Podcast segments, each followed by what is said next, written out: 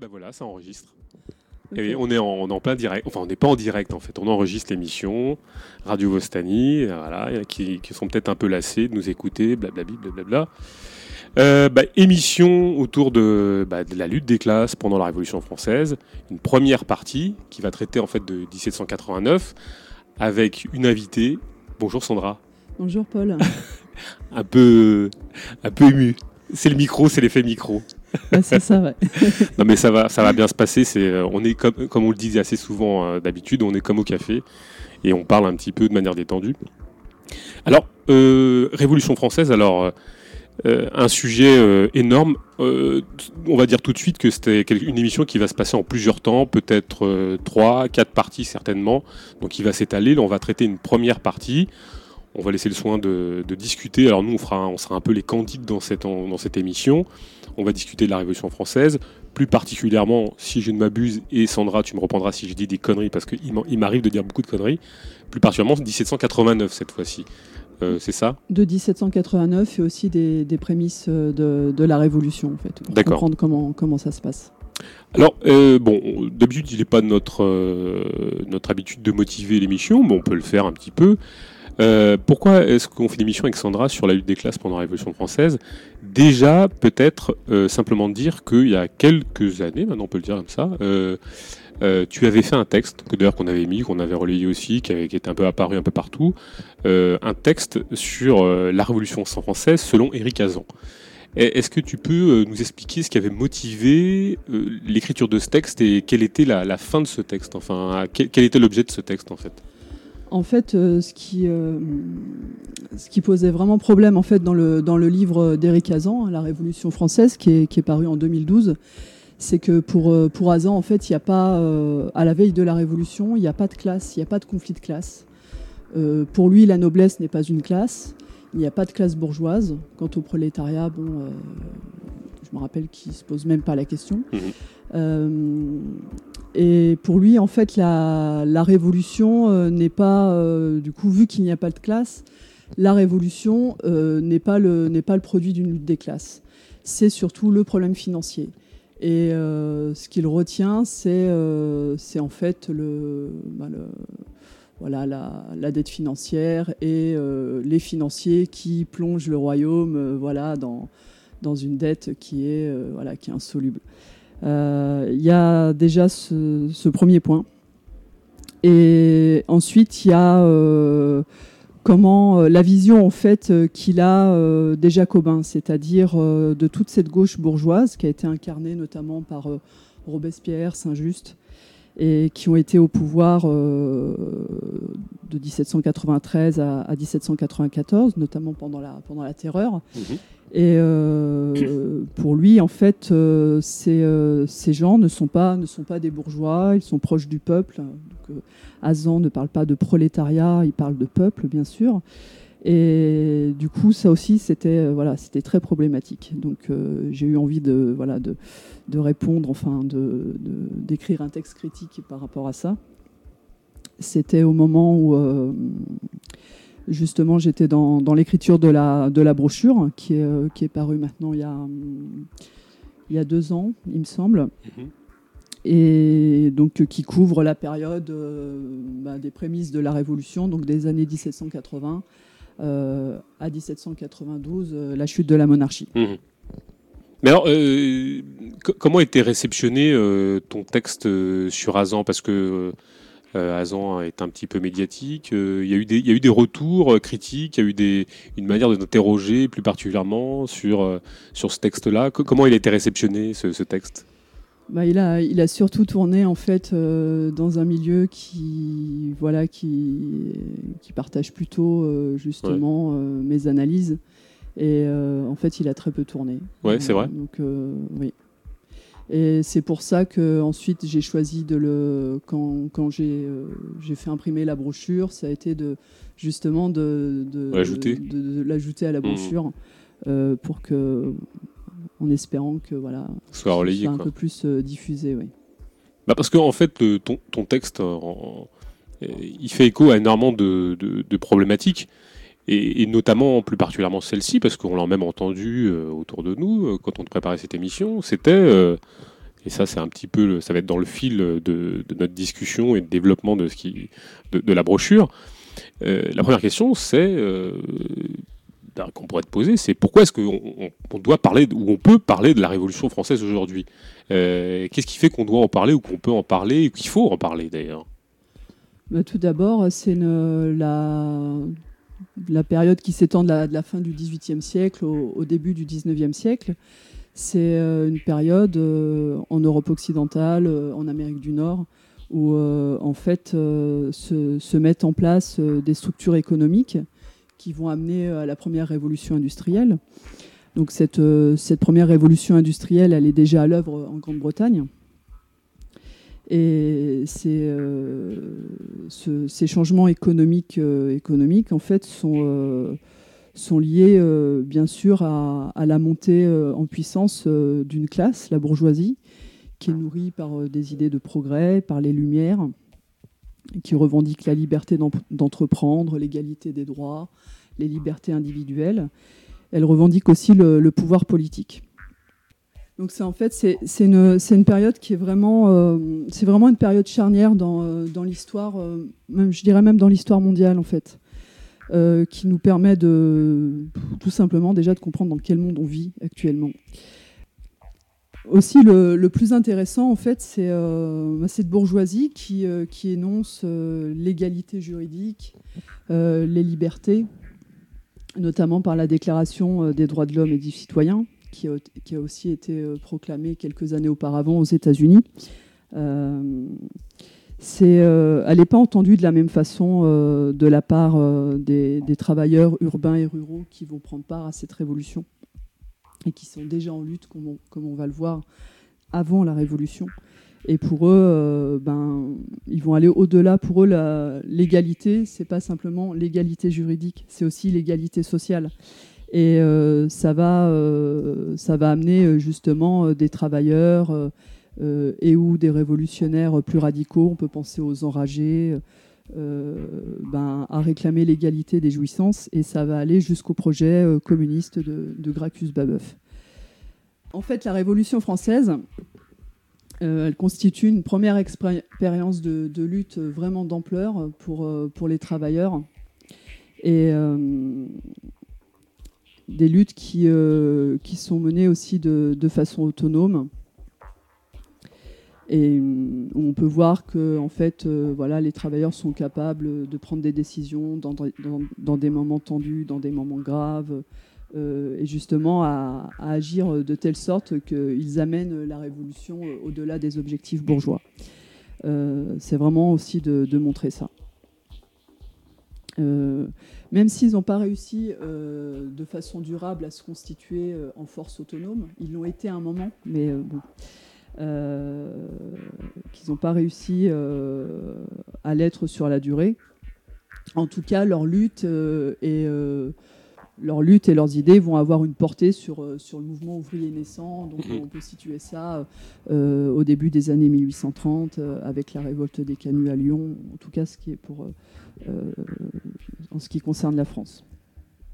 Et puis il y a aussi bah, les, idées développées par, euh, par Babeuf, donc euh, on en parlera dans une, dans une prochaine émission, donc qu'il développe avant la Révolution française et qui va, il va tenter de mettre ça en acte bon, à un moment enfin, tard dans la Révolution française, hein, en 1796, avec une tentative de conspiration pour euh, mettre en place des structures économiques qu'on peut, voilà, qu'on peut qualifier de, communistes.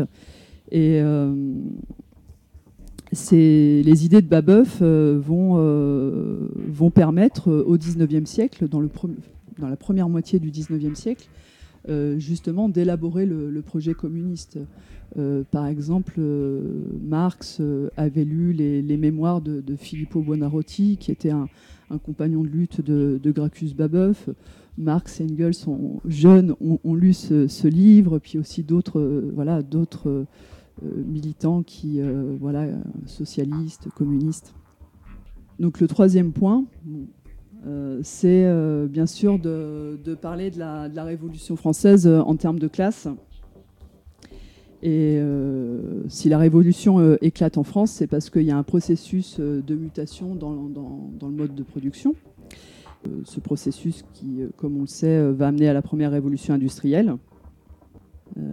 et ce, mode de production qui est déjà, présent d'une certaine façon, en fait, il rentre vraiment en contradiction avec les structures de l'Ancien Régime euh, qui euh, sont euh, sur, sur la réglementation et surtout sur l'agriculture en fait. Donc il s'agit, ben, voilà, c'est contenu dans le titre hein, de la brochure et de l'émission, de, parler de la, révolution en termes de classe, donc de montrer comment euh, le, le, mode de production, euh, l'évolution du mode de production capitaliste qui va amener à la première révolution industrielle, euh, qui est sous-tendue par la, montée en puissance de la bourgeoisie.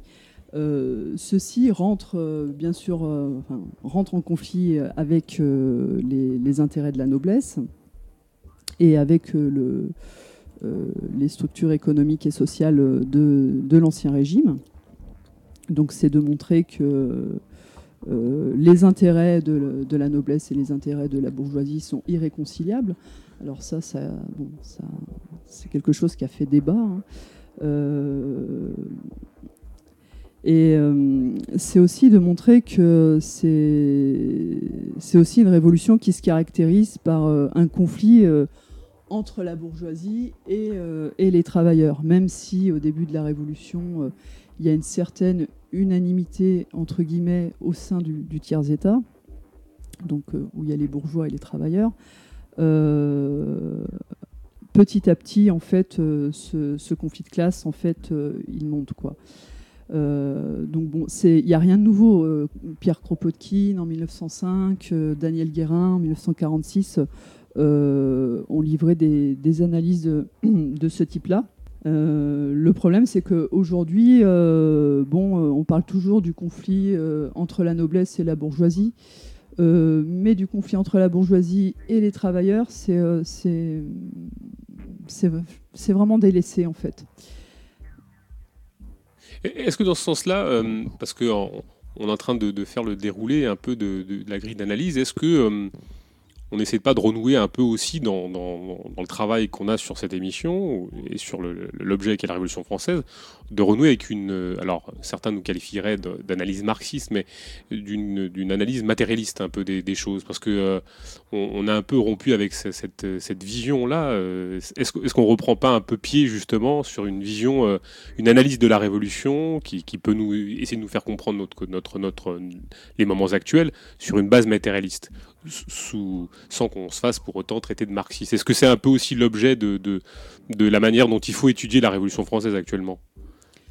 Euh, oui, je pense, parce que c'est euh, pas du tout ce qui est, euh, par exemple, dans les, dans les travaux universitaires ou alors dans l'histoire qui est, qui est enseignée ou celle qui est véhiculée par, voilà, par les médias mainstream. C'est c'est c'est pas du tout ce qui est montré, quoi. Et c'est justement de, montrer que il y a une impasse. En fait, il y a, vraiment, d'un point de vue structurel, d'un point de vue économique et social, il y a vraiment, euh, y a vraiment une impasse. Bon, on reviendra euh, un peu plus tard là-dessus, mais euh, entre deux modes de production qui sont, qui sont inconciliables.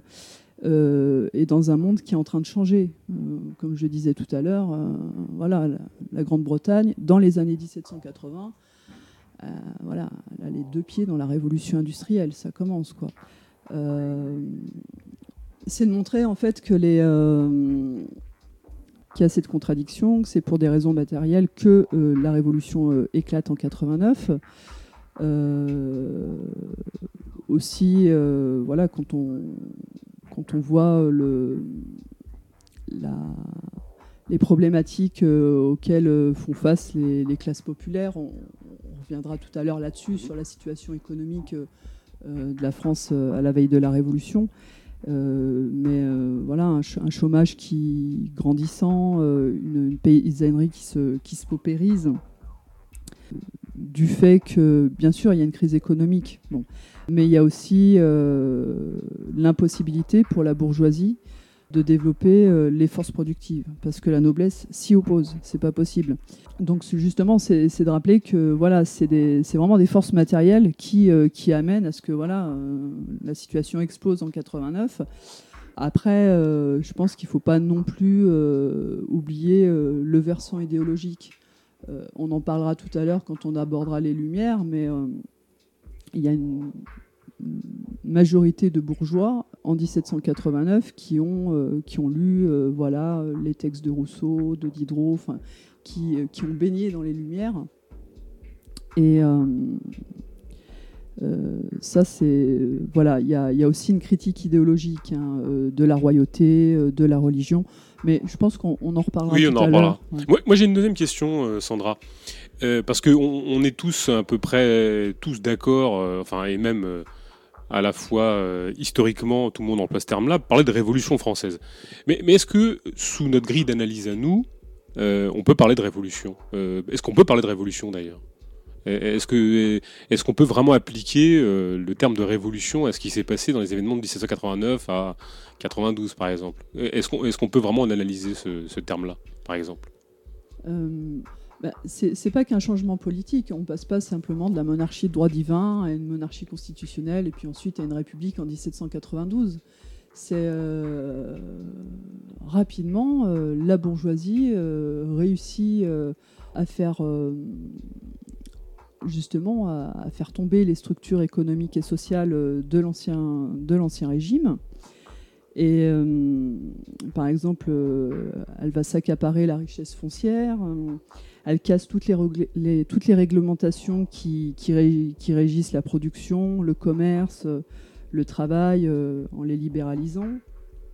Euh, elle abolit définitivement ce qui restait du système seigneurial, mais elle, le fait en fait sous la pression euh, des paysans qui rentrent en lutte justement contre ce système seigneurial. Et puis, bien sûr, bon, elle s'empare du pouvoir politique, crée de nouvelles institutions, hein, dont la plupart sont, toujours en place euh, actuellement. Euh, elle fonde voilà, un gouvernement sur, basé sur la représentation nationale. Euh, et pour mesurer vraiment l'ampleur d'un tel changement, c'est de, de, voir la situation sur, à plus long terme et euh, de voir par exemple ce qui se passe euh, en 1815. Donc en 1815, euh, les, Bourbons reviennent au pouvoir, c'est la restauration monarchique, et il y, a toute une pression de, nobles qu'on appelle les ultras, les ultra-royalistes. donc, qui souhaitent en fait récupérer les biens nationaux, c'est-à-dire les terres euh, qu'ont racheté les bourgeois. On reviendra plus tard sur les biens nationaux. En fait, ces ultras, ils voudraient revenir à la situation avant la Révolution.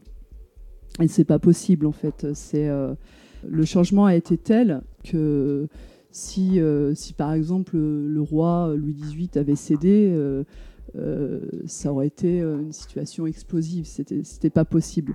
donc du coup, le changement est tel que c'est impossible de, voilà, de, de faire machine arrière euh, et aussi pour des raisons économiques. Que, en 1815, la paix est revenue après plus de 20 ans de guerre. Euh, bon, euh, il va falloir enfin développer les forces productives et que voilà, hein, la bourgeoisie, ben, voilà, le pouvoir en a besoin. Donc oui, c'est vraiment une révolution, quoi. C'est vraiment une révolution. Alors bourgeoise, alors pourquoi bourgeoise? Pourquoi, pourquoi la caractériser de bourgeoise? Hum, Pareil, quand on regarde sur un, sur un plus long terme, donc euh,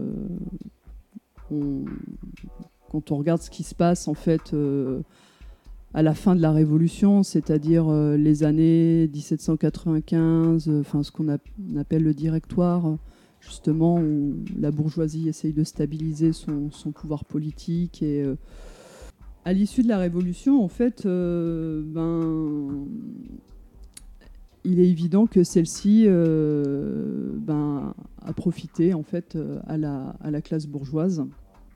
C'est elle qui détient la majorité des terres, les moyens de production, qui gère le pays politiquement et administrativement. Et cependant, pendant la Révolution, c'est sûr que la bourgeoisie a, un rôle, un rôle clé. c'est sûr que la bourgeoisie joue un grand rôle, mais à la fois, alors il y, a certains qui parlent de, révolution bourgeoise à soutien populaire. Moi, je pense qu'en fait, il faut aller, faut même aller plus loin. c'est c'est les aspirations euh, des travailleurs euh, qui, euh, qui amènent le processus révolutionnaire à se radicaliser et à pousser la bourgeoisie au-delà de ses limites. Et il y a des situations, comme on le verra plus tard dans l'émission ou dans d'autres émissions, où la bourgeoisie, à certains moments, en 1789 et aussi après, où il y a des situations qu'elle ne gère pas vraiment, en fait le, rôle des travailleurs enfin, est tel, enfin, c'est pas que leur rôle, mais c'est en fait euh, c'est euh, leurs revendications, euh, leurs moyens d'action, la société à laquelle ils aspirent les amène ben, à un moment donné à s'affronter à la bourgeoisie. Alors, oui, il y a, d'autres questions qui me viennent, qui me viennent à l'idée là. alors, on, comprend que la révolution, enfin la révolution française, soit l'objet d'enjeux énormément d'enjeux. Et euh, depuis quelques années, on, sent quand même que, euh, bon, même s'il y a une espèce de, revival autour de la question, on sent même que ça bouge. J'ai l'impression que c'est un peu pas passé de mode, mais enfin, il y a quelques. Il y a 4-5 ans, euh, et puis même, même au niveau de la production littéraire, enfin la production historique, on a même un nouveau bouillonnement. Est-ce qu'on peut essayer de faire un petit tableau très succinct, tu vois, des, interprétations et, de leur but? Parce que la Révolution française est quand même un, enjeu assez particulier. Enfin, il se cache derrière des, objectifs particuliers de la part de euh, l'historiographie euh, institutionnelle ou réactionnaire. Enfin, on voit bien quelque chose qui est là.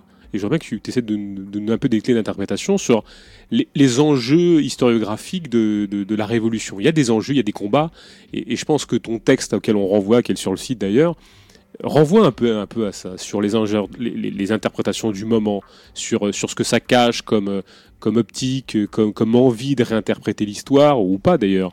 Mais euh, est-ce que tu peux nous faire une espèce de petit tableau euh, des, des, enjeux historiographiques et de ce que. De, et en tout cas des enjeux idéologiques qui sont sous-jacents à, ces débats historiographiques? Euh,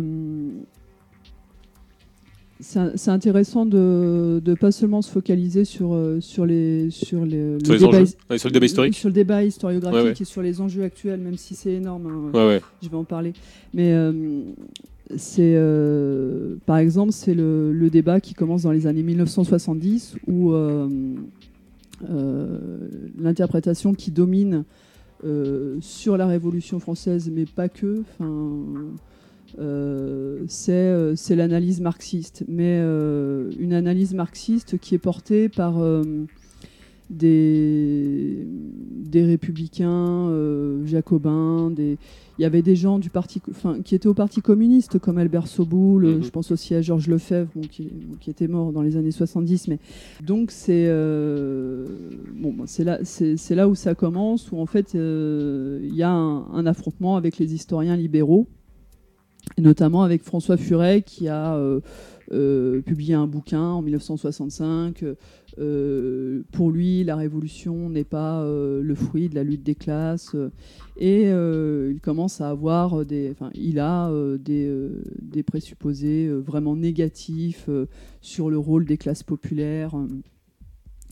Et en fait, cette, euh, analyse, euh, cette analyse marxisante, en fait, euh, qui parlait beaucoup de classes, qui, de, lutte des classes,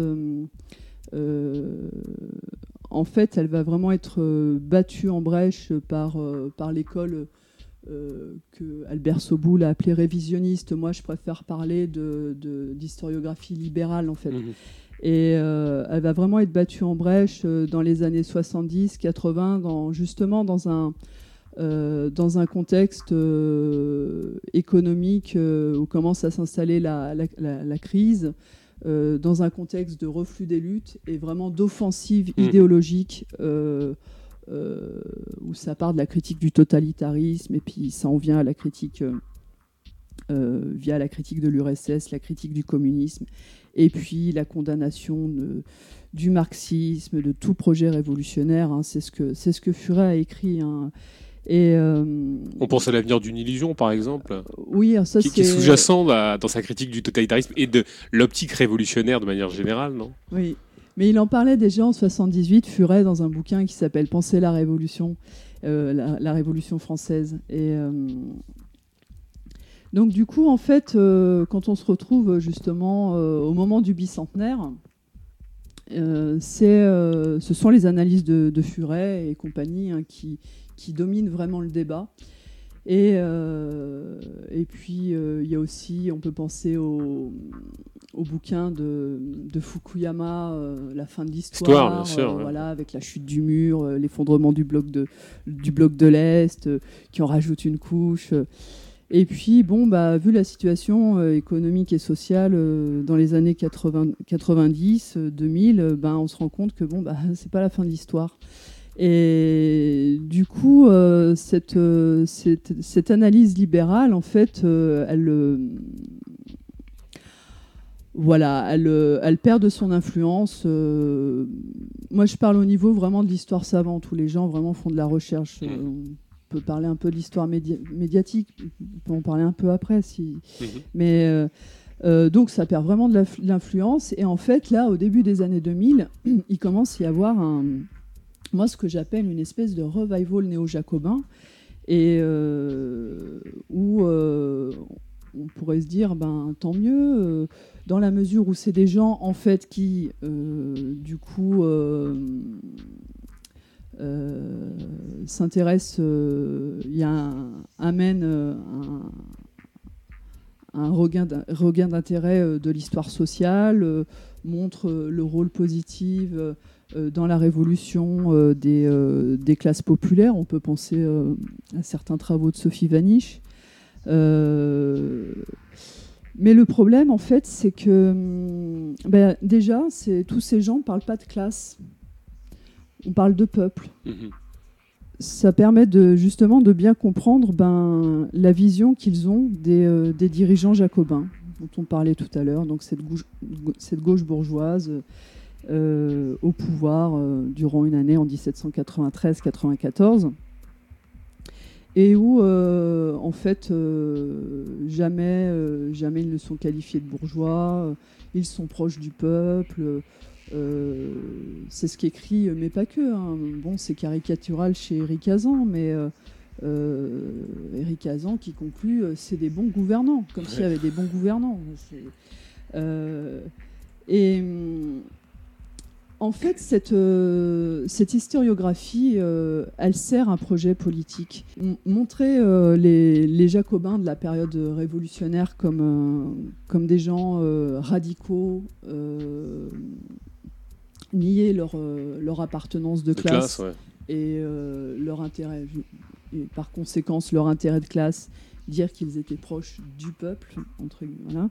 C'est justement ça, ça sert en fait euh, tout ce discours idéologique euh, qui vise à, restructurer, à recomposer euh, la social-démocratie.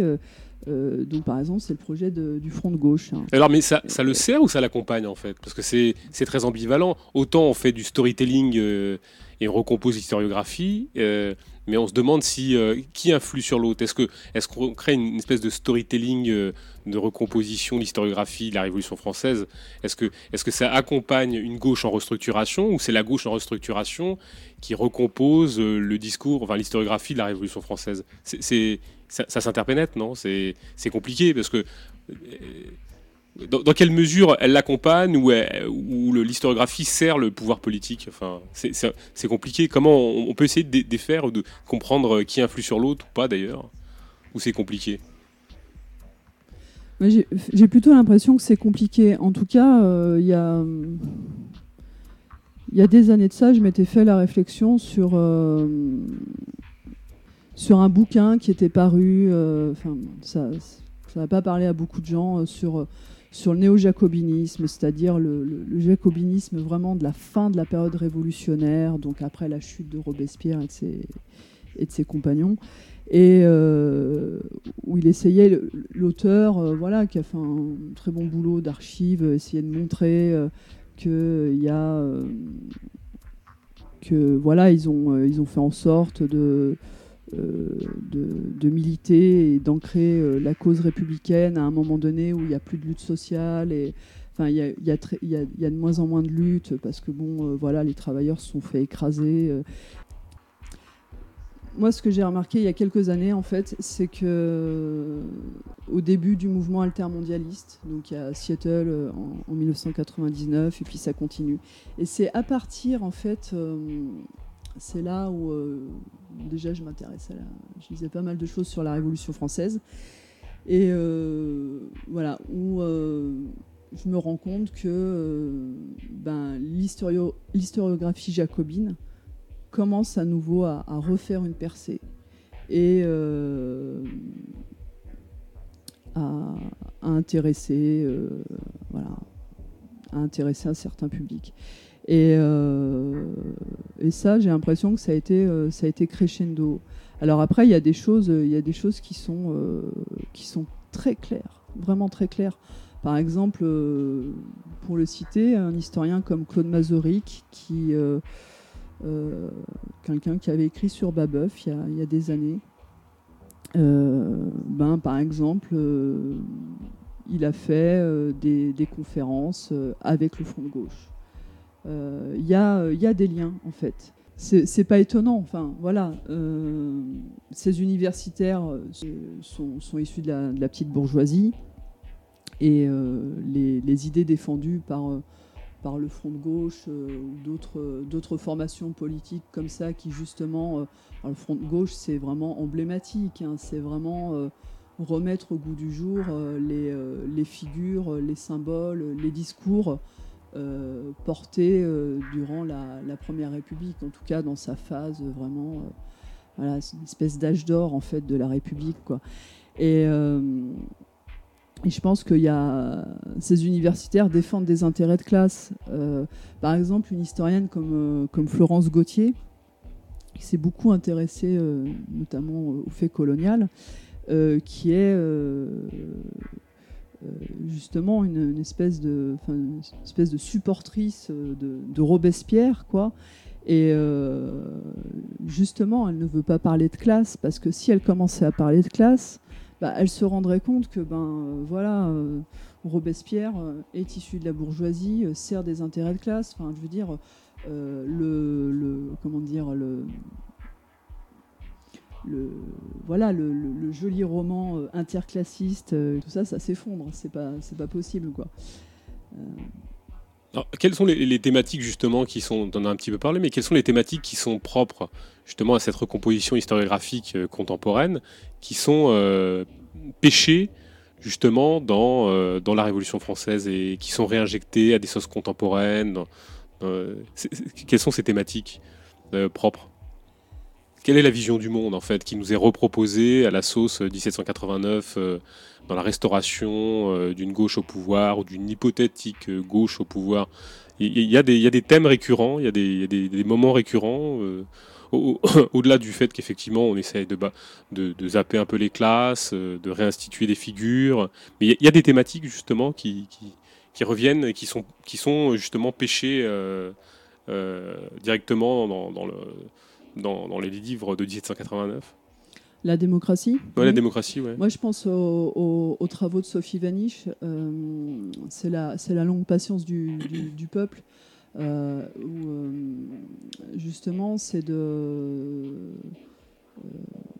de montrer que c'est des, voilà, que des militants issus des classes populaires qui, voilà, qui sont battus pour qu'il y ait la démocratie. Donc déjà, qui est le suffrage universel, qui est la République, donc qui est justement des formes de pouvoir où les les, tout citoyen puisse euh, justement avoir un, contrôle là-dessus.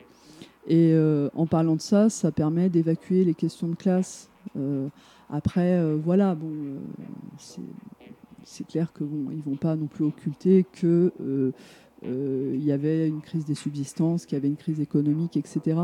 Mais c'est vraiment de, de montrer que, que la démocratie, ça pourrait être un chouette système. Et, sauf qu'en fait, c'est c'est vraiment curieux de la part d'historiens parce que la démocratie, dans les années 1790, c'est une idée révolutionnaire. Euh, il n'y a pas de souci, ça l'était. Euh, à tel point que, en effet, en, Grande-Bretagne, où euh, il y a des travailleurs, des militants qui commencent à se mobiliser, je ne sais plus quand ça se passe, à la fin des années 1780, début 90, donc c'est quasiment la même période que la Révolution. Euh, justement sur, euh, sur la question du suffrage, universel, où d'ailleurs ils vont aller plus loin, hein, ça va vraiment prendre une tournure lutte de classe, pour le coup. Mais euh, cette idée démocratique qui est portée, qui est pas seulement en France, il y a une partie de la bourgeoisie qui n'en veut pas, qui a très bien conscience que si elle concède aux classes populaires le suffrage universel, quelques décisions, en fait, voilà, enfin, elle fait quelques concessions sur la question de la participation à la vie politique institutionnelle. C'est la boîte de Pandore. voilà, c'est bon. les travailleurs vont prendre le pouvoir, ça va être horrible. Et d'ailleurs, c'est pas, ils n'ont pas tort parce que ça, ça, crée un dynamisme. Mais bon, on ne peut pas rester que sur le champ du politique. Le problème des, des, euh, historiens euh, proches euh, de, ce, voilà, de, ce jacobinisme, ben, ça les arrange bien de se situer uniquement sur le plan politique. Et donc, bon, bah voilà, c'était une idée révolutionnaire dans les années 1790. Euh, y a, je, l'entends parfaitement, sauf qu'aujourd'hui, euh, voilà, c'est euh, en fait pour ces militants et ou historiens le monde va mal, voilà, les institutions démocratiques ne répondent plus aux besoins des citoyens, c'est la crise économique, tout va mal. En fait, il suffirait de, réinjecter vraiment voilà, une bonne dose d'esprit républicain. Et démocratique. De, démocratie, la démocratie participative. Ah ils sont à fond là-dedans, dans les trucs citoyens. Bah, c'est j'allais te dire, il y a, aussi ces thématiques de l'Assemblée constituante, par exemple. Oui, qu'on retrouve à Nuit retrouve debout, à Nuit debout, par exemple, ou qui est, qui, est, une thématique un peu à la mode. Mais mm. justement, est-ce que d'après toi, elle, elle puise vraiment justement dans ce, dans cette, dans ce, ce, ce, retour de cette historiographie-là? Oui. Oui, vraiment? Oui, oui. Euh, c'est vraiment des thématiques qui émergent en même temps que, que la, le, le, remodelage de cette, historiographie actuelle? Oui, oui, parce que en fait, euh, ben la question de l'Assemblée constituante à, à Nuit debout, en fait, c'est porté par euh, Étienne Chouard. Étienne Chouard, c'est euh, bon, euh, qui Bon, c'est ce qu'on en pense. c'est quelqu'un qui, pour avoir visionné comme ça quelques vidéos pour savoir qui il était, s'intéresse s'intéresse à l'histoire de la Révolution française d'une certaine façon. Et, ah bah, c'est un, lecteur de, de Guillemin, c'est ça, notamment? Oui, oui, Henri Guillemin, ouais. Henri Guillemin, je pense qu'il est, très fan. Euh, oui, alors justement dans ces thématiques, euh, bon, euh, réutilisées par la gauche, on comprend bien les enjeux, mais il y a aussi des thématiques utilisées par la réaction, l'extrême droite, dans une historiographie pour le coup assez contre-révolutionnaire. Alors, il y a quelques années était sorti le livre noir de la Révolution française, qui a accompagné justement toute cette historiographie réactionnaire. Euh, alors, euh, c'est quoi les idées de l'historiographie réactionnaire, enfin, qui fait de la contre, euh, la contre, l'histoire contre-révolutionnaire? Il y a des enjeux quand même là pour le coup. On a parlé un petit peu tout à l'heure de Furet qu'on peut quand même qualifier à un moment donné d'assez réactionnaire quand même, faut dire quand même ce qui est. Mais bon, il y a encore plus. Est-ce qu'il y a plus réactionnaire que Furet? Probablement. Mais euh, c'est quoi les thématiques propres à la réaction qui, qui fait de la contre-offensive idéologique sur le terrain de la Révolution française? C'est quoi les thématiques qui, qui sont agitées euh, pour faire peur peut-être d'ailleurs, on ne sait pas. C'est euh, en fait les, thématiques. bah, déjà, Furet c'est l'historiographie contre-révolutionnaire. Parce que, bon, pour beaucoup de, spécialistes, Furet est porteur d'une historiographie, d'un discours contre-révolutionnaire. Bon, c'est une contre-révolution différente. C'est celle du libéralisme, de la démocratie comme, voilà, comme la finalité de l'histoire. L'historiographie euh, contre-révolutionnaire, c'est euh, les catholiques euh, intégristes, royalistes. C'est d'instrumentaliser la question de la, de la violence révolutionnaire mhm. et de la terreur. Où ils mélangent tout. mais hélas, ils ne sont pas les seuls. mais bon, voilà, c'est ça leur permet de, bah, par exemple, de, voilà, ah, c'est vraiment très émotionnel, quoi. C'est euh, c'est sûr que quand on est royaliste, bon ben voilà, c'est. Euh, la révolution, ça fait des morts, quoi. Euh, la mort du roi, etc. Bon, c'est ouais, c'est très dur. ça leur permet aussi de, de, pousser le bouchon très loin et par exemple avec les travaux de Reynald Sécher sur la Vendée. Hein, euh, donc c'est une thèse de doctorat qu'il a réussi euh, à valider euh, et où il parle de génocide vendéen. Et en fait, il confond complètement massacre, voilà, massacre de guerre. en effet, il y a eu des massacres de civils. Et, On parle Babeuf d'ailleurs. oui, oui, oui, qu'il a dénoncé. Et, génocide, voilà. en fait, il, vraiment, c'est un, terme qui est vraiment utilisé à mauvais escient parce que les, les Vendéens se reconnaissaient pas en tant qu'identité. Enfin, c'est pas une ethnie entre guillemets, un terme que j'aime pas, mais bon, bref, c'est euh, donc euh, ça permet vraiment euh, avec un tel argumentaire, ça permet vraiment de disqualifier finalement la République et pas seulement la République de 1793. Donc euh, voilà, c'est pour partir sur euh, vraiment il y a une, c'est vraiment grossier en fait l'historiographie contre-révolutionnaire. Euh, c'est vraiment bon la ficelle elle est trop grosse quoi et c'est des gens qui n'ont pas qui ont, plus qui ont plus de place dans le dans la production on va dire universitaire savante.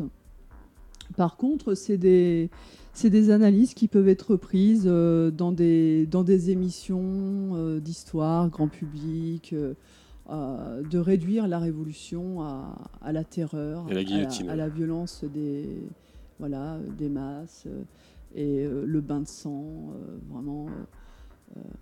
mais est-ce que ça prend pas justement dans des sociétés plutôt pacifiées, même si on est confronté à la terreur, au fameux terrorisme, enfin de manière générale, mais euh, est-ce que ça participe pas justement d'une forme de, pacification? Parce qu'effectivement, euh, les violences de masse, euh, la violence, c'est plus forcément le quotidien de nos, contemporains et de nous-mêmes, enfin en l'occurrence. Donc est-ce que c'est pas, on n'enfonce pas le clou justement de quelque chose, d'une situation, parce qu'on on est là pour euh, discréditer euh, en, fait euh, tout projet d'émancipation qui forcément déboucherait sur des bains de sang, déboucherait sur, la, sur le massacre de masse et la terreur. Il y a, de ça? Il y a un peu de ça?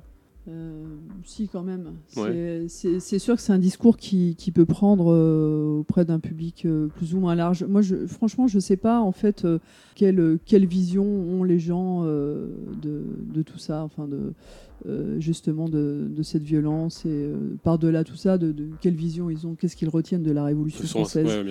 Euh, mais c'est vrai que c'est d'autant plus facile de véhiculer ce, type de discours dans une société qui est pacifiée et, et aussi dans une société qui qui, qui offre pas de, perspective de dépassement mmh. et, où euh, oui, le discours euh, révolutionnaire, euh, la lutte des classes ont complètement été disqualifiés, ben, surtout par, par l'autre tendance contre-révolutionnaire de l'historiographie qui, est, qui, qui, a été représentée en France par, par François Furet. Mmh. Moi, j'ai une question que je voulais te poser aussi, c'est comment on s'en sort entre une historiographie marxiste orthodoxe et, euh, et puis une historiographie euh, contre-révolutionnaire euh, de, par exemple d'un Furet, et du, jacobinisme, d'un jacobinisme rénové à la Hazan. On fait comment historiographiquement? Est-ce qu'il y, est-ce qu'il y a une voie de sortie? Parce que qu'est-ce qu'on peut proposer historiographiquement Mais qu'est-ce qui nous reste historiographiquement? Quelle, est, la voie qu'on peut emprunter pour arriver sur une interprétation un petit peu un peu salutaire, un peu classiste, sans, sans, être euh, les dignes hérités d'une historiographie soviétique avec, euh, avec visions léninisantes. Euh, comment on fait On fait comment exactement? Bah, c'est sûr qu'il y a, il y a un, bon coup, un bon coup de balai à passer, même si après, moi, j'ai pas mal lu Souboul et il, y a des choses, il y a des choses vraiment intéressantes. C'est pas quelqu'un que je vais défendre, mais c'était n'était pas, le, pas le pire des, des staliniens. Mmh euh, par exemple, sur la, sur la question de la terreur et de la, de la violence révolutionnaire, moi, je ne la, mets pas au, même plan. La terreur, c'est la, c'est la violence de l'État, la violence de, justement de l'État au moment euh, où il est géré par euh, le gouvernement révolutionnaire, donc par la, bourgeoisie de gauche, et qui se transforme très rapidement en fait en voilà en ça, devient vraiment un, état policier. Euh, euh, et au départ, euh, cette terreur qui, qui est voulue par les travailleurs parisiens, on, en reparlera plus longuement dans une prochaine émission quand on abordera la question de la terreur. Mais les travailleurs qui sont engagés dans la révolution, ils n'arrivent pas. Enfin, à un moment donné, il faut se dépêtrer cette situation de contre-révolution qui est vraiment, euh, c'est, ça, devient, ça devient très problématique. Et euh, bah, ils vont faire confiance. Euh, ils, vont, voilà, ils vont demander aux, dirigeants montagnards à la gauche de, prendre des mesures. Donc c'est, ce qui va devenir la terreur. Quoi. Au début, elle frappe les, contre-révolutionnaires. et assez rapidement parce que bon, ça, voilà, ça, se passe sur un an. Euh, elle finit par, euh, par frapper. L'État s'en sert pour, euh, pour frapper des révolutionnaires radicaux comme les enragés, mais aussi des travailleurs en grève, des, des, travailleurs qui sont engagés dans la révolution et voilà, ont des revendications, des pratiques radicales. La violence révolutionnaire des, des travailleurs, c'est pas la même chose. C'est pas, pas du tout la même chose. C'est pas la même nature de classe. La terreur, c'est, c'est la violence de l'État bourgeois, de la République bourgeoise. Euh, la violence révolutionnaire, c'est celle des travailleurs. Alors il y a des fois, ils ont pu se planter, mais il est vraiment important euh, de, faire vraiment cette distinction. Et euh, donc pour les, contre-révolutionnaires voilà, proches du royalisme, etc., pour eux c'est la même chose. Hein, bon, il y a une analyse qui est, qui est pauvre à ce niveau-là. Pour les, les, marxistes orthodoxes, c'est alors c'est nécessité. Euh, les dirigeants montagnards, les révolutionnaires n'avaient pas le choix. Euh, il fallait qu'ils répondent à la contre-révolution. Euh, c'est une analyse qui est beaucoup reprise par nos historiens néo-jacobins, pour les qualifier ainsi, qui, qui, met tout sur le même plan, la terreur, la violence révolutionnaire. De toute façon, vu qu'ils sont incapables de voir la nature bourgeoise du gouvernement révolutionnaire, donc, euh, ben, c'est il euh, n'y a pas voilà c'est voilà c'est la, terreur euh, la terreur c'est pareil que la violence entre guillemets du peuple donc mm-hmm. voilà et par contre Furet ben lui a parlé de par rapport à la terreur même s'il dit des sur la violence révolutionnaire, il dit des, choses qui sont, euh, voilà, qui sont insupportables. Hein. On sait très bien que derrière ça, c'est disqualifier euh, euh, les classes populaires, la révolution. Mais cependant, lui, il a, il a écrit que la terreur est une violence d'État. Bon, après, c'est pas pour dénoncer l'État comme nous on pourrait le faire. Mais au moins, lui, il le dit, alors que les, historiens jacobins, surtout ceux, qui, ceux de ces dernières années, bah oui, déjà, ils sont incapables de faire ils vont pas faire la critique de l'État. Ils sont républicains, enfin, ils sont démocrates. Donc là-dessus, il n'y a aucune, voilà, bon, a aucune critique. Et donc déjà, ouais, c'est de ces trois de ces trois courants historiographiques. C'est sûr que on peut pas. Enfin, c'est très difficile en fait d'y trouver son compte. Et il y a aussi, par exemple, de, chez les, euh, je pense par exemple aux, historiens marxistes euh, orthodoxes, vieille école, comme Georges Lefebvre, euh, qui, pour lui, les mouvements paysans, les révoltes de paysans contre, contre le système seigneurial dans les premières années de la, de la Révolution française, pour lui, c'est un c'est un mouvement réactionnaire parce que ça va contre le, progrès, c'est-à-dire le développement des forces productives. oui, c'est. Il y a une question subsidiaire que j'ai même envie de parler. Parce on, on, mettra une bibliographie euh, à, la fin de l'émission, on mettra des références. Euh, avant de passer à notre, à notre grande partie de, commencement, euh, qu'est-ce que tu penses justement dans ce package, dans ce lot de, historiographique des, quelques contributeurs anarchisants, anarchistes. Euh, je pense à Daniel Guérin, à Kropotkin, à d'autres. Enfin, il n'y a pas des masses hein, non plus. Mais d'ailleurs, qu'on réédite euh, ces dernières années. Euh, quel est ton avis justement? Est-ce que c'est une voie? Est-ce que c'est une, possibilité de compréhension? Alors pour Guérin, qui, qui, fait quand même sienne certaines analyses, puisque c'est quelqu'un qui, qui, a, un bagage marxisant, on va dire comme ça. Euh, pour Kropotkin, c'est un peu plus compliqué. Mais qu'est-ce qu'on peut faire de cette historiographie anarchiste de, la Révolution française? Euh, C'est intéressant de les lire ou de les relire. Par exemple, Kropotkin, euh, il montre toute la conflictualité de classe qu'il y a avant la Révolution. Euh, par contre, euh, voilà, euh, les deux s'arrêtent à, à Thermidor. Mais les deux ont montré en fait la nature de classe du, jacobinisme. Et ça a été, ils n'ont pas été les premiers puisqu'il y a Marx dans un ouvrage, je ne sais plus lequel, c'est peut-être la Sainte Famille, euh, qui, montre euh, déjà dans les années 1840 euh, la nature de classe du jacobinisme, où franchement, ben, en disant que Robespierre, Saint-Just avaient beaucoup d'admiration pour pour des grandes figures de l'Antiquité, comme Cicéron, etc., qui étaient la République romaine, c'était c'était une société esclavagiste, quoi. et voilà, en effet, comment des, gens qui se réclament, euh, enfin, soi-disant, qui sont là aux côtés des travailleurs, euh, ont cet engouement euh, pour des, voilà, des, gens issus de la classe dominante de la, République romaine qui, voilà, qui cautionnent l'esclavagisme. Donc ça, ça a été montré quand même finalement assez tôt, avant, avant Kropotkin et Guérin.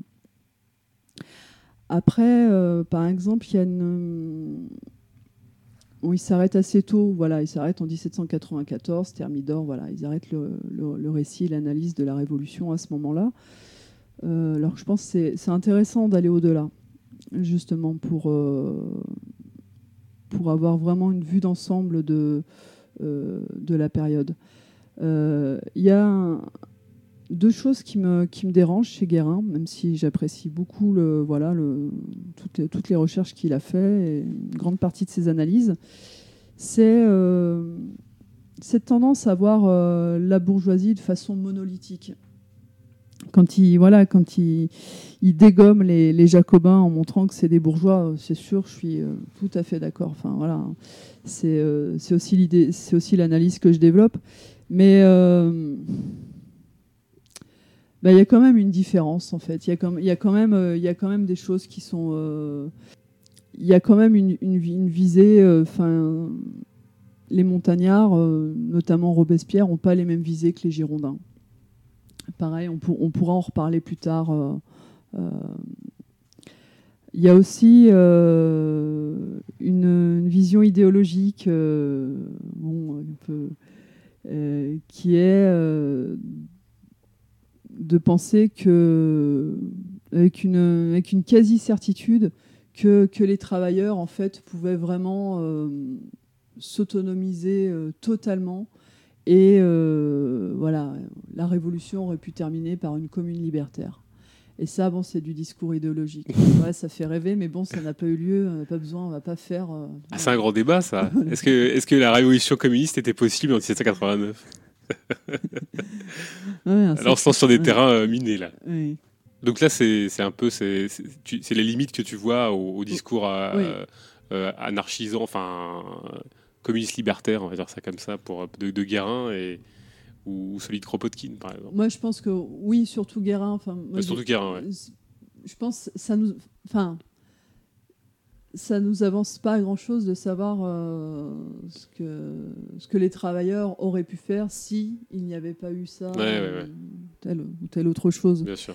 Euh, après, je pense que c'est intéressant de voir qu'est-ce qui a constitué des limites, mm, mm. quelles étaient les, limites, et pourquoi c'est pas aller plus loin. Oui et moins les limites idéologiques que les limites pratiques en fait. C'est plutôt ça. Alors bah, on, va, commencer maintenant presque l'émission en tant que telle, on va dire ça comme ça. Euh, est-ce que alors cette partie-là, c'est un peu, ça concerne un peu la France à la veille de, la Révolution. Et bah, est-ce que tu peux simplement nous, dresser une espèce de, de, rapide tableau de la situation économique de l'époque? D'abord, c'est euh, une économie qui est en crise donc l'agriculture qui représente euh, le premier secteur de l'économie, qui emploie environ euh, trois quarts des actifs, connaît des difficultés qui sont liées aux techniques agricoles rudimentaires, une production qui est faible par rapport à une population qui s'accroît, même si bon, il n'y a plus de période de famine. ça, ça a disparu au début du XVIIIe siècle, mais bon. Et euh, du coup, cette, cette, faible production euh, devient vraiment problématique quand il y a euh, une météorologie qui est défavorable, donc qui entraîne des mauvaises récoltes et qui se traduit par, par une montée du prix des denrées. Donc dans un tout autre domaine, celui du commerce extérieur, la France, par contre, est plutôt compétitive puisqu'elle occupe la seconde place mondiale euh, après la, Grande-Bretagne. Et ce commerce extérieur, en fait, euh, il est largement fondé sur le, commerce euh, colonial, donc via le, commerce triangulaire où des esclaves sur les, côtes africaines sont échangés contre des, produits et, et une fois acheminés donc vers les Antilles, là où la France possède des colonies, ces, ces esclaves voilà, produisent euh, euh, vraiment euh, à bas prix du sucre, du coton, du café. Donc ça, permet en fait à la bourgeoisie capitaliste qui, qui investit dans, cette, dans, ce, dans ce commerce de, de réaliser d'énormes bénéfices. Et ce commerce colonial, en fait, il permet d'accumuler des capitaux de base. Mais contrairement euh, à l'Angleterre, euh, la France euh, réinvestit, enfin en tout cas la, bourgeoisie française réinvestit très peu ses capitaux dans le développement de manufactures et d'industrie. La, terre, en fait, est vraiment vue comme le, le, premier signe distinctif de richesse, et ces bourgeois, en fait, préfèrent réinvestir dans l'achat de terres. Et euh, d'ailleurs, certains sont, euh, sont, titulaires de, de seigneuries. Hein, il n'y a pas que les nobles qui sont seigneurs. Et aussi, cette, euh, cette, production cotonnière en provenance des Antilles, elle permet bien sûr le développement de l'industrie cotonnière. elle constitue vraiment le, premier tissu industriel en France. Donc l'industrialisation euh, dans les années 1780, elle en est, elle en est à ses débuts. Euh, elle prend plusieurs formes. D'abord la proto-industrie hein, qui existe depuis un moment, notamment dans des régions comme euh, en Champagne-Ardenne, dans le Dauphiné ou dans les Cévennes. Donc en fait, elle emploie des paysans qui, tissent à domicile des matières textiles. Ce sont surtout des femmes et des enfants qui font ce travail, hein, qui est rémunéré, enfin qui est, très mal rémunéré. Et avec l'appauvrissement de la paysannerie, donc en effet, ben, voilà, certains font ce travail alors que d'autres euh, préfèrent, euh, enfin, quittent, euh, la campagne pour aller travailler en ville. bon, c'est pas toujours le cas. Certains, en fait, ne, parviennent jamais à, trouver un emploi en ville et deviennent vagabonds, mendiants, et recourent à l'illégalité pour, pour pouvoir survivre. L'industrie, est, moins développée en Angleterre car elle manque de moyens techniques cependant, l'industrialisation naissante se caractérise par la production euh, de textiles, euh, notamment le coton, qui est la première activité industrielle euh, par le nombre de travailleurs qu'elle emploie et le, poids en fait, que, représente cette production dans l'économie. Et du coup, elle constitue vraiment un, secteur économique prometteur. Mais le problème, en fait, pour, pour cette industrie cotonnière, enfin, l'industrie de, tout produit manufacturé, c'est euh, euh, qu'elle entre en crise en fait dans les années 1780. Euh, notamment parce qu'en fait il y a un traité qui est signé entre la France et l'Angleterre en 1786 et qui amène à ce que les produits manufacturés en provenance d'Angleterre euh, sont moins chers, c'est-à-dire sont soumis euh, voilà, à des, tarifs douaniers euh, moindres. et du coup, en fait, cela bah, rend les produits anglais beaucoup plus attractifs. et et du coup, les produits manufacturés qui sortent des industries françaises voilà, bah, se vendent moins. Et, et, et, donc, du coup, ça, ça engrange, bah, ça, ça, entraîne en fait un, un, chômage euh, très important euh, à la, veille de la Révolution. Et euh, ce qui place les travailleurs dans, une plus grande difficulté, vu qu'il y a aussi une, hausse des prix.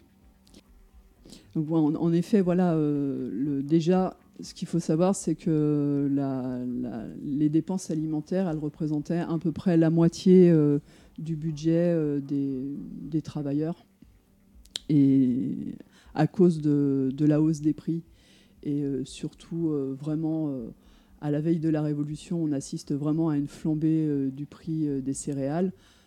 il est clair que la plupart des travailleurs ne peuvent bien sûr pas acheter de produits manufacturés. Donc voilà, c'est donc du coup, en fait, voilà, ça, ça, alimente, ça alimente la crise industrielle, du coup, qui est obligée euh, encore de produire moins et qui, euh, qui engendre encore plus de, chômage et, de misère. Donc en fait, on se retrouve dans une, dans une crise de sous-production qui est, qui est, caractéristique des sociétés d'Ancien Régime. Euh, aussi, ce que, ce que montre cette, cette crise économique, euh, c'est que la société est bloquée euh, au niveau de l'économie. Les structures économiques de l'Ancien Régime qui sont marquées par la réglementation, euh, c'est-à-dire au niveau de la production, des salaires, ne permettent pas de développer les forces productives, ce qui constitue un problème pour, pour, une partie de la bourgeoisie qui est consciente voilà, de, de, ça et qui réclame une libéralisation entière de l'économie. Et alors, euh, justement, là, alors, euh, on, sait que la, à la veille de la Révolution française, la France, c'est un pays agraire, mais est-ce qu'il y a. Euh, on travaille sous d'autres formes? Est-ce qu'il y a d'autres manières de, travailler que travailler la terre C'est en dehors de, du monde agraire? Oui, il y, a le, il y, a le, travail euh, qui se fait euh, dans le cadre euh, du mode de production seigneurial. Mhm. Et il y a aussi le travail salarié qui, qui, s'est déjà bien répandu et qui continue à croître.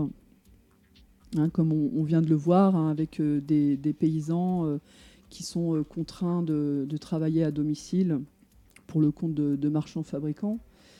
Il y a aussi dans le secteur artisanal, bon, qui, est, est, en difficulté hein, face euh, notamment face à la concurrence, euh, bon, qui n'est pas encore euh, non plus ce qu'elle sera au siècle suivant, mais la concurrence du secteur industriel naissant.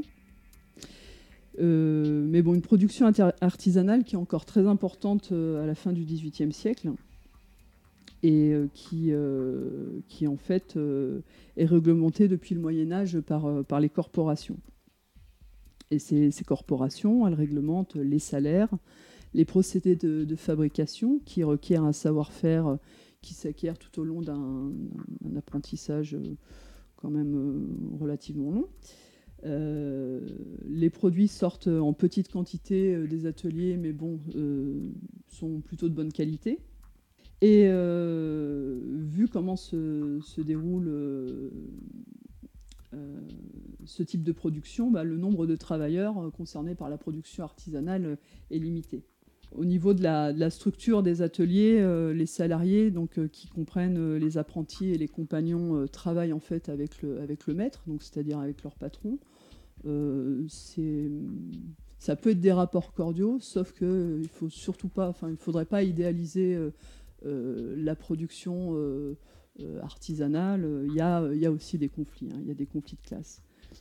Et pour les salariés, donc, ils pourraient en théorie devenir une fois qu'ils ont acquis euh, vraiment tout le, savoir-faire par rapport à leur métier, euh, théoriquement, ils peuvent un jour devenir patron, devenir maître artisan. Sauf que, en fait, euh, déjà, bah, pour devenir maître artisan, il faut payer une charge. Et vu qu'on est dans une production qui est limitée, bah, le nombre de charges est limité. Et aussi, bah, la charge, il faut la payer. Et quand euh, bah, des salariés peinent déjà à pourvoir à leurs besoins. Bon, ben, euh, se constituer un capital pour devenir maître, artisan, euh, c'est quelque chose qui devient en fait impossible. Donc il y, a, à la veille de la Révolution, il y a, voilà, y a beaucoup de, de compagnons qui, voilà, qui demeurent salariés. Donc voilà, le, système des corporations se trouve dans une impasse. Euh, voilà, il ne crée pas d'emplois, il ne peut pas développer la production et il se retrouve concurrencé par le secteur industriel euh, naissant, euh, qui dispose bien plus de, capitaux et, de relais pour, pour écouler sa production. Donc à l'inverse, le, le secteur industriel, donc textile et charbon principalement, et puis aussi euh, d'autres, d'autres industries euh, qui, euh, par exemple les industries alimentaires comme les sucreries, sachant que bon, bah, y a, le sucre brut arrive aussi des colonies et, produit à moindre frais. Hein. donc c'est, ce secteur industriel, il développe l'emploi, mais les manufactures sont, sont rares et même si certaines euh, parviennent à la, veille de la Révolution euh, à concentrer quand même pas mal d'ouvriers. Il y a des endroits où on dépasse le, millier de salariés. Euh, donc il y a 19% de la population qui, travaille dans l'industrie, contre 43% en Angleterre. Donc on voit quand même l'écart en termes de justement de la part qu'occupe l'industrie dans l'économie. Oui, c'est intéressant que tu nous parles de chiffres parce qu'on mesure mieux là, les proportions. Euh, pour, finir, euh, pour finir là-dessus, donc on est dans, une crise économique est conjoncturelle, une hausse des prix qui entraîne une sous-production industrielle et qui entraîne du chômage, mais aussi dans une crise structurelle ben, avec euh, des problèmes au niveau de la production agricole qui est pas qui est pas voilà qui a des, rendements qui restent quand même relativement bas, une, production artisanale qui est limitée euh, c'est problématique euh, dans un pays euh, comme la France, qui est le pays le plus, peuplé en fait d'Europe. On dépasse les 28 millions d'habitants en 1789 et qui est en, pleine croissance démographique. Et à l'époque, c'est vraiment la, une population qui est, jeune, donc qui est en, âge de, travailler. Tous ces éléments-là, en fait, euh, entrent en contradiction euh, avec le faible, moyen, le, faible développement des, moyens de production, avec euh, une situation de, chômage grandissant et aussi de, vraiment de précarisation des couches populaires. Le fait est, Votre Majesté, que la nation tout entière, jour après jour, s'endette davantage. Les dépenses de la cour, les dépenses personnelles de Sa Majesté la Reine, notre participation à la guerre pour l'indépendance de l'Amérique, qui nous a coûté un total de 2000 millions de livres. Pour être honnête, Votre Majesté, les perspectives sont peu encourageantes.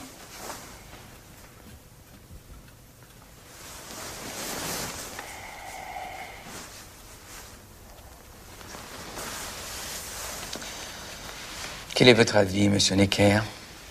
Franchement, sire, nous avons deux options. La première est de désavouer nos dettes et d'en ignorer les conséquences. Non, monsieur Necker.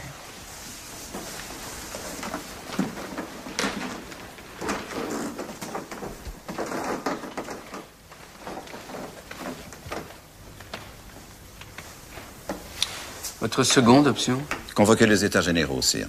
C'est le seul corps d'État qui ait le pouvoir de lever les impôts pour rembourser les dettes de Votre Majesté. Mais nous n'avons pas recouru à cette extrémité depuis 150 ans, monsieur Necker. Sire, c'est inévitable. Alors justement, ça, ça a des conséquences euh, financières, tout ça. Ça débouche sur quoi Sur la situation économique, enfin financière de la, de la France? Ça, ça débouche sur quoi exactement? Ça, ça a des conséquences? Quelles sont ces conséquences? Si ça a des conséquences sur Oui, la, sur la situation financière, financière, ouais, bien sûr. de- du, du- du- du pays en, en question au niveau de l'impôt. Et euh, alors que déjà, en fait, euh, ben, la noblesse et le clergé, on reparlera tout à l'heure des ordres, Bien sûr. euh, donc ce sont des, sont des catégories qui payent très peu d'impôts. Donc en fait, les impôts reposent surtout sur le tiers état. Donc pour les bourgeois, c'est pas un souci de payer l'impôt, enfin, même s'ils trouvent que c'est bon, C'est toujours trop.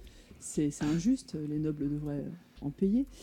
Euh, mais euh, le, les, les- les classes populaires, en fait, sont, euh, sont vraiment écrasées par l'impôt. Donc, pour, pour les paysans, c'est les redevances seigneuriales. Et c'est aussi pour tout le monde, que ce soit euh, les travailleurs urbains, euh, enfin voilà, et aussi euh, ruraux, c'est les impôts indirects. Donc en effet, oui, ça pose, oui, en effet, ça pose un problème. S'il n'y a pas de, s'il a pas de rentrée, enfin de, revenus suffisants, c'est, ça aussi, ça constitue une impasse. C'est la crise, c'est la, crise financière. Alors, on, est dans une époque où, où globalement les, problèmes de contradiction euh, viennent s'ajouter à la crise financière. Alors, des, problèmes de rentrée d'argent, des problèmes de, sources euh, pour pourquoi pour financer quoi d'ailleurs à, cette époque-là? Qu'est-ce qu'on finance avec euh, avec cet argent qui ne rentre pas ou qui devrait rentrer? Il y a, des il y a certains types de, dépenses qui sont, qui sont très critiqués par, par la bourgeoisie et euh, aussi euh, par, euh, par les classes populaires. C'est Des dépenses somptuaires c'est les, c'est les dépenses somptuaires à Versailles. Ouais.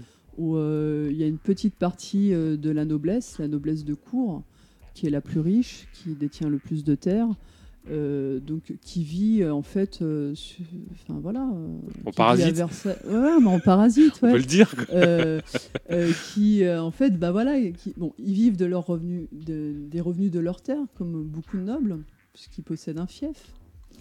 Mais aussi, bah, ils vivent de, de rentes, voilà. Et les, les rentes peuvent être très importantes.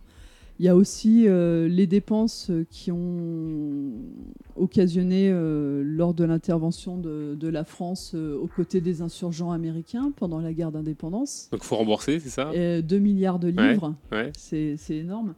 Euh, ouais, 2 milliards de livres, alors que les recettes en 1788 euh, n'atteignent officiellement que 503 millions de livres. Ouais. Alors euh, voilà. Et en fait, il y a euh,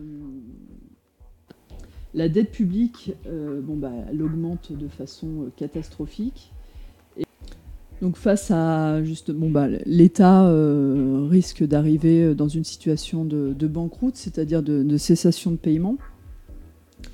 Et donc face à ça, en fait, il y, a, des tentatives qui sont, prises par, Louis XVI et ses ministres, notamment Calonne qui recourt à l'emprunt mais le problème de l'emprunt, c'est qu'ensuite, il faut rembourser, il faut rembourser les intérêts. Et on arrive ainsi à une situation où en 1788, le remboursement de la dette absorbe plus de la moitié du budget de l'État. Donc pour vraiment pallier la, crise financière, ce, ministre propose d'imposer euh, le clergé et la noblesse euh, avec un impôt, la subvention territoriale. Mais euh, pour, voilà, pour ces privilégiés, c'est un affront. bien sûr, ils ne veulent pas payer.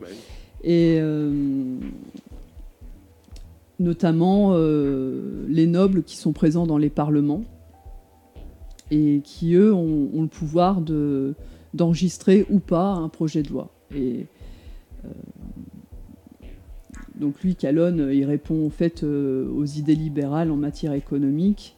Il répond vraiment euh, voilà, aux, aspirations de, la bourgeoisie commerçante et industrielle. Et puisqu'il y a un volet de, sa réforme qui comprend la liberté du commerce des, grains, qui est rétabli en 1787, et aussi une réforme qui, euh, qui supprime les, douanes intérieures. Donc par rapport au système, au, au, problème financier, en fait, euh, bon, Calonne ne réussit pas à faire plier euh, le clergé, la noblesse, et son successeur, Brienne, soumet les deux ordres à la subvention territoriale, donc ce nouvel impôt. Mais il y a une assemblée des notables en fait qui est convoquée en février 1787 euh, convoquée en fait pour euh, approuver la réforme. Et en fait, euh, elle déclare qu'elle n'a pas le pouvoir de consentir l'impôt. donc bon, cela énerve, le pouvoir, il congédie l'Assemblée des notables. Et du coup, bah, il se tourne vers les parlements. Pour, conclure sur la question de la crise financière, c'est c'est pas euh, souvent c'est euh, vu comme euh, le principal facteur déclencheur de la révolution, alors qu'en fait c'est c'est la, la conséquence d'une d'une économie en crise et aussi d'une façon de voilà de gérer la comment dire de, gérer les dépenses. Il y a pas de, enfin, on est dans un État monarchique. Il n'y a pas de, il y a pas de dépenses publiques. C'est euh, euh, et c'est lié aussi euh, au mode de production seigneurial et, et, aussi tout un mode de vie, enfin de la monarchie et de la noblesse qui est voilà qui est qui est en fait euh, voilà, qui est ostentatoire et euh, aussi la monarchie n'a pas de voilà n'a pas de budget prévisionnel. Enfin, il y a une très mauvaise comptabilité, il y a une, mauvaise perception des impôts euh, et malgré voilà des, des, tentatives depuis quand même longtemps de la monarchie de, centraliser le territoire. Hein. Mais cette, euh, cette, euh, cette, crise financière, oui, elle est, euh, elle est alarmante, mais en fait, c'est pas c'est pas tant ça qui déclenche la révolution, c'est plutôt que la noblesse en fait ne veut pas, ne, veut surtout pas participer, déroger à l'un de ses privilèges qui est l'exemption des impôts. Enfin, c'est un refus, c'est le refus de la réforme fiscale, mais c'est aussi le, refus de d'autres réformes la crise financière, c'est euh, voilà, c'est le débat, le débat autour de sa résolution, c'est euh, ça cristallise une, juste une partie du conflit entre la, entre la noblesse euh, et la bourgeoisie, enfin entre la noblesse et le tiers-État. Les nobles seuls jouissent de toutes les prérogatives richesse, honneur, pension, retraite, gouvernement, école gratuite.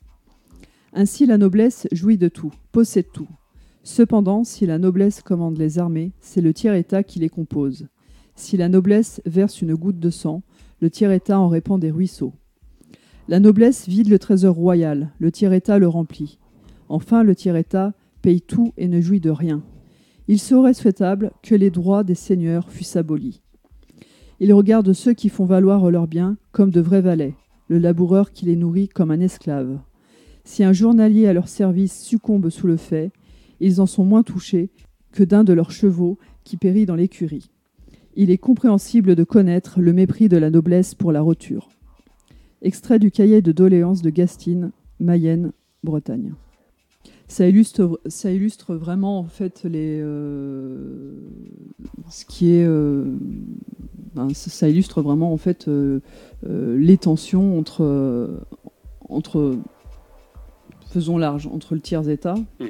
il s'agit de voilà hein, du tiers état dans le texte, et, et, la noblesse, qui en fait ne, voilà, ne, ne produit pas, en fait vit de façon parasitaire sur la société et, euh, euh, alors que c'est le tiers d'État qui, euh, qui, qui, produit, qui va à la guerre, enfin, mhm. et qui, voilà, qui, qui, ne, qui ne, voilà, qui, qui est, bah, qui, profite, voilà, qui, profite de rien, qui. Alors, dans, le texte, il y, a, y, a des choses qui se dégagent, et je pense que ça nous permet peut-être de, ça me permet de poser ma question on voit euh, noblesse, tiers état, on voit, des choses comme ça apparaître. Et euh, puis, bon, mais évidemment, on, est dans ce qu'on appelle une société d'ordre. Alors, euh, justement, avec ces terminologies-là, est-ce que tu peux nous expliquer ce que ce que c'est qu'une société d'ordre et qu'est-ce qu'on peut donner comme définition de ce qu'est une société d'ordre, comment elle s'organise à la fin de l'Ancien Régime? Donc peut-être définir ce que sont ces ordres, comment ils s'agencent, et, peut-être même d'ailleurs dire euh, d'où vient le terme tiers-État, par exemple, aussi. Ça serait intéressant. La, société d'Ancien Régime, elle est, très hiérarchisée. Et en fait, elle est divisée, structurée euh, depuis, le, Moyen Âge en trois ordres. Le clergé, la noblesse et le tiers-État. Et en fait, un ordre, euh, il occupe une fonction sociale. Euh, le clergé euh, dans une société où la, religion est omniprésente, même si euh, dans la seconde moitié du XVIIIe siècle, il y a à certains endroits une, baisse de la pratique et de la ferveur. en tout cas, les, gens sont encore largement imprégnés de, la religion catholique. Et donc le, rôle du, clergé est, plutôt primordial voilà, il veille euh, au, salut des fidèles, euh, il, veille aussi au respect des, règles morales qui sont, dictées par, par la religion. Il a aussi un rôle éducatif, il a un rôle aussi d'assistance sociale. les nobles, en fait, sont issus d'une classe. Alors, je vais ensuite faire la, distinction entre ordre et classe. Et les nobles sont, sont issus d'une. Voilà, au Moyen-Âge, ils occupaient une fonction guerrière. Donc bon, euh, c'est plus, euh, c'est plus vraiment la réalité euh, à la fin du XVIIIe siècle. Cependant, tous, les, tous les hauts grades de l'armée sont, sont détenus par des nobles. C'est beaucoup de, fils de la noblesse sont, sont formés militairement, rentrent voilà, dans la carrière des armes. Et euh, la noblesse, euh, elle vit en fait euh, de l'exploitation du travail des terres. voilà, elle en récolte les fruits. Elle, elle récolte aussi des redevances seigneuriales sur ses, sur ses terres, sur, sur sa seigneurie. Aussi, elle peut vivre de pensions que l'État lui alloue c'est non seulement un ordre, mais c'est une classe, parce qu'en fait, c'est elle qui... elle s'insère vraiment dans, le mode de production féodal, où en fait, c'est voilà, elle qui exploite le travail des, paysans euh, sur ces terres. Il y a, il y a une hétérogénéité au, sein de, au sein de la classe noble, où euh, voilà, il y a des petits nobles qui, à la veille de la Révolution, sont en difficulté face à la hausse des prix euh, certains vivent un peu à crédit, d'autres se mettent, enfin, se mettent à travailler alors qu'ils n'ont pas le droit de travailler. C'est, euh, ça fait partie de leur privilège et aussi d'un, interdit social. Et il y a euh, une, haute, noblesse, donc celle qui possède le plus de terres, qui n'est pas inquiétée par la hausse des prix, qui touche des pensions qui peuvent être importantes du roi, euh, qui vit à, Versailles. il y a des tensions euh, voilà, euh, entre cette petite noblesse des campagnes et cette, cette haute noblesse. Et il y a aussi un, troisième type de noblesse qui est la noblesse de robe, c'est-à-dire c'est celle qui occupe des, tâches administratives, qui, qui, qui, est présente au sein des parlements. Et en fait, ces nobles sont, sont, sont, en fait, sont issus de la bourgeoisie. Ils ont été anoblis Sauf que à la veille de la Révolution et depuis, euh, depuis quelques décennies, euh, l'anoblissement pour, euh, pour les bourgeois n'est plus possible. Il y a vraiment, c'est la noblesse vraiment a mis un frein à ça. Et alors qu'il y avait eu une volonté, par exemple au XVIIe siècle, pendant le règne de Louis XIV, où il a été a été très malin. Ça a été euh, en fait de, calmer le, conflit de classe entre la noblesse et euh, la bourgeoisie. Donc ça a été de, domestiquer la noblesse, d'où euh, la vie ostentatoire, somptuaire, voilà, fête de loisirs, etc. à Versailles, la belle vie, quoi. Et d'intégrer la bourgeoisie. Enfin, il a pas. il a beaucoup fait ça. Mais ça a été d'intégrer en fait la bourgeoisie dans les fonctions de l'État, parce qu'il avait beaucoup plus confiance euh, dans les bourgeois que dans les nobles. Bon, mais ça c'est plus possible en fait. Les bourgeois, ils ont plus, ils peuvent plus espérer un, un anoblissement. Et ça, ça, ça aussi, ça, ça, ça aiguise le, conflit de classe entre les deux. Donc le, tiers État, bah, c'est le, le troisième, hein, c'est le troisième État moi, je, c'est comme ça que je, j'explique en fait euh, ce terme-là. Donc c'est tous ceux qui ne sont pas nobles, enfin tous ceux qui ne sont pas nés nobles et tous ceux qui ne font pas partie du clergé. Donc en fait c'est euh, la grosse majorité de la, population. Et en fait euh, à la base, c'est un terme qui, remonte au Moyen Âge, c'est toutes les personnes qui, ont une fonction dans la production. Mais c'est vaste parce que ça peut être tout aussi bien un marchand que, bon, prenons à la fin du XVIIIe siècle, qu'un patron de manufacture, euh, un avocat, un médecin, enfin, non, quoique les professions libérales, c'est plutôt pas productif. Mais euh, c'est euh, voilà, des petits artisans, donc des petits patrons, c'est des salariés, c'est des paysans qui voilà. Et Cependant, bon, bah voilà, le tiers d'État, ils ne forment pas une classe. Euh, au contraire, euh, il y a. Euh, bon, on reviendra tout à l'heure sur la bourgeoisie et le prolétariat, mais il y a des intérêts divergents. Alors justement, d'où vient le terme tiers-État c'est pas, pas CIS Franchement, qui l'emploie le, premier dans, dans, dans, ses discours? Non, non, parce que bah, c'est un terme euh, au XVIe siècle, euh, c'est sûr qu'il existe, il existe même avant. Non, non, mais c'est même plus vieux que ça. Euh, j'essaye de, de, me rappeler un peu mes, mes, connaissances sur le, sur le Moyen Âge, mais c'est un terme qui est, qui, est, ouais, qui est déjà employé à la fin du Moyen Âge dirais 14e siècle. 14e siècle, ouais. Mais je j'en suis pas sûr. Oui, c'est le, le, tiers, le tiers 3, le troisième état. Troisième état. L'état qui vient en dernier. D'accord. C'est, il y a la tête, le corps et les jambes, quoi. Voilà, c'est ceux qui ne sont pas privilégiés. c'est, le reste, quoi. Mais est-ce que ça correspond à une société holistique euh, propre à la, quoi, la monarchie de droit divin? C'est un peu ça, non? C'est hérité de ça ou pas du tout?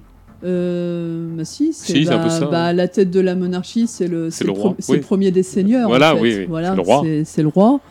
Euh, et, donc voilà, bah, c'est ceux qui combattent, euh, donc les nobles, et puis euh, voilà, ceux qui s'occupent, qui, veillent à la moralité des, fidèles et qui, voilà, qui, prêtent assistance, qui éduquent, qui, donc voilà, les prêtres, enfin le clergé. Et, ensuite, tous ceux qui. Donc voilà, ces, ces deux, ces deux ordres ne, travaillent pas, en fait. Hmm. Et pour pouvoir occuper leurs fonctions guerrières, ça c'est c'était euh, au Moyen Âge, occuper leurs fonctions guerrières et leurs fonctions religieuses, ben voilà, ben, ils font ça, ils peuvent pas travailler, donc c'est les autres qui travaillent. Voilà. Lettre du chevalier de Moret adressée à Necker. Paris, le 28 avril 1789. Monseigneur, permettez qu'au sujet de l'émeute qui s'éleva hier dans cette classe du tiers-état de la ville de Paris, dont les individus payent au-dessous de six livres de capitation, j'ai l'honneur de vous représenter que la dite classe et sans contredit la plus nombreuse de la capitale, la plus utile et la plus précieuse à l'État. C'est elle, en un mot, qui, convertissant en or les matières les plus abjectes, est l'âme du commerce, donne l'existence et enrichit l'autre classe du tiers-État. Que ce premier attroupement pourrait bien être que le prélude d'une insurrection générale de la dite classe, qu'il serait bien fâcheux qu'à l'instant où un roi et un ministre bienfaisant s'occupent du bonheur de la France, elle troublât un travail important en se portant dans de plus grands excès. Qu'il est donc infiniment important que le gouvernement mette tout en œuvre pour la maintenir dans le bon ordre, non par la rigueur et par la force, mais par la modération, et en calmant sa crainte et sa détresse, en lui accordant ce qu'elle a droit de réclamer. Ce sont les seuls citoyens du royaume qui ne seront pas représentés dans l'Assemblée des États généraux, ou qui le seront contre leur gré par les députés de la classe du tiers-État, dont les individus payent six livres de capitation et au-dessus, et dont les intérêts sont totalement différents et mêmement opposés. Ceux-ci ayant le plus grand intérêt à conserver les autres dans leur dépendance et dans leur servitude. Vous pouvez en un instant et d'un seul mot, monseigneur, dissiper leur inquiétude, rétablir parmi cette nombreuse classe de citoyens l'ordre, la confiance et la tranquillité publique. Obtenez-lui du roi et accordez-lui vingt députés, qui seront adjoints aux vingt députés de l'autre classe du tiers. Et tous ensemble ne feront que vingt voix. Qu'elle s'assemble en même lieu et de la même manière que la première classe du tiers. Qu'elle nomme ses électeurs et ses députés dans sa propre classe ou parmi tous ceux des habitants de la capitale qui ne tiendront ou n'auront tenu à aucun corps ou communauté de commerce ou métier. Alors on vient d'entendre une petite lettre là. Euh, de, de, euh, de quoi parle l'auteur de cette lettre exactement, euh, Sandra? En fait, il parle de, l'émeute qui euh, s'est déroulée euh, à la fin du mois d'avril 1789 dans le, quartier du, Faubourg Saint-Antoine à Paris. À la manufacture de papier peint Réveillon, du nom de, son patron en fait. Et où en fait ce, dernier avait décidé de, baisser le. Du moins avait suggéré, enfin il y a un peu un débat là-dessus. Euh, du moins, il avait suggéré de baisser en fait euh, le salaire des, ouvriers. Euh, donc, je sais plus, à 14 sous, alors que la livre de pain devait se, vendre à 9, 10 sous. C'était vraiment aggraver les conditions de vie des travailleurs. Et du coup, une émeute éclate. Et parmi, parmi ces participants, il n'y a pas seulement les travailleurs de chez Réveillon, il y a aussi euh, des travailleurs, euh, notamment, il me semble, euh, d'une manufacture, il me semble, c'est, je me rappelle plus, Saint-Gobain, qui était, ouais, non. Et, euh, aussi, euh, aussi des, voilà, des, des, travailleurs sans emploi, des chômeurs. Et euh, la répression a été, a été énorme. on ne sait pas trop le, enfin, pas trop, même actuellement, le nombre de morts il s'évalue à jusqu'à quelques centaines. Et, et du coup, en fait, euh, c'est intéressant cette lettre parce que euh, c'est un homme qui est issu de la noblesse, qui euh, voilà, a entendu parler ou est témoin de ces, euh, de ces émeutes et, euh, se rend bien compte que bah, au sein du tiers d'État, il y a pas voilà, il y a deux classes qui ont des intérêts divergents c'est vraiment les voilà les, les, choses sont dites quoi. Et euh, bon, lui, il appelle voilà plutôt à, à voilà à apaiser euh, justement la classe des travailleurs, euh, de leur permettre euh, à ce qu'ils aient des représentants, etc. Bon, c'est chose bien sûr discutable. Mais euh, c'est un, un témoignage qui est, qui est surprenant et surtout quand voilà, des gens disent mais le, le terme de classe n'a jamais été employé durant cette époque.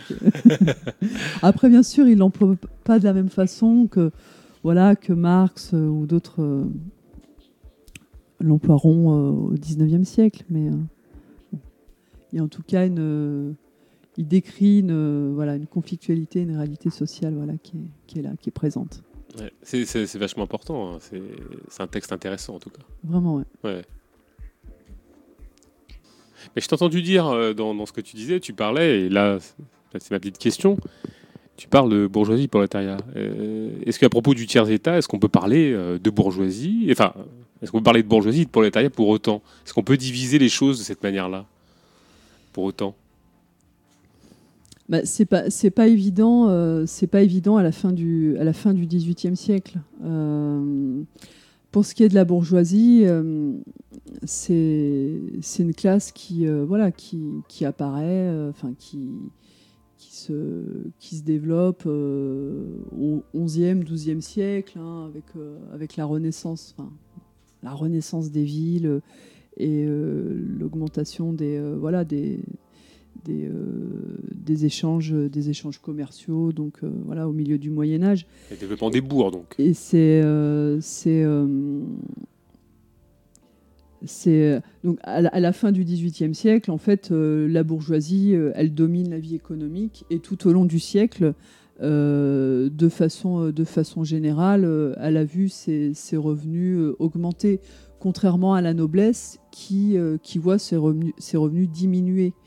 Et donc elle occupe, voilà, elle occupe les, le secteur du commerce, les manufactures, la finance. Il y a aussi euh, une profession libérale qui, se développe, par exemple euh, au sein du, voilà, du, euh, parmi les, révolutionnaires bourgeois, beaucoup sont, sont avocats. donc bon, eux, ils n'ont pas de, voilà d'activité productive, mais en fait, ils sont, ils sont quand même partie prenante de, euh, de, ce, de ce changement économique. De façon plus ou moins consciente, en effet, bah, c'est là où on arrive à, la, conscience de, la conscience de classe, euh, où euh, pour certains, par exemple pour Barnave, qui était un, c'était un avocat dans la région grenobloise, dont la famille était en lien justement avec tout le milieu des affaires. Et lui, en fait, il avait, il avait conscience que ah, il avait une phrase qui est pas mal. Euh, voilà. Euh, où il dit Une nouvelle distribution des richesses produit une nouvelle distribution du pouvoir. Donc il est bien conscient qu'il euh, y a des changements économiques à l'œuvre et que la, gestion du pouvoir, enfin, il, faut que ça change. quoi. Alors que bon, il y a, d'autres, une autre partie de la bourgeoisie qui est plus sur des sur des revendications euh, d'ordre social, c'est-à-dire euh, ils aspirent à l'égalité juridique, donc la fin de la, société d'ordre. Euh, ils veulent voilà, meilleure, voilà une meilleure gouvernance, c'est-à-dire une représentation, donc plus de monarchie de droit divin, monarchie absolue certes, mais tempérée par séparation des pouvoirs. Donc on a une la conscience des, changements économiques euh, qui, sont, qui, sont, déjà là. Je veux dire, il y, a, deux modes de production qui se superposent à la fin du XVIIIe siècle. Le mode de production seigneurial qui, euh, voilà, qui, en perte de vitesse, qui est en perte de vitesse, et puis euh, le mode de production capitaliste euh, qui, euh, voilà, qui, qui, va sur la, voie de l'industrialisation. et voilà, ça, c'est sûr que ben, voilà, ça, ça fait des étincelles. Quoi. Et en tout cas, c'est il y a une il y a une, une frustration qui est, qui est, qui est partagée en fait parce que euh, pour revenir justement bah, l'extrait des, cahiers de doléances euh, justement qui montre ce, conflit entre la, noblesse et le tiers état, c'est euh, une grande majorité de bourgeois voilà, aspire à des réformes politiques, administratives, judiciaires, à la séparation des pouvoirs. Euh, après, sur la question économique, donc bon, euh, il y a des gens euh, très conscients comme Barnave, mais il y en a qui sont pour la fin des corporations, mais c'est pas forcément que pour des raisons économiques, c'est aussi casser les communautés. C'est-à-dire, c'est vraiment établir une, égalité juridique.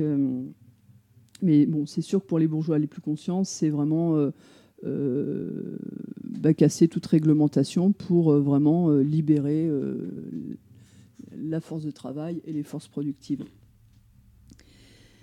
Donc bon, on est une bourgeoisie qui est voilà, qui est consciente euh, d'une façon générale, qui est oui, qui est consciente, euh, qui est consciente de ses talents, qui euh, qui s'estime tout à fait capable de, participer à la gestion politique, administrative du pays. Mais bon, c'est voilà, la noblesse ne l'entend pas ainsi et c'est ça amène, voilà, ça amène à une, impasse, à une frustration et, à un conflit qui n'est pas encore ouvert, mais qui, voilà, qui va l'être. Euh, et, donc, du coup, en tout cas, euh, ils savent que euh, leurs intérêts sont opposés à ceux de la noblesse. Sur cette opposition avec la noblesse, en fait, voilà, la, noblesse, elle est vraiment vue comme, comme un groupe parasitaire, alors que voilà, la bourgeoisie, elle valorise le travail, l'effort, voilà, que tu sois marchand travailleurs des champs, euh, travailleurs salariés. Euh, et euh, c'est ce que montre en fait Sieyès dans son, petit pamphlet Qu'est-ce que le tiers-État qui, publie au début de l'année 89. Et lui, il définit le tiers-État par les travaux et les fonctions publiques qu'il assume alors que pour lui, en fait, la, noblesse, vu qu'elle participe pas justement à l'effort de production, ben, bah, euh, en fait, euh, elle n'appartient pas au corps social. Et euh, pour lui, elle dévore, comme il dit, la meilleure part du produit sans avoir concouru à rien à le faire naître. Une telle classe est assurément étrangère à la nation par sa fainéantise. Et le, donc le pamphlet de Sieyès est vraiment éclairant pour comprendre le, conflit de classe entre, entre la bourgeoisie et la noblesse. Et aussi, ça permet de, comprendre euh, justement comment la bourgeoisie, elle se voit comme euh, la classe euh, émancipatrice et, la représentante de la, société entière face à la noblesse qui est, qui est, vraiment vue par l'ensemble de la société comme ce qu'appellera Marx plus tard la, la classe du scandale général. Bon, on parle de bourgeoisie, mais et pour autant, est-ce qu'on peut parler de prolétariat?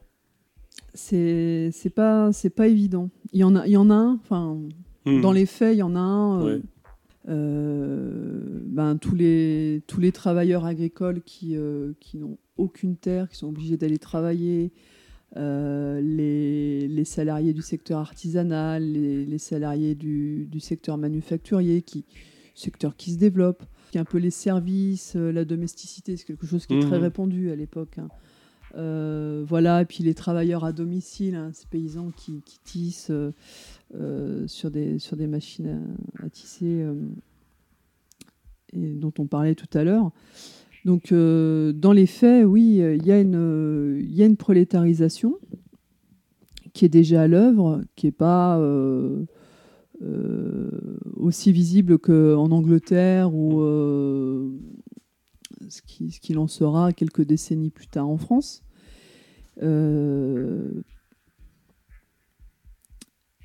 il y a, euh, c'est un prolétariat qui est, euh, qui est, en voie de constitution et, euh, et, qui commence à mener des luttes. Et je pense que c'est un, un, un, point qui est important. Dans les années, à partir des années 1770, les grèves, elles, sont, elles deviennent plus fréquentes. Il y a l'exemple, par exemple, d'une grève à Lyon qui éclate en 1786 où euh, les, donc c'est les, les, salariés de, donc, du secteur de la soie qui en fait euh, qui réclament euh, une augmentation de, de dessous par, par pièce qu'ils fabriquent. Et donc qui réclament en fait cette augmentation, vu qu'en fait voilà le, un compagnon en gros gagne 20 sous et le prix d'une livre de pain coûte 8 sous. Donc voilà, ça devient de plus en plus intenable pour les travailleurs. Donc voilà, ils font, ils font grève, euh, ils s'associent euh, vraiment pour euh, faire face aux organisations patronales qui sont très souvent aidées par les autorités. Hein. Et donc, ils vont réussir en fait à, obtenir cette augmentation mais après, en fait, les autorités donc, font passer euh, une, loi, enfin une décision de la municipalité qui est euh, le, refus, enfin, interdisant en fait les travailleurs de, s'associer, mais y compris de faire des réunions dans les cafés, dans les cabarets et tout ça. Et là, en fait, ça, voilà, ça relance le conflit et et euh, du coup, ben, pour des travailleurs, il en est hors de question. Il en est hors de question. Et euh, du coup, euh, bah, il y a une répression qui s'abat sur eux. Il y a des, mmh. quelques, quelques ouvriers qui sont condamnés à mort. Et, et du coup, ben, voilà, les, patrons, aidés par les autorités, en profitent pour, pour annuler l'augmentation qu'ils avaient concédée aux travailleurs. Donc il y, a, une conflictualité de classe euh, sur, euh, sur certains. Euh, dans, voilà, sur, sur certains lieux de, de production. Et il y a aussi des, voilà, des ouvriers qui, qui, qui tentent de s'organiser, d'autant que voilà, à partir de, de 1781, il y, y, a un livret qui est, qui est établi pour, pour tous les salariés. Et il y a aussi euh, dans les manufactures, en fait, euh, parce qu'au début, les patrons, ils n'arrivaient pas à. Voilà, il y a vraiment une différence de conditions de travail entre travailler dans un atelier où, en fait, euh, tu travailles un quart d'heure, et puis tu fais une pause de cinq minutes, puis tu retravailles un quart d'heure. Enfin, c'est très. voilà, c'est pas. c'est pas euh, bon, les gens euh, travaillent, sont exploités, hein, mais euh, alors que dans les, enfin c'est c'est beaucoup plus fluide, alors mmh. que le rythme est beaucoup plus fluide, alors que dans les manufactures, c'est arrives à telle heure et tu repars à telle heure, et en fait, dans certaines manufactures, les, travailleurs peuvent pas faire pause en dehors de la manufacture. Il y a certains patrons, ils ferment à clé carrément le la manufacture pour pas que les, ouvriers s'en aillent. Il y a vraiment une, discipline militaire et euh, bah, les travailleurs, euh, il y, a des tentatives de résistance, il y a des résistances. L'introduction de machines amène aussi euh, les, ouvriers à, résister et à faire grève, notamment en 1744 à Lyon, où éclate l'une des, plus grosses grèves du siècle. Et euh, en fait, bah, ils s'opposent aux machines, pas, voilà, simplement, euh, ça va, ils vont être encore plus euh, dépossédés de leurs moyens de production. en fait, le travail, il est dévalorisé. C'est une question de savoir-faire Oui. C'est ça? Oui. Donc en fait, on perd un peu un art, quoi. On perd une capacité oui.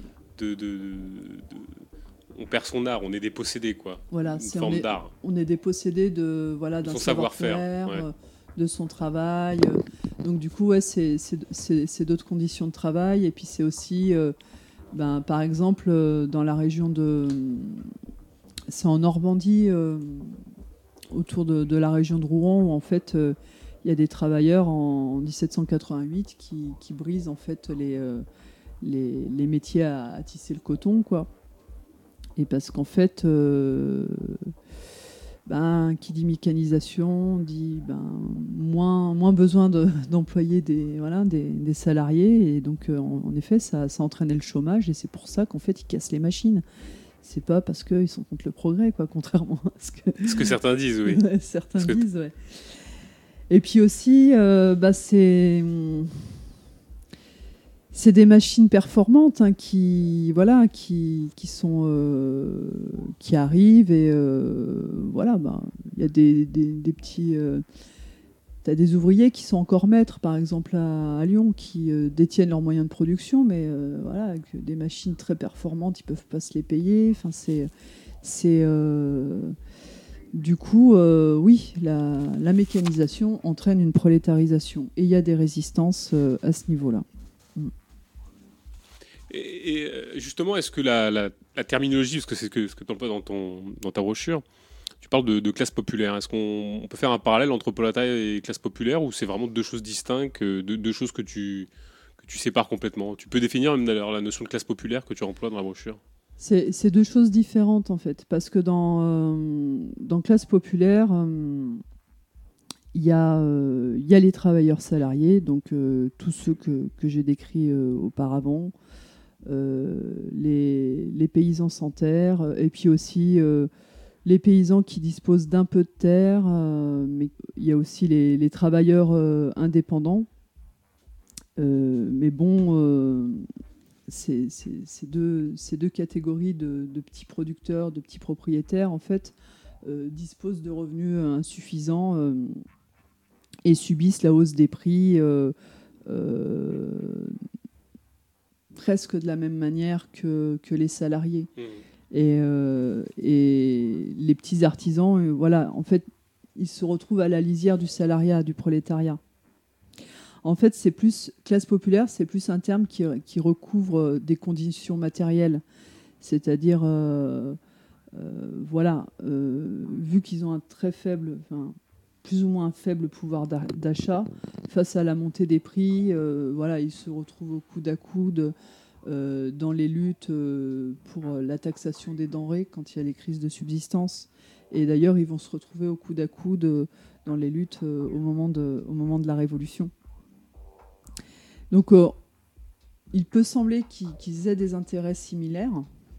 Surtout, bon, bah, quand on, voilà, quand on, voit euh, l'histoire, euh, surtout quand on voit ce qui s'est passé euh, quelques dizaines d'années après, hein, où, des, artisans, des, paysans qui avaient un peu quelques terres, ben voilà, se, se, retrouvent, se retrouvent prolétaires, vont travailler dans les, voilà, dans les usines. Et donc, on peut, on peut avoir l'impression qu'ils ont des intérêts similaires. Euh, mais par exemple, euh, en 1793, euh, à un moment, donc vraiment le moment très fort de la Révolution, justement en termes de, lutte des classes populaires, par exemple dans le, mouvement de la, sans-culotterie, on, reparlera de, ces militants révolutionnaires un peu plus tard. Bah, il y avait des salariés et des petits artisans. Et qu'à un moment donné, ils se, ils sont, pas affrontés ouvertement, mais il y a eu des tensions, quoi, où tu te retrouvais euh, dans la lutte, dans les réunions euh, des sociétés populaires avec ton patron, enfin, et à un moment où voilà, la, crise économique, elle est aiguë. Enfin, il y, a, y, a, des grèves. Enfin, c'est donc c'est un, voilà, c'est un terme que j'emploie, mais euh, voilà, il ne, il ne recouvre, c'est sûr qu'il recouvre pas, euh, voilà, une, les, quelques catégories qui mhm. rentrent sous, ce, sous, sous, cette, sous cette appellation. En fait, euh, voilà, il y a des aspirations qui sont, qui sont similaires, mais il y a, on voit apparaître au cours de la révolution des, intérêts divergents. Alors tu dis qu'à un moment donné, ils ont des intérêts bon, euh, ponctuellement convergents. Euh, tu disais qu'ils pouvaient se retrouver sur des formes de peut-être d'émeutes, de jacqueries, mais plus spécifiquement euh, sur, sur, ces classes, sur ces classes populaires. Comment la veille de la, Révolution se manifestent les, les jacqueries, les révoltes, les émeutes de ces classes populaires? Elles se manifestent comment à ce moment-là? Bah, ah, déjà, les jacqueries, en fait, c'est euh, des, des, révoltes, euh, des révoltes paysannes qui. Mhm. Euh, on parle plus de jacquerie, en fait, euh, au XVIIIe siècle. C'est quelque chose dont on parle pour, plutôt pour la période du Moyen-Âge. Mhm. Et tout au long, euh, tout au long en fait, de l'Ancien Régime, donc euh, depuis le XVIe siècle, on pourrait remonter un peu plus loin, il y a, une, tradition de, lutte sociale euh, qui passe par la remise en cause des pouvoirs et, aussi par des luttes sur la question de l'accès aux subsistances des révoltes euh, voilà, aussi euh, contre la fiscalité, comme je disais tout à l'heure. voilà, c'est le tiers-État qui paye les impôts. donc ceux qui ont peu de revenus, c'est vraiment une charge écrasante. Donc il y, a, aussi pas mal de, durant l'ancien régime, pas mal de, révoltes antifiscales. Et ces, quelques siècles de lutte euh, bah, ça a constitué euh, voilà, une, conscience sociale qui, qui, prépare, voilà, qui prépare les classes populaires à la Révolution. Donc pour revenir sur la, période, la petite période antérieure à la, Révolution, il y a une agitation sociale qui est croissante depuis, depuis les années 1770, donc avec les émeutes de subsistance qui sont nombreuses. Il y en a une euh, justement qui est, très connue sous le nom de la guerre des farines, donc qui éclate euh, au printemps 1775 et qui se caractérise par des émeutes euh, taxatrices dans toute la région parisienne. Donc la taxation, c'est en fait les émeutiers qui vont donc là où se vend euh, les céréales ou euh, là où il y a la farine, le pain. Et en fait, ils exigent que les, euh, produits leur soient vendus à un prix, ben, voilà, un prix raisonnable, quoi, un prix donc il y a une, il y a ces émeutes en 1775 qui, qui éclatent et euh, qui euh, en fait euh, qui répondent à l'augmentation des prix du grain qui sont qui font suite à une mesure prise par le par le ministre de, Louis XVI Turgot qui voilà qui légalisait la, libre circulation des grains. Donc dans, ces émeutes, il y a beaucoup d'ouvriers agricoles qui, qui participent et euh, pour la première fois, en fait, euh, bah, il y a plusieurs milliers de manifestants qui, qui vont jusqu'à Versailles et, euh, pour demander la taxation du pain. Et ça, c'est ça, c'est une première en fait d'aller devant les lieux du pouvoir, de, de mettre en cause ce pouvoir. Et, Bon, en fait, c'est un, échec euh, pour les émeutiers puisque la répression euh, s'abat sur eux. Mais l'intensité du conflit, il est tel qu'il y, a un contemporain euh, qui est Mably, qui était un. on en reparlera tout à l'heure, et qui, voit en fait dans ces émeutes la préfiguration possible d'une révolution. Donc lui, il voit bien en fait tout, le, caractère de classe qui a dans les mesures euh, visant à, libéraliser l'économie. Donc euh, concrètement, en fait, bah, durant les émeutes, par exemple dans, les émeutes de subsistance, les, manifestants bloquent les convois de grains sur les axes commerciaux. Ils se rendent aussi dans les greniers de stockage ils vont sur les marchés, ils vont dans les boulangeries. Bon, ils exigent que fait euh, la marchandise, de, enfin ils exigent que de payer la marchandise, voilà, à un prix raisonnable.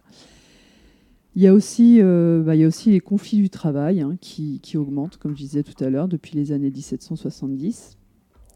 Et euh, de, façon, de façon générale, en fait, les grèves, elles ont été fréquentes au XVIIIe siècle. Donc c'est pas, c'est pas un phénomène nouveau qui apparaît au XIXe siècle. C'est vraiment pas. Cependant, les grèves, sont moins nombreuses que, les émeutes de, subsistance.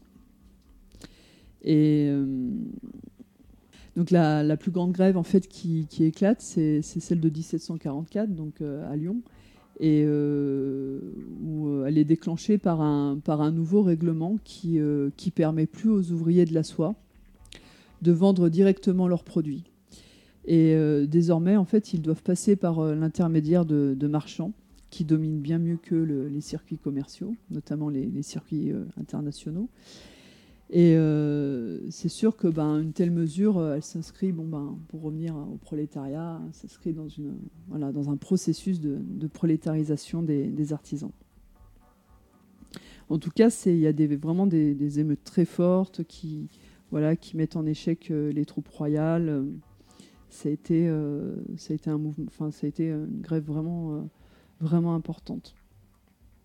Alors là, on parle des, on parle des classes populaires, mais euh, quid de la situation des femmes à cette époque-là? Ils ont une situation particulière euh, Comment ça se passe pour elles euh, à ce moment-là?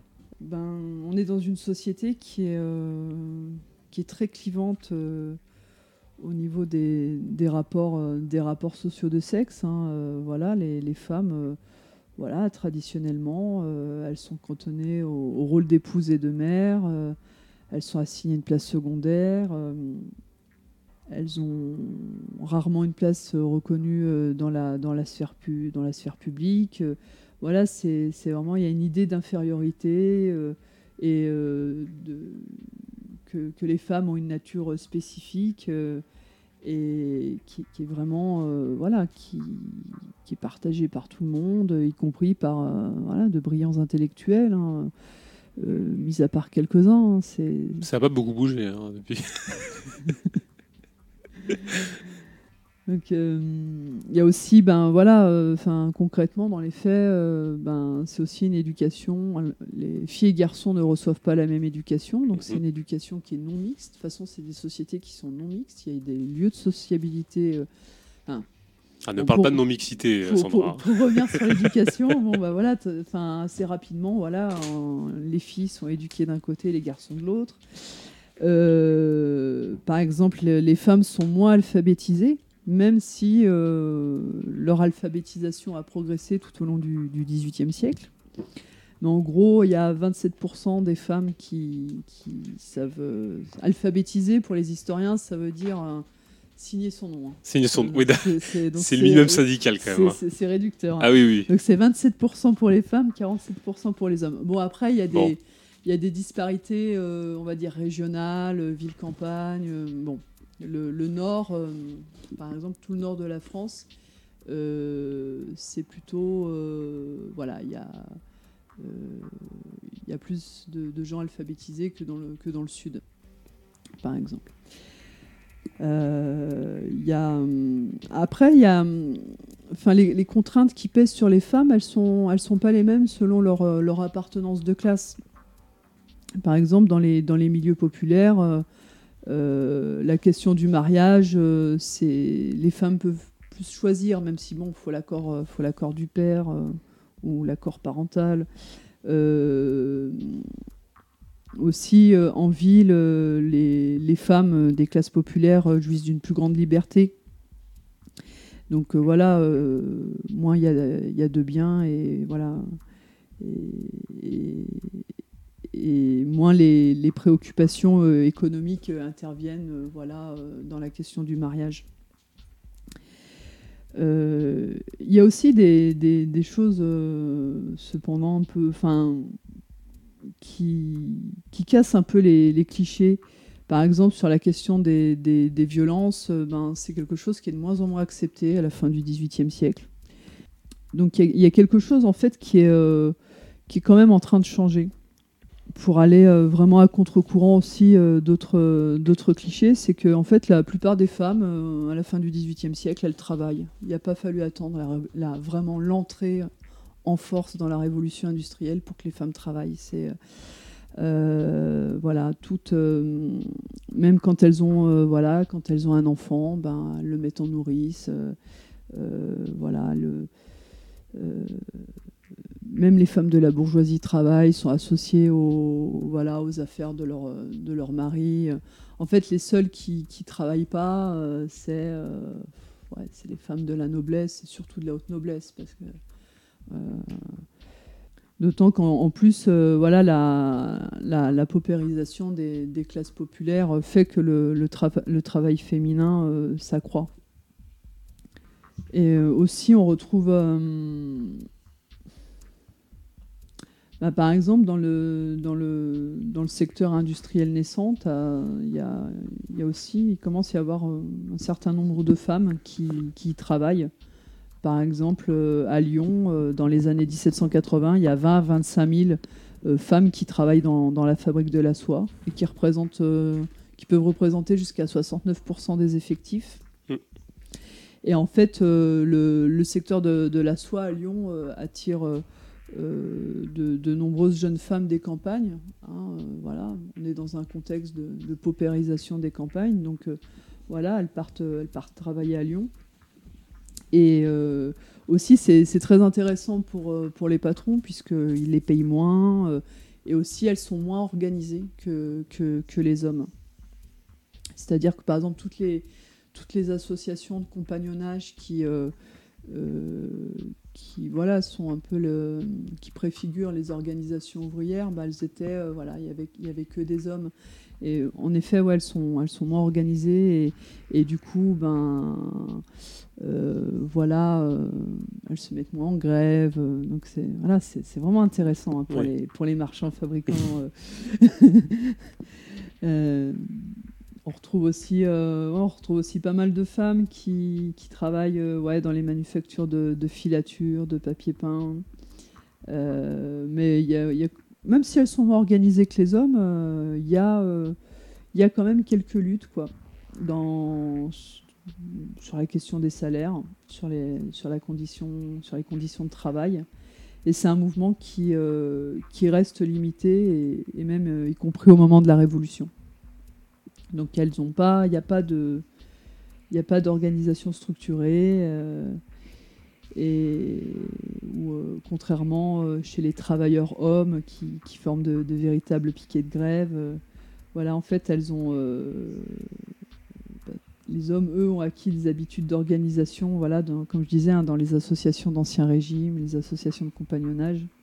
Et oui, sur la question des salaires, ben, il y a déjà en fait euh, une inégalité euh, voilà, euh, salariale où les femmes gagnent environ moitié moins que, que, les hommes. Et donc, il y a vraiment une dévalorisation du travail féminin à tel point que dans certains métiers artisanaux, ben, il y a des. Les, la majorité des ouvriers euh, voient l'arrivée des femmes euh, comme euh, voilà comme quelque chose qui risque de faire baisser les salaires et de faire perdre à, la, profession, son, prestige. Donc il y, a vraiment un blocage pour que les femmes puissent accéder à certains métiers artisanaux. Mais sur un autre terrain, par exemple sur la question des, émeutes euh, au moment des. sur la question des subsistances, mhm. euh, elles sont nombreuses à y participer, elles sont même à l'origine euh, même des, émeutes. Et certaines peuvent même être exclusivement composées de femmes. on les retrouve aussi sur bah, les émeutes liées aux impôts, liées à la, spoliation des, des biens communaux dans les campagnes. Elles y jouent un grand rôle. Et euh, cette combativité, on va, la retrouver euh, au moment euh, de la Révolution, où les femmes se sont, beaucoup investies. Les, travailleuses sont vraiment beaucoup investies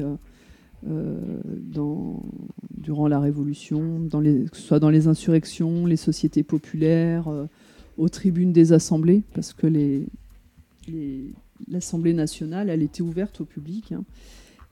donc et euh, justement, bah, c'était une façon de, pour, euh, pour, les, pour les travailleurs et, les travailleuses de, pouvoir aussi euh, savoir ce qui se racontait, ce que les bourgeois y racontaient, puis de, de mettre aussi des, des coups de pression. Exactement. Nous avons l'honneur d'exposer à Sa Majesté la plus grande, la plus affreuse des misères et des calamités du peuple breton, afin qu'il plaise à Sa Majesté d'y remédier s'il lui plaît. Les avares du siècle en sont les auteurs par les exportations continuelles de grains de toute espèce hors la province, ce qui est cause que depuis 1760-1780, nous payons les grains d'un prix excessif qui a causé une misère sans fin dans la province. En 1760 et 1761, on ne payait la mesure de seigle du poids de 120 livres que 3 livres et 3 livres d'isole. Lors notre canton ne fourmillait point de tant de malheureux, quand il a fait depuis ce temps-là, pour prévenir de pareils malheurs, qu'il soit fait défense à tout marchand ou négociant d'exporter des grains hors de la province, dès le moment que la mesure de seigle excédera dans nos marchés le prix de 4 livres. Cahier de doléances des artisans de Pont-l'Abbé. La disette de pain est terrible à tout moment. On reçoit de province des nouvelles émeutes, des nouvelles d'émeutes et de troubles et il faut avoir recours aux troupes pour préserver la paix des marchés. Les prix que l'on cite sont les mêmes que j'ai trouvés à Abbeville et à Amiens, 5 sous la livre pour le pain blanc et 3 sous et demi ou 4 sous pour le pain ordinaire, qui est mangé par les pauvres. Ces prix dépassent leurs ressources et causent une grande misère. Arthur Young, Voyage en France, 8 juin 1789. Alors, ça, c'est ce qu'on appelle, euh, dans le langage de la Révolution, enfin, à la veille de la Révolution française, la, crise frumentaire, c'est ça, si je, comprends bien, si je comprends bien. Est-ce que tu peux définir ce terme de crise frumentaire et nous expliquer ce qui se passe au niveau de cette crise frumentaire? C'est quoi, c'est quoi la crise frumentaire? Euh, ben, En fait, c'est quand, euh, bah, suite à une mauvaise récolte, en fait, donc voilà, il y a moins de voilà, il y a moins de grains, il y a moins de, céréales et euh, du coup ça, ça, entraîne, euh, ça entraîne une montée des prix et euh, ça entraîne ben, voilà, la, colère des, classes populaires et qui ça se traduit par des émeutes. Donc, par exemple, entre l'automne 1787 et le, et le printemps 1788, euh, la, crise frumentaire euh, s'explique par une série de, pluies, d'inondations, euh, de grêles, de sécheresses, puis des, puis des gels extrêmes. Et donc, il y a une pénurie et ça entraîne un emballement des prix. ce qui fait qu'au début de l'année 1789, le, prix du pain augmente de 50%. Et c'est vraiment problématique parce qu'en temps normal, les classes populaires euh, consacrent euh, environ la moitié de, leur budget euh, à l'achat du, pain. En plus, à cela, il faut, ajouter qu'il y a un, très fort chômage. Par exemple, à Lyon, il y a un tiers des ouvriers qui sont au chômage. Et donc voilà, ça, génère mais vraiment un, climat, enfin un climat d'émeute généralisé sur, sur quasiment tout, tout le territoire français puisque de, 1788 à avril 1789, donc la, veille de la Révolution, euh, on comptabilise 289 émeutes. Donc c'est voilà, c'est des c'est des paysans, c'est des travailleurs des villes qui, réclament la, diminution euh, du prix euh, du pain et des denrées de première nécessité. Donc euh, voilà, les émeutiers vont piller les entrepôts, les autres lieux de, stockage des grains, comme en Bretagne. Parce qu'aussi, face à la pénurie et la montée des prix, il y a des commerçants, ils, stockent pour créer, enfin, qui profitent de la pénurie pour créer encore plus la pénurie. Mmh.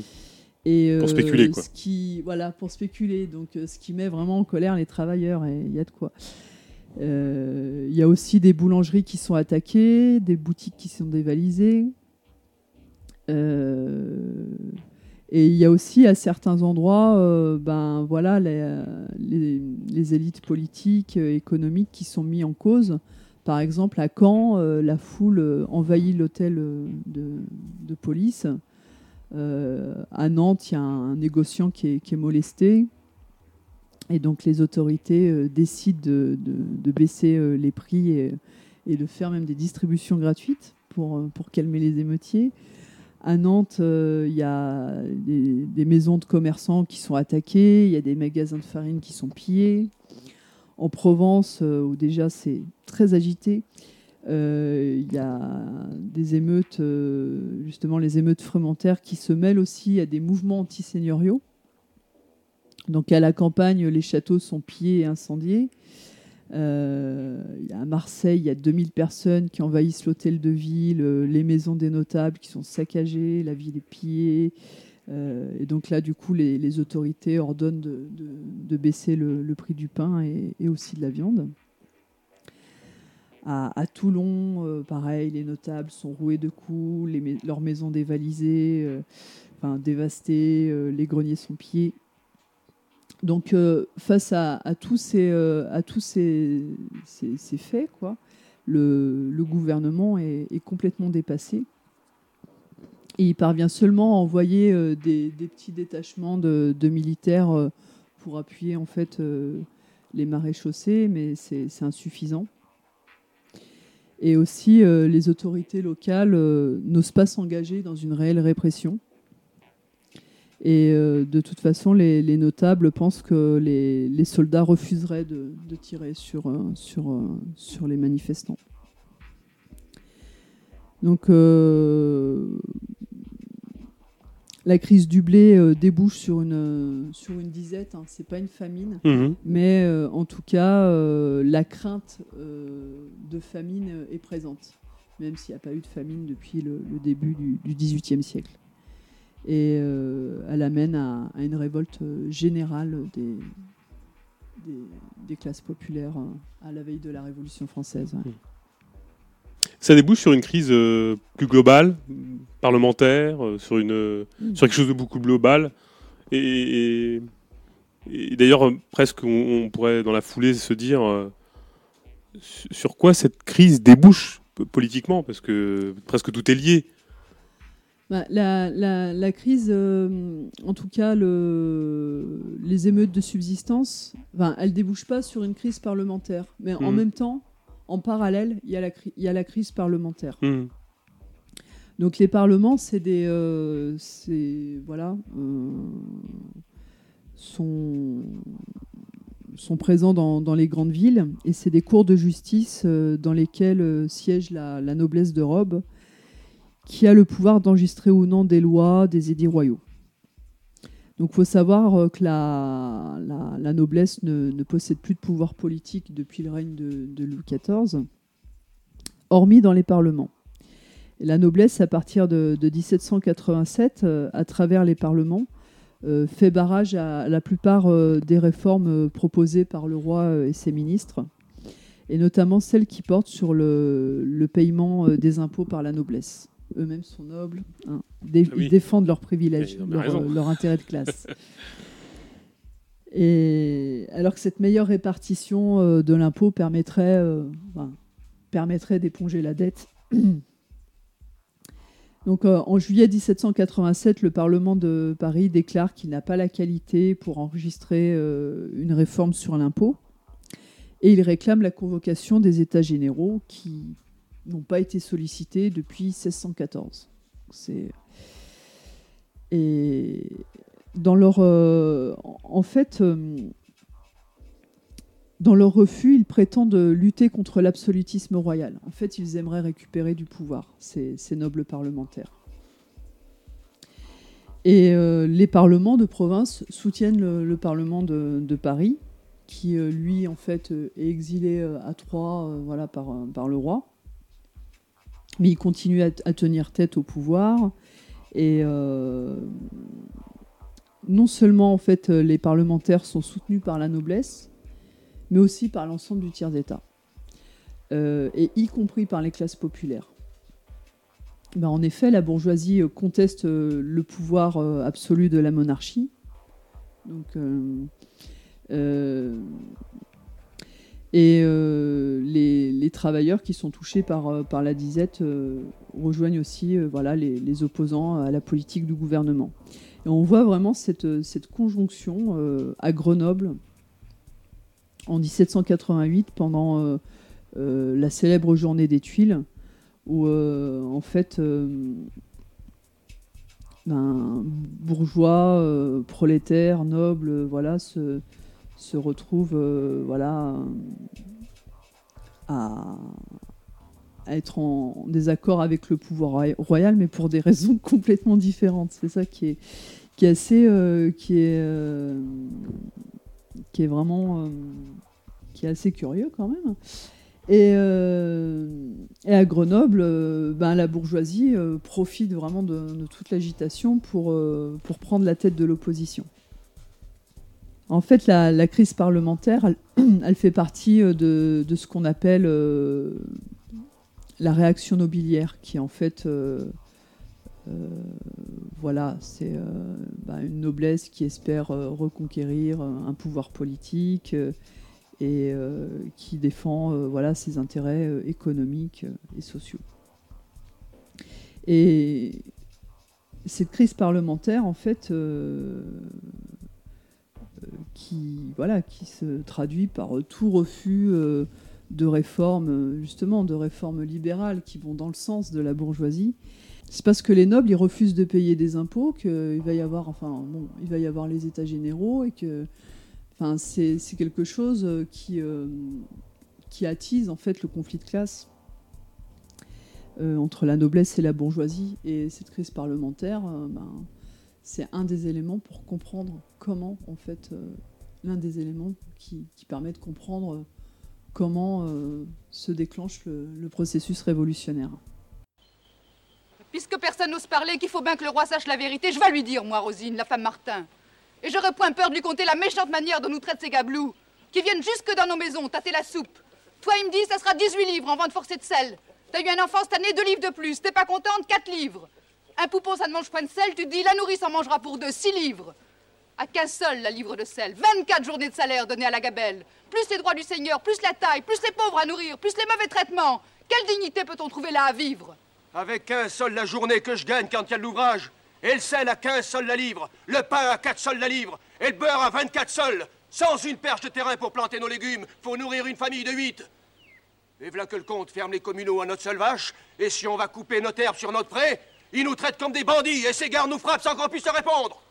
Moi, pour un sens restendu, les gardes du château me chassent de la maison où je suis né.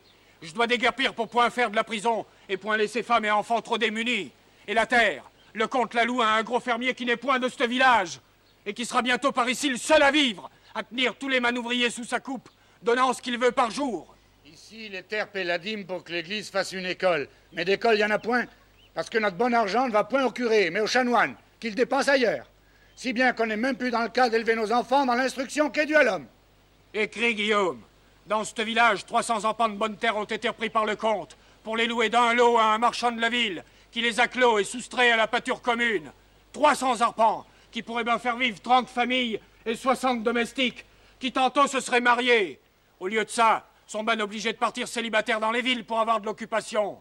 Écris, Guillaume, Grandjean, Julien, David, Germain et bien d'autres encore qui sont devenus des meurs la faim.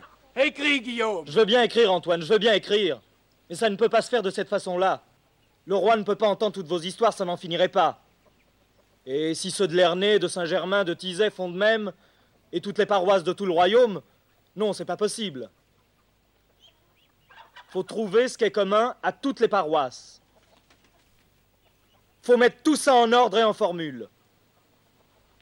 Comment faut-il faire alors? Comment faire? Si vous voulez, je vais vous lire ce que nous, à Chinon, nous avons rédigé. Tu parlais de Gabelle, Rosine? Écoute donc. Les députés aux États généraux voudront bien s'occuper de l'abolition de la gabelle. Et si l'état des finances et des besoins ne le permettent pas, d'aviser aux moyens de faire distribuer le sel au plus bas prix possible. C'est toi, Nicolas, qui parlais de justice? Je parlais de Brissot. Article 23 que tous les tribunaux d'exception soient supprimés et qu'il n'y ait plus qu'une seule classe de juges. Et ça vaut pour Brissot aussi, ça, Guillaume? Pour Brissot et tous les autres, Nicolas. C'est toute l'administration de la justice qu'il faut réformer. Les lois criminelles, la procédure. Il faut que tout citoyen...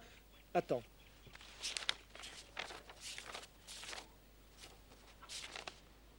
Voilà article 18.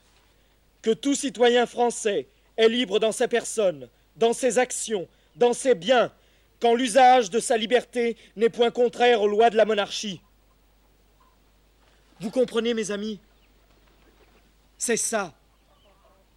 Il faut aller au fond des choses. Qu'est-ce qui empêche le bonheur du peuple? C'est que le tiers-État, qui est tout dans la nation, n'est rien dans l'ordre politique.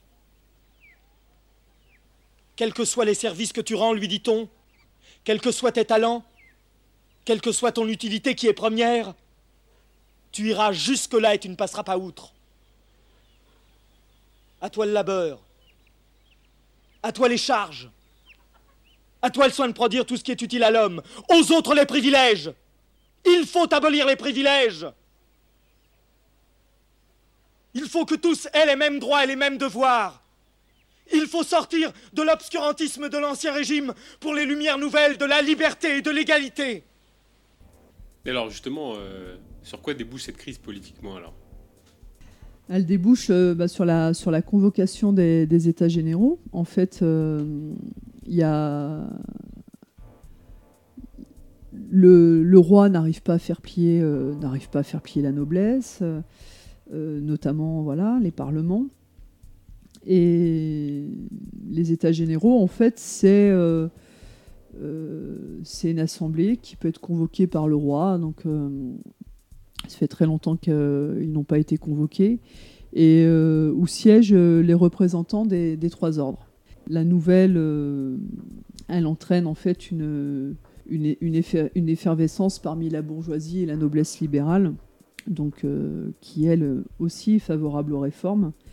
Et euh, ça les amène à, s'organiser euh, politiquement euh, au sein d'un club qui s'appelle le Club des Patriotes. Et cette, cette politisation de la, de la bourgeoisie, elle se traduit aussi par toute une littérature de contestation qui, qui reflète les aspirations de la bourgeoisie, notamment le, le, fameux pamphlet de CIS, Qu'est-ce que le tiers-État? Et donc, bon, les États généraux, en fait, c'est euh, le dernier recours euh, voilà, trouvé par, euh, par la monarchie pour enfin pouvoir statuer sur la réforme fiscale. Donc les, les, élections se font par ordre, c'est-à-dire que des bourgeois élisent des bourgeois, des nobles élisent des nobles.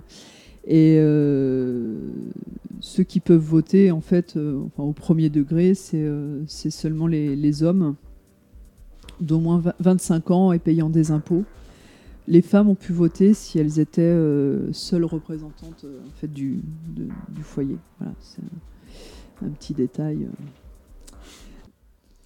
Nous déclarons et certifions que le refus nous a été fait par la classe de messieurs les bourgeois de Pont-l'Abbé d'entendre nos doléances et recevoir nos demandes, ainsi que le cahier de doléances de la communauté pour les enregistrer.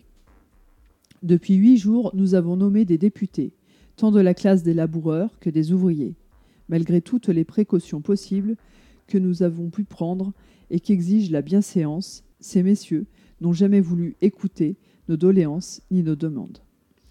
Même s'ils nous ont déclaré qu'ils étaient d'avis de verbaliser contre nous, sous-signés, et les dénommés citoyens qui ont déclaré ne savoir signer.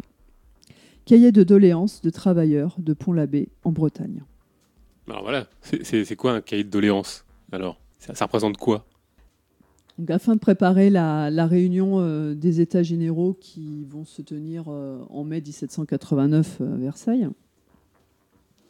et en même temps qu'a lieu l'élection des députés qui, vont siéger au sein de ces États généraux, le roi propose au sujet de son royaume d'écrire par ordre leurs doléances. Donc ce qui nous intéresse, euh, c'est... moi, je me suis plus concentré sur, euh, sur les cahiers de doléances du, tiers-État. Mhm. Ce qui est intéressant aussi, c'est que les, la rédaction de ces, de ces cahiers euh, donc, se déroule voilà, dans, dans, un climat d'élection et dans un contexte d'émeute généralisée et vraiment dans un mouvement d'enthousiasme. Et il représente un certain, un certain espoir, y compris pour, pour les travailleurs, par exemple, euh, les paysans euh, expriment clairement euh, leur envie d'en finir avec le système seigneurial. ils souhaitent le maintien des, communaux. dans la région de Rouen, où se développe l'industrie textile et où il y a un fort taux de chômage, les ouvriers s'opposent dans les cahiers à la, mécanisation du, travail textile pour responsables responsable du chômage. Euh, donc, il existe des, cahiers euh, uniquement euh, rédigés par des paysans, des ouvriers, comme celui de Pont-l'Abbé, mais en fait, ils ne sont pas nombreux. donc on voit bien hein, ce, cahier de doléances de Pont-l'Abbé qui, reflète bien le, conflit entre, les bourgeois et, et les travailleurs. en fait, la plupart des cahiers de doléances, ils ont été rédigés par des bourgeois. Et euh, ça se comprend déjà euh, du fait que bon, bah, il y a, voilà, il y a une population qui est pas, euh, enfin, voilà, une alphabétisation qui tourne autour des 40%. Enfin, c'est pas, voilà. donc déjà d'emblée, les travailleurs sont quand même démunis face à des bourgeois qui, voilà, qui qui maîtrise la langue. Qui fait des solides études, qui maîtrise bien la langue, euh, qui manie bien la plume. Euh, et euh, aussi, ben, il y a des endroits où les cahiers de doléances, ils sont écrits en français, en français littéraire, enfin en français courant. Et à la veille de la Révolution, il y a la moitié de la population en France qui ne comprend pas le français courant, qui parle les langues régionales. Donc qui parlent le, mieux le français courant littéraire, c'est ceux qui ont accès aux études, donc les bourgeois. donc voilà, donc c'est sûr, oui, bon bah voilà, ils manient mieux la langue, ils peuvent se montrer habiles orateurs et exercer au sein des, assemblées, là où sont rédigés les cahiers, ils peuvent en, effet exercer une certaine influence. Comme le montre aussi euh, euh, l'extrait du film 1788, euh, hein, à travers le, personnage de, Guillaume, hein, qui, réussit à emballer toute l'Assemblée avec quand même un discours très déconnecté des, réalités matérielles des paysans. Il y a aussi l'idée développée par la bourgeoisie qu'on retrouve dans le pamphlet de Sieyès, euh, cette idée que leurs intérêts représentent ceux de l'ensemble de la société. Et ce qui a pu permettre à certains endroits euh, de mettre d'accord paysans, ouvriers bourgeois lors de la, rédaction des cahiers. Euh, on, peut, le voir aussi, on peut l'expliquer aussi de cette façon-là. Il y a aussi bon, le fait qu'on retrouve cette hostilité commune voilà, contre la noblesse, euh, donc euh, du coup des revendications communes euh, autour de la voilà l'abolition de la société d'ordre, l'égalité fiscale et juridique, l'abolition des droits seigneuriaux. cependant, voilà, il y a des cahiers qui montrent l'hostilité des paysans envers des propriétaires bourgeois ou, ou en ville des travailleurs qui s'opposent à leurs patrons par-delà en fait des revendications de, pure égalité formelle qu'ils ont pu partager euh, à certains endroits avec les bourgeois. Euh, ce qui intéresse les, travailleurs, euh, c'est voilà, c'est les questions matérielles, c'est la suppression de la dîme, donc l'impôt qu'ils versaient au clergé, c'est la suppression des droits et de l'autorité du seigneur à la campagne, c'est l'allègement des impôts, c'est la réglementation du commerce des grains, euh, et la taxation des prix, c'est euh, le maintien des communaux, c'est voilà. Euh, mais bon, ce qu'on constate quand on voilà, quand on, regarde ces, ces, cahiers de doléances, c'est qu'il y a eu voilà, il y a eu un travail de mainmise de la bourgeoisie. Voilà, c'est surtout eux qui ont, voilà, qui, expriment leur, aspiration et puis aussi, ben voilà, la rédaction des, cahiers euh, était finalisée lors de délibérations euh, euh, auxquelles les, travailleurs participaient rarement. Ben, déjà, ils allaient, travailler. Il fallait enfin, il y a, aussi, comment dire, des des, contraintes vraiment matérielles, économiques qui font qu'ils ne pouvaient pas passer leur journée en réunion. Euh, donc du coup, euh, durant ces délibérations, où il y avait surtout euh, des bourgeois, ben, ces derniers pouvaient éliminer des cahiers, voilà, des revendications qui n'allaient pas dans leur sens. Donc dans l'ensemble, les cahiers reflètent les opinions et les aspirations de la bourgeoisie. Et aussi, pour compléter, c'est que en même temps que la rédaction des, cahiers, il y a des délégués qui sont désignés et qui vont en fait aller euh, dans des assemblées intermédiaires qui vont, elles, être euh, chargées de d'élire les députés aux États généraux. Voilà, pour comprendre un petit peu mieux comment ça s'est passé. Alors, euh, effectivement, on voit qu'il y a une classe qui s'exprime, qui prend la plume, qui fait, qui revendique, enfin en tout cas qui met sur papier ses, demandes. Mais est-ce que cette, cette classe, ou même de manière générale, pour extrapoler, est-ce que est-ce qu'elle porte un idéal philosophique ou philosophico-économique, on va dire, qui est-ce que c'est quelque chose qui les accompagne plus particulièrement? Est-ce que la période même d'ailleurs est accompagnée de, d'idées forces, de, d'une philosophie ou d'une, de doctrines économiques qui, leur sont propres. Et d'ailleurs, dans, la promotion de ces idées, ces revendications, est-ce qu'ils ont des moyens pour y accéder, pour faire montre de, leur, de leurs idées et, même euh, quels sont même leurs buts de manière, plus globale? Est-ce qu'ils est qu'ils ont un but dans l'expression, dans la diffusion de cet idéal, de ces idéaux? Est-ce qu'il y a un but particulier? Oui, ben en fait, ils sont. Euh, beaucoup, ces bourgeois sont beaucoup influencés par, par les idées des Lumières et donc qui, qui critiquent la monarchie absolue, donc qui critiquent l'arbitraire de cette monarchie, mais aussi la société d'ordre. Euh, la bourgeoisie aspire à un système, euh, politique euh, basé sur la, sur la séparation des pouvoirs, sur une représentation. ils aspirent aux libertés d'opinion, à la liberté d'opinion, à l'égalité juridique, à la liberté d'entreprendre, au, droit à la propriété, aussi à la réforme du système juridique avec l'abolition de la torture. Euh, donc c'est des idées qui vont vraiment dans, voilà, dans, dans le sens de, leurs intérêts. Et ce courant philosophique, en fait, c'est pas c'est pas aussi que des comment dire des, des belles idées comme ça sur euh, sur la liberté et l'égalité. C'est aussi euh, c'est un, un courant c'est un courant intellectuel qui accompagne aussi euh, ben, la naissance de l'économie politique euh, avec euh, les idées libérales développées notamment par, par Adam Smith, qui était, un, qui était proche de Voltaire, qui était vraiment un homme des Lumières. c'est aussi les Lumières, c'est aussi un, un courant qui, qui accompagne, qui, qui développe l'idée de, de, progrès et qui accompagne l'évolution de la réflexion scientifique euh, et des innovations techniques. Et en effet, euh, il y a au XVIIIe siècle, il y a, un, certain pas de franchi en termes de découvertes scientifiques et euh, en termes de, de, technique avec la,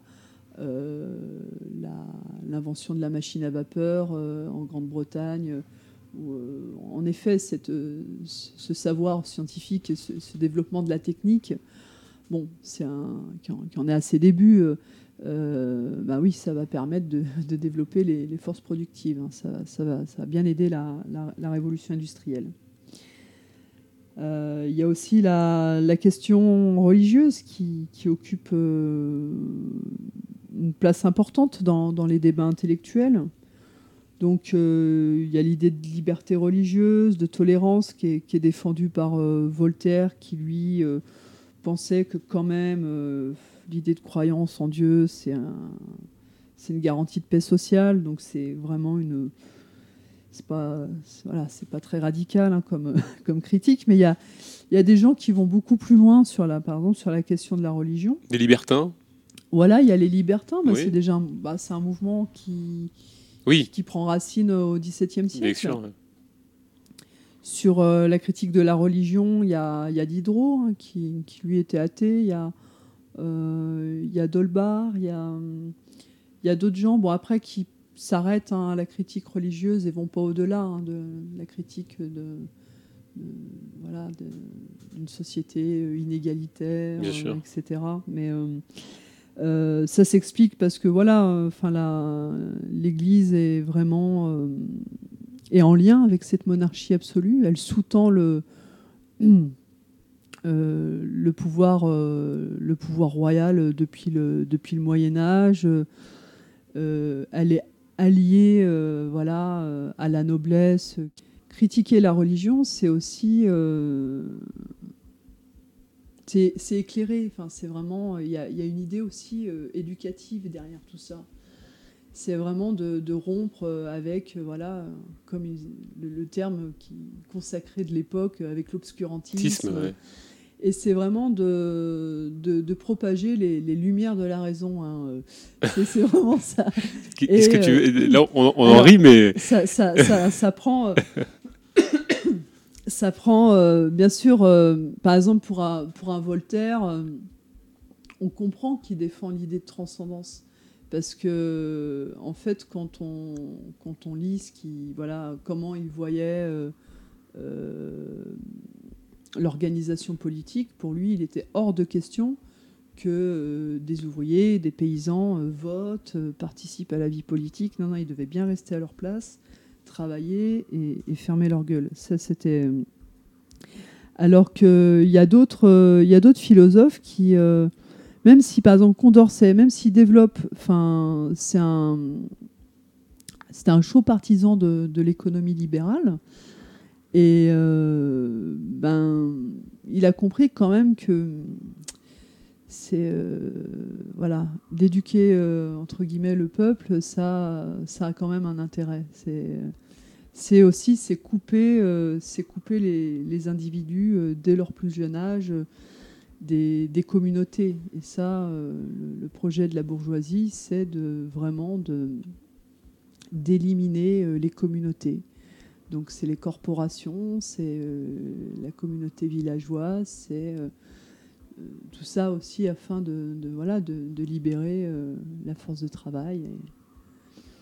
Alors, j'ai envie de faire simplement une insiste parce que, en fait, là, on est en train de faire une situation, enfin, on est en train de dresser une situation sans, sans véritablement, euh, on va dire, euh, porter, enfin, même si il y a une analyse, on, axe les choses sur la, ligne de classe, mais je pense qu'au fur et à mesure des émissions, et peut-être certainement à la conclusion de l'émission, on en viendra nous-mêmes à conjecturer sur euh, la problématique des lumières, sur les options prises, parce que là, par exemple, euh, ce que tu soulignes à juste titre sur la, manière dont la bourgeoisie déconstruit les communautés, euh, a priori, on n'a pas de jugement particulier sur qu'on connote pas forcément ni négativement ni positivement sur la manière dont les communautés sont défaites. C'est-à-dire que on, s'en félicite pas plus qu'on considère que c'est un âge d'or des, sociétés traditionnelles. Et, ça, ça que je tenais à, souligner, c'est-à-dire que euh, je pense qu'à la fin de l'émission, on, tranchera sur, euh, sur le mouvement de fond qui a représenté la, Révolution française et sur ce qu'elle a propagé comme idéal à, à, déconstruire, à critiquer, ou à prendre, ou à laisser. Enfin, parce que là, on parle des Lumières, mais euh, les Lumières, euh, qui d'ailleurs sont vachement décriées en ce moment. Enfin, il y, a tout un héritage qui est, jeté avec l'eau du bain et dont on essaiera d'ailleurs de, de parler un petit peu dans la grande conclusion des, émissions, de toutes les émissions qu'on aura, aura faites de ce sujet. Enfin là, je, voilà, c'est une petite incise. Oui, mais les, communautés euh, avaient quelque chose d'enfermant. Oui, oui, bien sûr, bien sûr. Euh, en plus, dans une société donc où la religion est quand même encore très présente. Euh, et, où euh, les, bah, les, liens familiaux, la famille, c'est euh, voilà, c'est aussi, c'est aussi très prégnant. Il, y a une, reproduction. c'est des sociétés, en fait, sous l'Ancien Régime, c'est des sociétés qui sont, comment dire, où il y a une fermeture, il y a un verrouillage social euh, c'est très dur en fait de sortir de sa condition. C'est euh, euh, ben si tu es fils de brasseur, tu, vas être, tu vas reprendre la brasserie de ton père et ce sera dur de devenir avocat. Et en fait, où il faut, ouais, il faut je sais pas, 4-5 générations pour pouvoir avoir un peu une petite ascension sociale. Ah, je dis pas que c'est mieux sous le capitalisme. tu veux dire qu'il n'y a pas grand-chose qui a changé en fait. Le truc, c'est que c'est c'est euh, pas l'individu qui prime, c'est la, la, communauté, c'est des stratégies familiales, c'est euh, voilà. Enfin.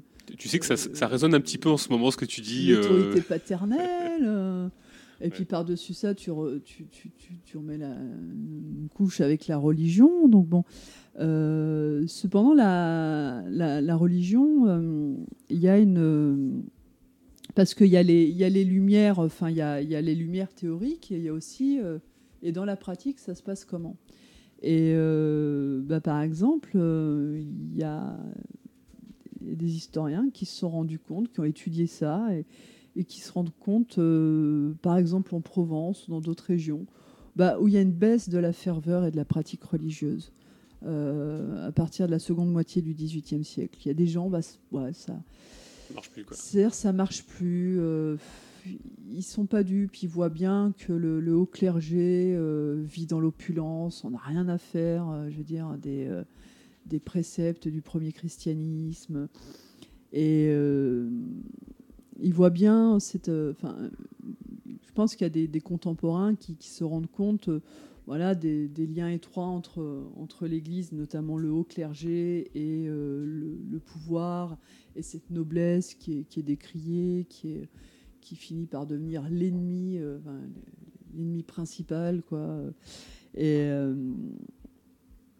et du coup, mais ça se retrouve aussi dans, dans les mœurs, par exemple, chez, chez, des travailleurs, où bon, c'est plus facile en ville qu'à la campagne, mais où euh, en ville, ben, il y, a des, y a des couples, ben, ils ne se marient pas.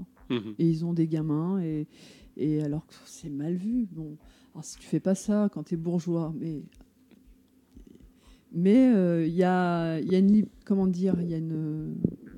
Au niveau des mœurs et euh, de la sexualité, il y a certaines libertés qui sont prises euh, bon, plus facile pour euh, des femmes venant d'un milieu populaire que de femmes bourgeoises. Par contre, euh, voilà, les jeunes filles de la bourgeoisie, ben, hélas, elles font pas ce qu'elles veulent. Hein. C'est beaucoup plus tendu. Mais il y, a, quelque chose qui est, à l'œuvre. Et cette critique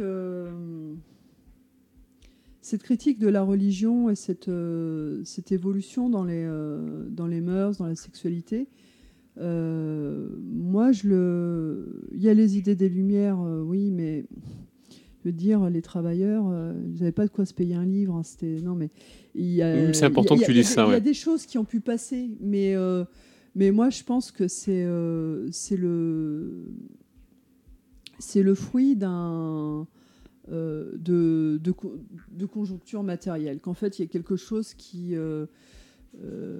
voilà, il y a un, un mode de production qui, qui tend à voilà à dissoudre des choses à dissoudre des choses mhm. et euh, le voilà quand tu en effet j'imagine hein, des femmes qui partent travailler en ville euh, et qui sont plus rivées euh, à la communauté villageoise ben elles voient les enfin ça, ça amène en effet à voilà à, à vivre un, autre quotidien, c'est sûr. C'est-à-dire que le, capitalisme liquidifie un peu les, enfin, liquidifie un peu les rapports, il fluidifie les rapports euh, sociaux, il les décrispe, il les, il les rend un peu plus fluides euh, et il permet quoi des, formes de libération paradoxales, quoi. C'est-à-dire euh, qui sont tout autant, qui sont de nouvelles aliénations, mais qui prennent les formes aussi d'une forme d'injonction à la liberté, parce que c'est des, des, libertés toutes relatives en fait. Hein. C'est surtout la, la, liberté de vendre ta force de travail, quoi, globalement.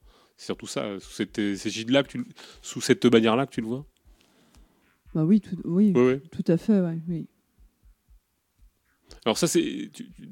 Parce que là, on, parlait on a parlé aussi des revendications, je dirais, à proprement parler philosophiques, qui, bon, essaiment euh, très moyennement, parce que la diffusion, euh, et voilà... Euh, et pour autant, ils ont des moyens, enfin, je veux dire, pour, pour, pour la diffusion de ces ces discours. Euh, il y a des libelles, il y a quoi? Il y a, des possibilités de diffuser du discours. Bon, on, connaît tous l'encyclopédie, hein, bon, voilà, mais, mais, mais bon, qui peut acheter l'encyclopédie? On va dire ça comme ça. Euh, c'est quoi Il y a d'autres manières de, propager, de. On, parle, on pense au colportage, on pense à plein de choses. Enfin, est-ce qu'il y a, d'autres moyens qui permettent de, de faire que la pensée euh, oui, se diffuse aussi un peu, minimalement, même de manière euh, folklorique. Enfin, on, imagine des choses. Tu as, des pistes à nous donner là-dessus? Bah, Déjà, euh, pour, les, pour, la, pour la noblesse et la bourgeoisie, bah, il y, a, y, a, les livres, il y, a les, y a les salons, y a, on se réunit pour, pour débattre de sujets. Il y a les loges maçonniques, il y a les académies, c'est des voilà, qui se trouvent dans, dans, chaque région. Voilà, c'est on débat de sujets. Euh, il y a des concours qui sont organisés. Babeuf, par exemple, a participé à, l'académie, euh, je ne sais plus, dans, le Nord, euh, où il y avait un sujet qui était proposé et les gens en fait dissertaient. Comme Rousseau d'ailleurs. Rousseau faisait partie, faisait partie de Ça créait une émulation. Exactement. À partir du moment où avais, tu, savais écrire, avais les, tu vois, avais les clés et tout ça. Parce que Babeuf, il venait d'un milieu voilà, la, la paysannerie moyennement aisée, enfin à peine, quoi. Donc, euh, Oui, société de lettres, en fait, qui permettait à... Il y a aussi, euh, oui, il y a aussi le, il y a aussi le colportage, il y a aussi la, la littérature de, de vulgarisation, mmh. euh, justement des, des, idées des Lumières à travers des, des romans. ça passe parfois par le roman pornographique qui fustige les, justement les, les codes moraux édictés par, par la morale religieuse. Donc il y avait aussi, ben, pour, ceux qui ne savaient pas lire, oui, les lectures collectives. Ça, c'est. voilà, a une. C'est vrai que une société où les, gens étaient beaucoup moins atomisés, où, euh, et du coup, euh, des choses qui se faisaient beaucoup plus collectivement. Ça permet de comprendre, euh, en effet, ben, qu'une classe, pour, enfin, je parle de la bourgeoisie, hein, pour vraiment s'affirmer, c'est loin d'être inutile d'avoir tout un corpus théorique et, mais à la fois, bon, euh, c'est là où il faut relativiser les lumières. C'est pas, pas les idées qui font les révolutions. Hein. Bah, euh, c'est d'autant plus vrai que, enfin, on parlait un petit peu de, de ces figures un peu tutélaires de la Révolution française. Certains sont morts avant. Bon, bref. Euh, mais, mais globalement, je, pense que quelqu'un le dit très bien, c'est Robert Darton. il le très bien dans, ses, dans, dans certaines de ses publications notamment sur la diffusion, euh, enfin la vulgarisation des idées. Et, euh, personne ne lisait véritablement Rousseau, Diderot et, et, le reste. Enfin, comme tu le dis assez bien, euh, la littérature était, c'est-à-dire de vulgarisation, censurée, qui venait de l'étranger, sous, sous nom d'imprimeur caché, ou bref. Et effectivement, ça, les choses sont un peu plus diffusées de manière vulgarisée et sous-vulgarisée sous des sous des, formes relativement euh, peu philosophiques ou peu, enfin, d'un niveau intellectuel qui, ne sont pas ceux d'une réflexion d'un Diderot, d'un Rousseau ou d'un des, penseurs de l'époque qui étaient lus dans des petits cénacles ou dans des petits euh, cercles littéraires. Donc tout ça est un peu, un peu, c'est un peu aussi diffusé dans cette manière-là. Mais est-ce que euh, maintenant qu'on arrive à peu près à, voir comment, enfin, même si on, passe sur les choses un peu rapidement, euh, quels étaient les buts, en fait, euh, de, tout ça? De cette, volonté de diffuser, enfin, en tout cas, de ces mouvements philosophico-économiques qui, qui se diffusaient. Il y, avait, une volonté, bon alors on parlait d'éclairer, on parlait un petit peu de...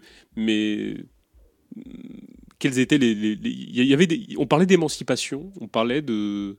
Est-ce qu'on peut parler d'émancipation ou projet de société, de perspective, d'une, avec une unité de temps, de lieu, enfin, sans parler d'utopie, hein, mais, est-ce qu'on parlait un petit peu de, cette, ce désir d'autre chose au travers d'un nouvel ordre philosophico-économique? En tout cas, il y a l'idée de, réformer euh, politiquement, économiquement, socialement euh, la société. Euh, mais les philosophes des Lumières, personne ne parle de révolution. Mmh. Et par exemple, parmi les plus connus, même par exemple Rousseau, qui lui va un peu plus loin, il pousse le, bouchon un peu plus loin sur la question sociale et politique. Enfin, après, bon, où il s'intéresse d'où vient l'inégalité parmi les hommes. Et, et aussi politiquement, où il préconise voilà, une démocratie où tout le monde participerait. Et puis ensuite, après, Bon, euh, il se rend compte que ça, c'est applicable uniquement dans un. tu parles de sa constitution pour la Corse, c'est ça? Par exemple? Non, même pas Non, non, Mais en fait, bon, il se dit, bon, ça pouvait fonctionner à Athènes au 5e siècle, parce que c'est une cité, bon, voilà. Mais à, l'échelle d'un État. Euh, oui, il n'y a, pas de, a pas de velléité de, de révolution. Il y a il y a aussi un idéal, euh, vraiment, euh, l'idée du progrès, c'est quelque chose qui, euh, qui, a, qui a un fil conducteur durant tout, tout, tout ce. qui est vraiment le fil conducteur des Lumières. Et de, de tout expliquer, de tout rationaliser. D'où ce combat contre la religion qui mmh. peut vraiment euh, euh, qui a, pu être vraiment très véhément de la part de, certains intellectuels. Et tout, tout s'explique, voilà. Aussi l'intérêt des sciences, voilà.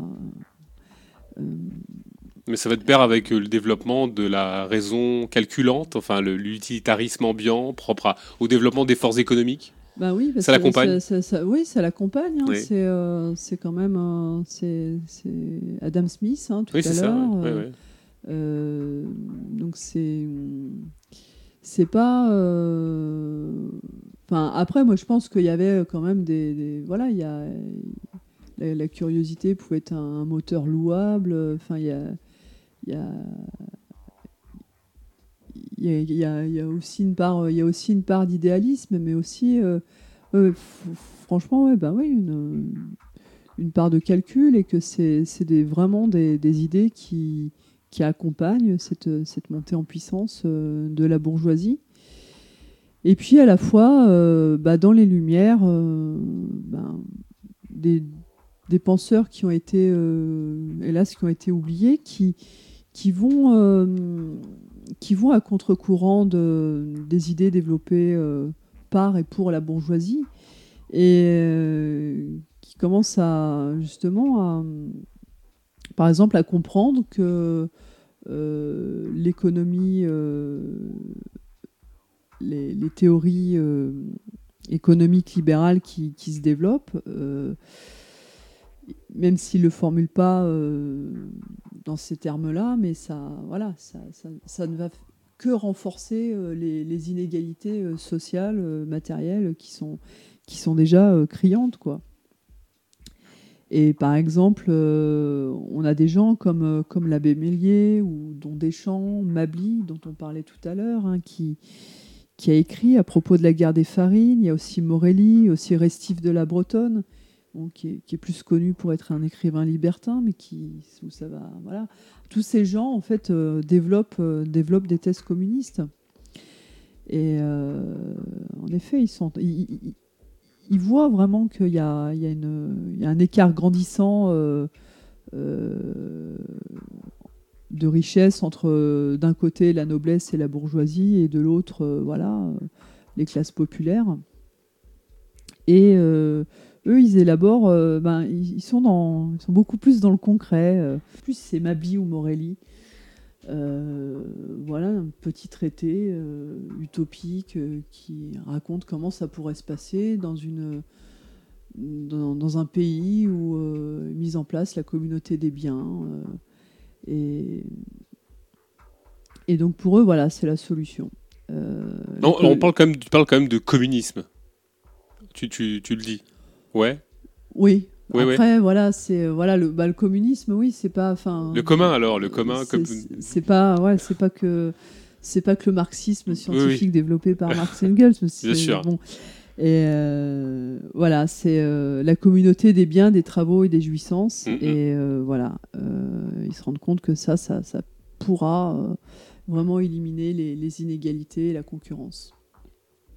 Mais ce qui manque, ben, à, la fois, ben, ça se comprend, hein, c'est, c'est, ils voient le problème vraiment en termes de, d'inégalité de, de richesse. De répartition, tu veux dire? De répartition. Ouais, ouais. Et ils ne voient pas. euh, ils ne voient pas encore que l'exploitation est un problème. Bah oui, on, On en est au balbutiement, enfin, d'une certaine on n'en est manière. pas encore à des Oui. masses de travailleurs euh, se faisant exploiter dans des, dans des industries, euh, voilà, comme euh, quand ça commence dans la première moitié du 19e siècle. Donc, euh, en effet, ils n'avaient pas ça sous les yeux. Donc, ben, on peut comprendre hein, qu'ils n'aient pas critiqué l'exploitation et que ce terme même n'apparaît pas. Euh, et donc, bah, tous, ces, tous ces penseurs, notamment par exemple Mably, Morelli, ils ont, bah, eux, ils ont, beaucoup nourri la, la pensée théorique de Babeuf. Et puis aussi, euh, de façon plus large, euh, voilà tous les, tous les auteurs là, que j'ai cités. Euh, donc il y a la communauté des biens et il y a aussi vraiment une société dégagée de, tout lien avec la morale religieuse. Donc là on a vraiment les deux. Ça commence à devenir un peu plus consistant. Et, par exemple, l'abbé Mélier, hein, qui, était, euh, qui était curé, qui, qui croyait pas en Dieu. et Tu, qui- tu sais, qu'en t'écoutant, je fais même pas partie, tu sais, qu'en t'écoutant, j'ai peur en ce moment. Ah, t'as peur J'ai un peu peur. Je sais pas pourquoi. Oh. Et justement, par rapport à la religion, enfin, c'est, euh, C'est intéressant parce que euh, donc la, critique du religieux, elle, elle franchit vraiment euh, un pas qualitatif euh, au XVIIIe siècle. Et ce qui est intéressant aussi dans la Révolution française, c'est que bah, il n'y a aucune référence, en tout cas dans, les luttes menées par les travailleurs, les paysans, il n'y a, pas de qui sont vraiment partie prenante de la Révolution, il n'y a pas de référence religieux. Alors que jusqu'à présent, euh, une autre grande révolution avant la Révolution française, la Révolution anglaise, euh, on rencontre euh, des, des, mouvements très radicaux au niveau social, pareil, qu'on peut qualifier de, de communistes ou pré-communistes, mais il y a toujours cette question religieuse. Ouais, tu parles des diggers, par exemple. Voilà, des diggers. Et ben en fait, c'est tellement, voilà, c'est tellement prégnant que les, euh, voilà, tout révolutionnaires, très radicaux qu'ils étaient, ben c'était, oui, c'était très dur de, euh, d'envisager euh, un monde, y compris, on pourrait appeler communiste. voilà, la, critique religieuse n'avait pas encore fait son chemin. Et Peut-être quelque chose à voir entre peut-être des, formes de, enfin la, déchristianisation et peut-être euh, les formes de liées euh, aux, sectes protestantes. Est-ce qu'il peut-être qu'il y a avoir quelque chose à voir avec ça parce que finalement on a vu beaucoup de, mouvements euh, protestants hérétiques. Enfin, être un peu en rupture avec les, enfin, les croyances officielles, mais enfourcher des thématiques sociales assez particulièrement. Pour le christianisme, c'est encore plus compliqué. C'est peut-être un peu plus tardivement, mais on pourrait traiter cette question-là dans une autre émission. Mais pour le coup, c'est. Il va peut-être faire une analyse entre le protestantisme et le christianisme et ce qui s'est passé euh, en Angleterre avec ces mouvements-là et en France avec le, rapport à la chrétienté ou au christianisme. Je sais pas, moi, je. Enfin, peut-être une question à travailler, je, ne sais pas trop. Oui, parce que dans le protestantisme, en fait, il y a, moyen de, Comment dire de. T'es pas d'accord Bon, bah, tu crées un autre mouvement qui s'appelle une secte, hein, euh, voilà. Euh, pas forcément dans voilà, c'est un, un, autre courant, c'est une autre interprétation du protestantisme. Ça apparaît très tôt dans le protestantisme, déjà entre, au XVIe, entre ah bah, Luther et Calvin. Calvin, bien ça continue. Et euh, alors que le catholicisme ne va pas par quatre chemins, c'est euh, voilà. Ou t'es dedans ou t'es dehors. La doxa. Voilà. Et euh, c'est d'une telle rigidité que. Ben, y a rien on peut pas négocier quoi. Voilà. Ouais. Le premier qui, ayant enclos un terrain, s'avisa de dire Ceci est à moi, et trouva des gens assez simples pour le croire, fut le premier fondateur de la société civile. Que de crimes, de guerres, de meurtres, que de misères et d'horreurs, n'eût point épargné au genre humain celui qui, arrachant les pieux ou comblant le fossé, eût crié à ses semblables Gardez-vous d'écouter cet imposteur, vous êtes perdus, si vous oubliez que les fruits sont à tous et que la terre est à personne c'est Jean-Jacques Rousseau qui a écrit ça en 1755. Les hommes étant absolument égaux, ils ne doivent posséder rien en particulier, mais jouir de tout en commun, et de manière qu'en naissant, tout individu ne soit ni plus ni moins riche, ni moins considéré qu'aucun de ceux qui l'entourent. Mais loin de nous renvoyer, comme M. Rousseau, pour exister ainsi, au milieu des bois, nous rassasier sous un chêne, nous désaltérer au premier ruisseau et nous reposer sous ce même chêne où nous avons trouvé d'abord notre nourriture, notre réformateur nous fait faire quatre bons repas par jour, nous habille très élégamment et donne à chacun de nous autres pères de famille de charmantes maisons de mille louis. C'est là avoir bien su concilier les agréments de la vie sociale avec ceux de la vie naturelle et primitive. Eh bien, viva pour moi. Je suis décidé à être un des premiers émigrants qui iront peupler la Nouvelle République. Ah, euh, une lettre de Gracchus Babeuf, enfin de Babeuf, euh, du 8 juillet 1787. Euh, voilà. Il expose les bases de ce communisme agréin. Oui, presque une critique anti-décroissantiste. ah oui, avant l'heure. Oui. Avant l'heure Non, ou je me trompe. C'est marrant quand même, c'est très étonnant. que ça résonne autant, même encore actuellement. Enfin, oui. C'est très, incroyable. Oui, oui. parce qu'en fait, il y a un peu une, euh, comment dire, euh, un cliché sur, euh, sur Babeuf et les, enfin, les premiers communistes, tout ça, oui, c'est c'est le communisme spartiate. Oui, euh, oui. Voilà, tu, À la schlag, quoi. tu manges trois olives, un morceau de pain. Et là, non, vraiment, c'est non, non, euh, c'est euh, Bah, le communisme, c'est. ouais, autant que ce soit l'abondance. Ah bah oui. voilà, Sinon, c'est pas le communisme, voilà. C'est bon, on va pas se serrer la ceinture. c'est- Bah, sinon, c'est pas ça. Bah, bien sûr. oui. Bah, on, y, on y vit déjà, quoi. Pas dans le communisme, mais en serrant la ceinture, donc c'est pas, c'est pas ça, quoi. Ah ouais, c'est vraiment d'actualité ce texte. hein. Ouais, je trouve qu'il est, il est incroyable. Il résonne d'une force Mm. incroyable. Et puis, on pourrait très bien le réutiliser pour, pour critiquer tous les mouvements assez, enfin, décroissants. Et, Oui. euh, oui, c'est très étonnant.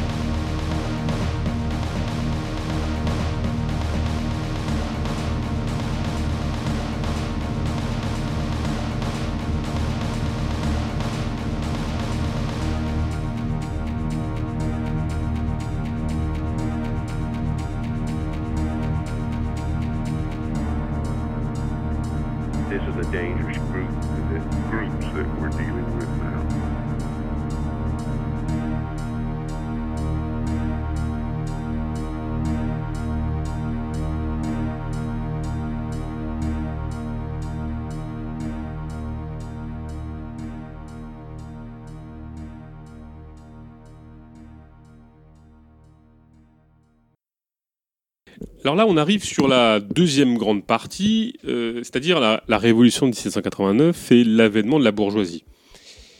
Alors, on en a parlé un petit peu, mais euh, on voudrait, moi je voudrais savoir sur quoi, euh, Sandra, débouchent les, États généraux. Tout d'abord, durant les premières séances où les bourgeois espèrent des réformes, Ces, dernières sont, euh, sont à peine évoquées par le roi, donc euh, c'est vraiment la, déception qui, euh, prédomine parmi les députés bourgeois. Et hum, bon, ils sont plus ou moins, voilà, ils sont, soutenus par les classes populaires et ils tentent un coup de force le 17 juin 1789 en se proclamant Assemblée nationale. Donc le, le roi euh, tente d'enrayer le, le processus euh, révolutionnaire en marche euh, et d'organiser la répression en massant des milliers de soldats autour de Paris et de Versailles. Euh, là, euh, là, à Versailles, là où se tient euh, les États généraux. Et alors, co- comment se, se, se structurent et agissent les, les- les classes populaires alors? Bah, elles agissent dans la, dans la continuité des, des émeutes qui, qui, précèdent euh, la Révolution, Euh, c'est-à-dire sur le mode de, l'action directe euh, et de façon très spontanée. Donc, par exemple, à, Paris, où la menace de, répression armée s'ajoute à la peur de la disette parmi les classes populaires, en fait, la tension monte. Au 14 juillet, le prix du pain atteint son maximum. Et euh, en fait, la, question frumentaire euh, va être au cœur euh, de l'insurrection du, du 14 juillet, qui est en grande partie composée d'artisans et de salariés des faubourgs. Donc, un peu avant, durant la nuit du, du 12 au 13 juillet, il y a une grande partie des, des barrières d'octroi de la capitale qui sont incendiées. Donc c'est là où rentraient les marchandises et où elles étaient taxées. Et euh, en incendiant en fait les barrières d'octroi, euh, les émeutiers exigent que la baisse du prix du pain et des grains. Au petit matin, euh, ils pillent euh, le, cou- le couvent Saint-Lazare. Dans le, but, en fait, il y a une rumeur qui court euh, qu'il y aurait euh, des grains stockés. Donc, pour maîtriser les débordements populaires incontrôlables et défendre l'Assemblée nationale en cas de répression, euh, il y a une milice bourgeoise euh, de 48 000 hommes euh, qui qui est constituée par en fait un, comité euh, permanent qui, siège, à l'hôtel de ville. Le, le 13 juillet, les, émeutiers commencent à s'armer. Ils exigent un armement général et il y a 80, 80 000 personnes qui vont aux Invalides et s'emparent de fusils. Pour cela, ils ont besoin de, de poudre, de balles pour, euh, voilà, pour s'en servir. Et euh, c'est dans ce but en fait qu'ils se dirigent vers la Bastille pour récu- récupérer euh, de quoi armer les fusils. Euh, donc jusqu'à ce moment-là, les, émeutiers rencontrent peu de, difficultés vu que par exemple, il y a les gardes françaises qui ont, refusé de, tirer sur les manifestants et certains même rejoignent la révolte.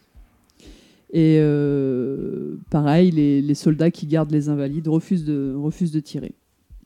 Donc à la Bastille, en fait, euh, les, bourgeois du, comité permanent de, l'hôtel de ville, donc euh, en fait, euh, là ils ont déjà ils ont pris en main la, municipalité de la capitale. Donc ces bourgeois, ils optent pour la négociation avec le gouverneur de la Bastille. Et à la fois, ils sont pressés par les, par les émeutiers. Ils envoient une délégation euh, euh, auprès, du gouverneur euh, afin de, demander de la poudre, mais, uniquement pour, la milice qui s'est mise en place. Et puis bon, les négociations traînent en longueur et échouent, et les émeutiers impatients finissent par prendre d'assaut la, forteresse et s'emparent des armes. Là, c'est le moment peut-être de parler du, de, de, de la Bastille. Pourquoi Alors, c'est quoi? C'est un symbole? C'est pourquoi la Bastille? Qu'est-ce qui se passe à la Bastille? Concrètement, en fait, ils, enfin, voilà, ils y sont, euh, ils y sont allés pour, euh, pour récupérer, euh, pour récupérer de l'armement. Oui, donc c'est vraiment pour l'armement, quoi. Voilà. À la fois dans, pour les contemporains, euh, c'est euh, donc la Bastille a été euh, a été pendant longtemps une prison d'État et elle symbolise elle symbolise pour eux l'arbitraire royal où des individus étaient enfermés par lettre de cachet du roi. Cependant, il faut, faut relativiser la, la légende noire du lieu, puisque à la fin de l'Ancien Régime, les, les, lettres de cachet concernant des affaires d'État euh, ne concernaient qu'une très faible minorité de prisonniers. Et euh, lorsqu'ils arrivent euh, le 14 juillet à la Bastille, les émeutiers ne trouvent que sept prisonniers, surtout des faux monnayeurs, donc plutôt des détenus de droit commun. Donc la, symbolique de l'arbitraire royal est plutôt erronée. Mais cependant, elle continue d'être véhiculée aujourd'hui. Et euh, on retient surtout ça, en fait, euh, de, cette journée euh, insurrectionnelle. Donc la prise de la Bastille, en fait, elle constitue l'acte final d'une série d'émeutes qui se déroulent à Paris sur quelques jours et durant lesquelles les travailleurs de la capitale démontrent une capacité d'action qui permet d'imposer un rapport de force face au roi. Donc, durant les émeutes, les, troupes parisiennes ont fait défection.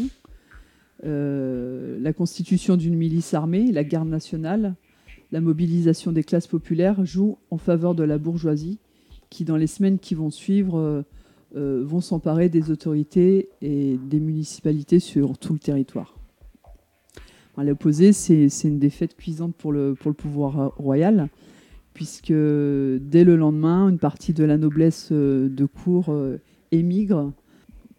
Voilà, et c'est le 14 juillet est un pas de plus dans, dans, le, dans le processus révolutionnaire.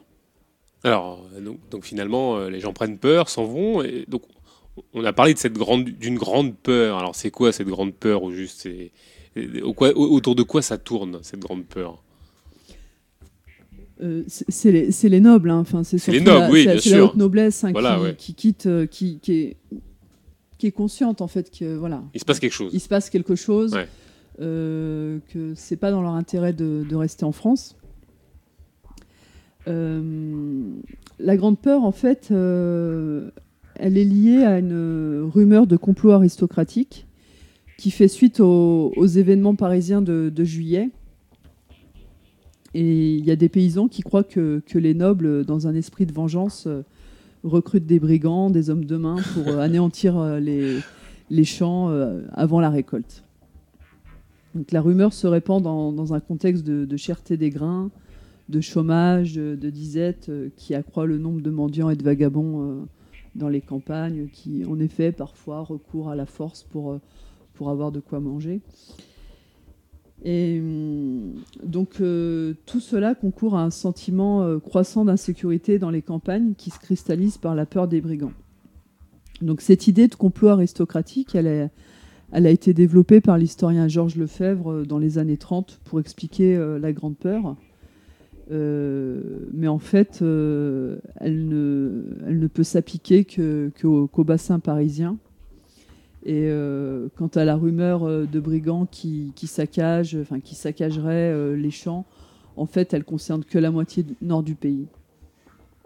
En fait, ce qui est intéressant, ce sont les conséquences de cette peur qui contribuent à renforcer les insurrections paysannes qui ont débuté au printemps 1789 euh, en Provence, en Picardie, euh, dans la région parisienne, et euh, qui continuent. des, des in- des insurrections éclatent après le 14 juillet en Normandie, en Alsace, en Franche-Comté, dans la région de Mâcon. C'est des insurrections qui visent à abolir les droits seigneuriaux.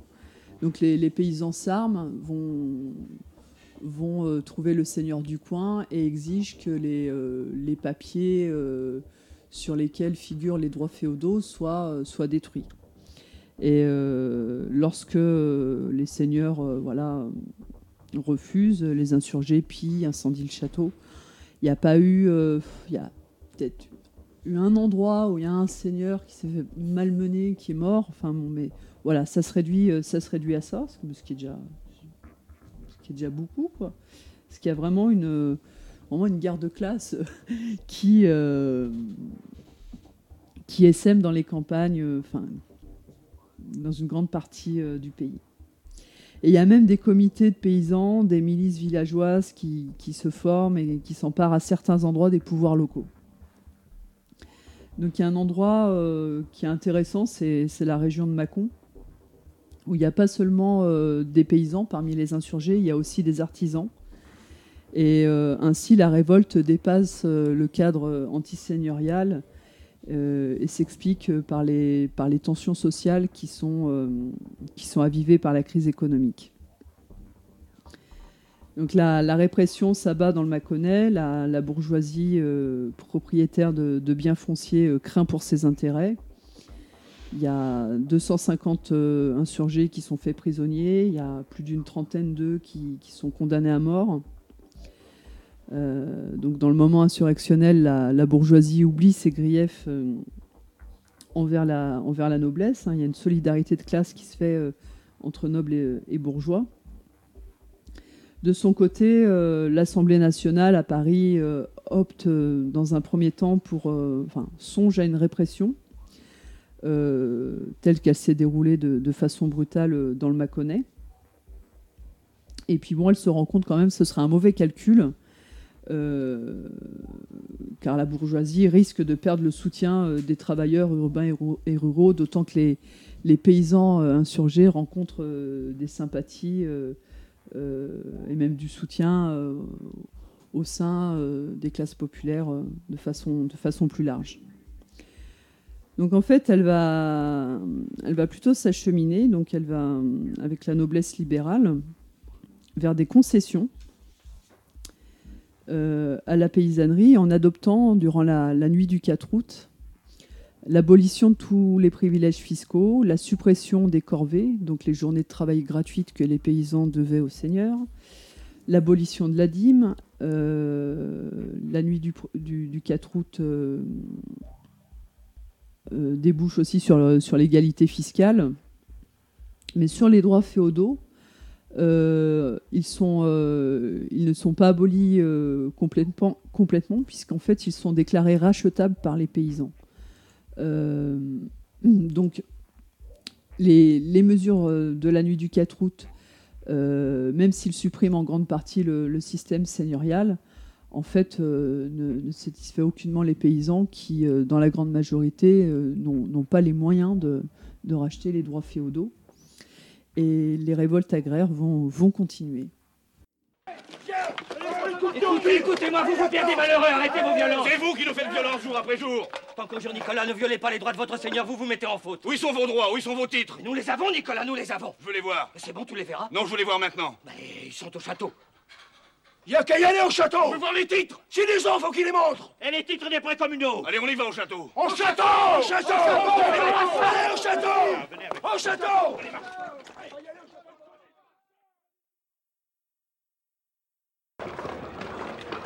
Qui vous a permis Sortez. Sortez tous Votre régisseur est venu jusque dans nos granges faire main basse sur notre blé. Vos gardes m'ont couché en joue chez moi. Nous voulons voir vos titres. Je ne veux pas vous entendre. Sortez, entendez-vous. Sortez sur le champ. Pas avant d'avoir vu vos titres, monsieur le comte. Les titres, vous ne seriez même pas capable de les lire. Allez-vous-en, français que vous êtes. N'écoute pas, Nicolas. Tu perds ton temps. Allons-y nous-mêmes.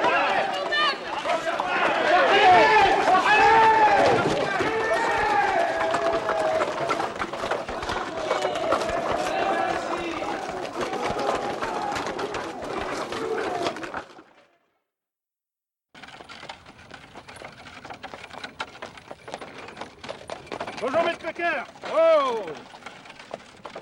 Savait-il la nouvelle Monsieur Tessier Non, je sais point. Quelle nouvelle C'est Mère Bourdier qui me l'a prise. Tout le tiers de Chine, on s'est réunis. C'est du délire. Mais quelle nouvelle À Versailles, dans la nuit du 4 août, fête de Saint-Dominique.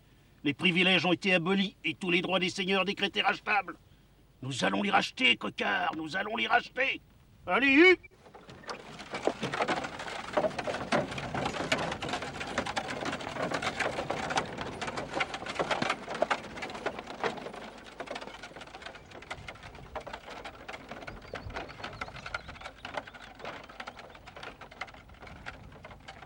Vous, monsieur Tessier.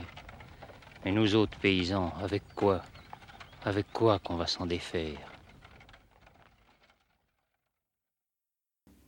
On avance dans la chronologie et on se demande, euh, mais on en est où en octobre 1789 Qu'est- Qu'est-ce qui se passe? On en est où Après la nuit du 4 août, machin, on avance. Et Il se passe quoi en, 1700 en octobre 1789 il- bah, en fait, il y a une, nouvelle, journée révolutionnaire qui, euh, qui, est le, résultat de, euh, l'action directe euh, des, classes populaires, où les femmes en fait, des faubourgs parisiens marchent sur Versailles. Donc pour comprendre en fait comment se, se déclenche, euh, c'est sur deux jours en fait. hein. Pour comprendre les journées d'octobre, il y a, plusieurs facteurs à prendre en compte. D'abord, sur le plan politique, euh, l'Assemblée euh, vote les, premiers articles de la Constitution qui limitent les pouvoirs du roi, qui, dispose cependant d'un droit de veto. Avec ce droit de veto, ben, il refuse d'approuver les décrets du 4, du 4 août et aussi celui sur la déclaration des, droits de l'homme et du citoyen. Et sur le plan économique, euh, la situation est tendue, il y a toujours un très fort taux de chômage, et plus encore euh, à Paris où euh, l'industrie du luxe s'effondre en raison du départ de, nombreux nobles de la capitale. Donc le pain reste rare et cher. Il y a aussi euh, un élément qui va, qui va être l'élément de trop, un, élément déclencheur, euh, voilà, qui va, voilà, la coupe va être pleine. Euh, début, début octobre, en fait, il y, a un- il y a un banquet d'officiers nobles qui, voilà, qui se tient en présence de la famille royale. Et ces officiers tiennent des propos contre-révolutionnaires. Euh, ça se répand très vite dans la capitale. Et euh, là, en fait, euh, dans les faubourgs ouvriers, là où l'agitation est déjà très grande, la colère monte. Les femmes des quartiers, des quartiers ouvriers se réunissent et décident ensemble de passer à l'action. Donc, plusieurs milliers d'entre elles marchent sur Versailles afin de demander au roi du pain.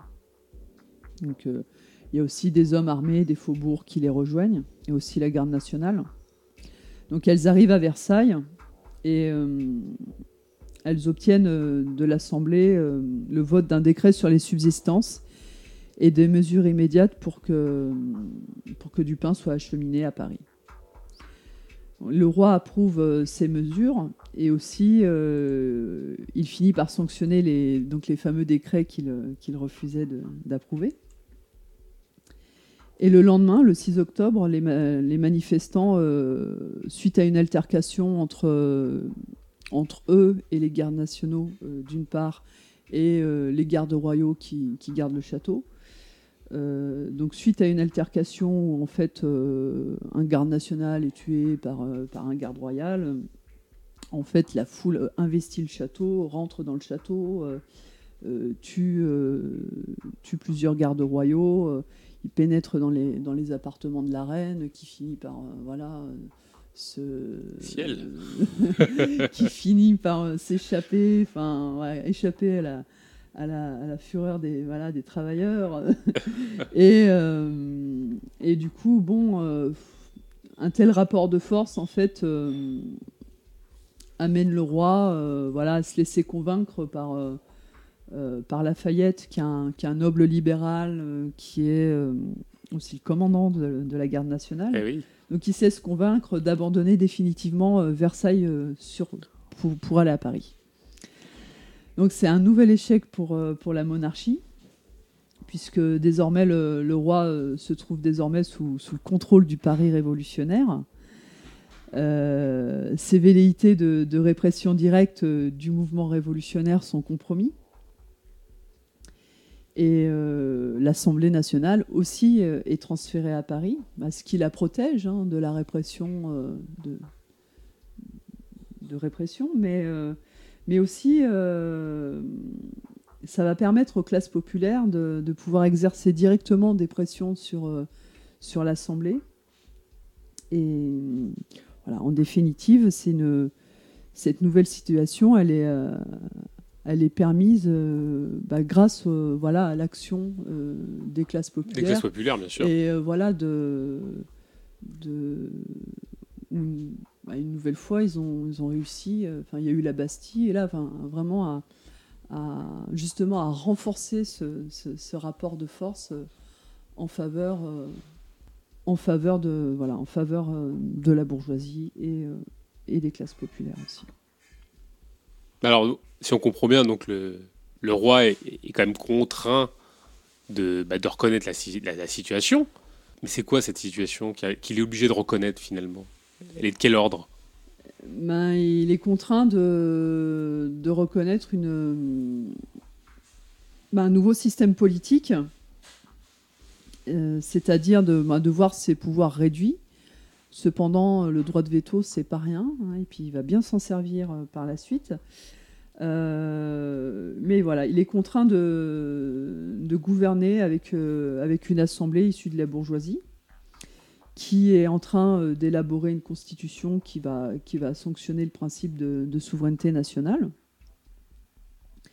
Il est aussi euh, voilà, contraint de, reconnaître euh, un nouvel ordre social qui est, basé sur, euh, sur l'égalité juridique. euh, euh, donc euh, la société d'ordre n'est plus. Une société basée sur les libertés d'opinion politique, religieuse, etc. Tout ça, voilà, proclamé dans la, Déclaration des droits de l'homme et du citoyen, qui est le bréviaire de toutes les aspirations politiques, économiques et sociales de la bourgeoisie. Donc, bien sûr, dans cette, euh, dans cette déclaration, euh, il n'est nullement question de, de l'égalité matérielle, sauf que les, les travailleurs euh, ne l'entendent pas de la sorte.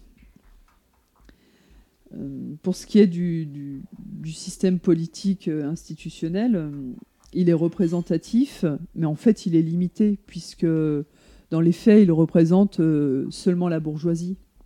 Pour pouvoir voter, en fait, ne serait-ce qu'au premier degré, parce que les députés sont élus, euh, il y, a, deux votes, en fait. Donc, euh, pour voter au premier degré, euh, il, faut, bon, il faut être un homme déjà. Et il faut pouvoir payer un sens qui équivaut à trois journées de travail. Donc, pour une grande majorité de travailleurs, c'est pas possible. Euh, donc, euh, ces derniers sont non seulement exclus du vote, mais aussi de, de la garde nationale. Et cette situation de. Ben, tout le monde est citoyen, mais, euh, mais bon. il y, en a, C'est- il y en a qui sont plus citoyens que d'autres. voilà, ce Voilà. dis- cette distinction entre citoyens actifs, donc ceux qui votent, et citoyens passifs, donc les autres, euh, elle va nourrir en fait une, très vite un, un débat au sein même de la bourgeoisie, mais aussi au sein des classes populaires. Euh, et qui, euh, elles, elles veulent euh, bien sûr participer à la, vie- à la vie politique.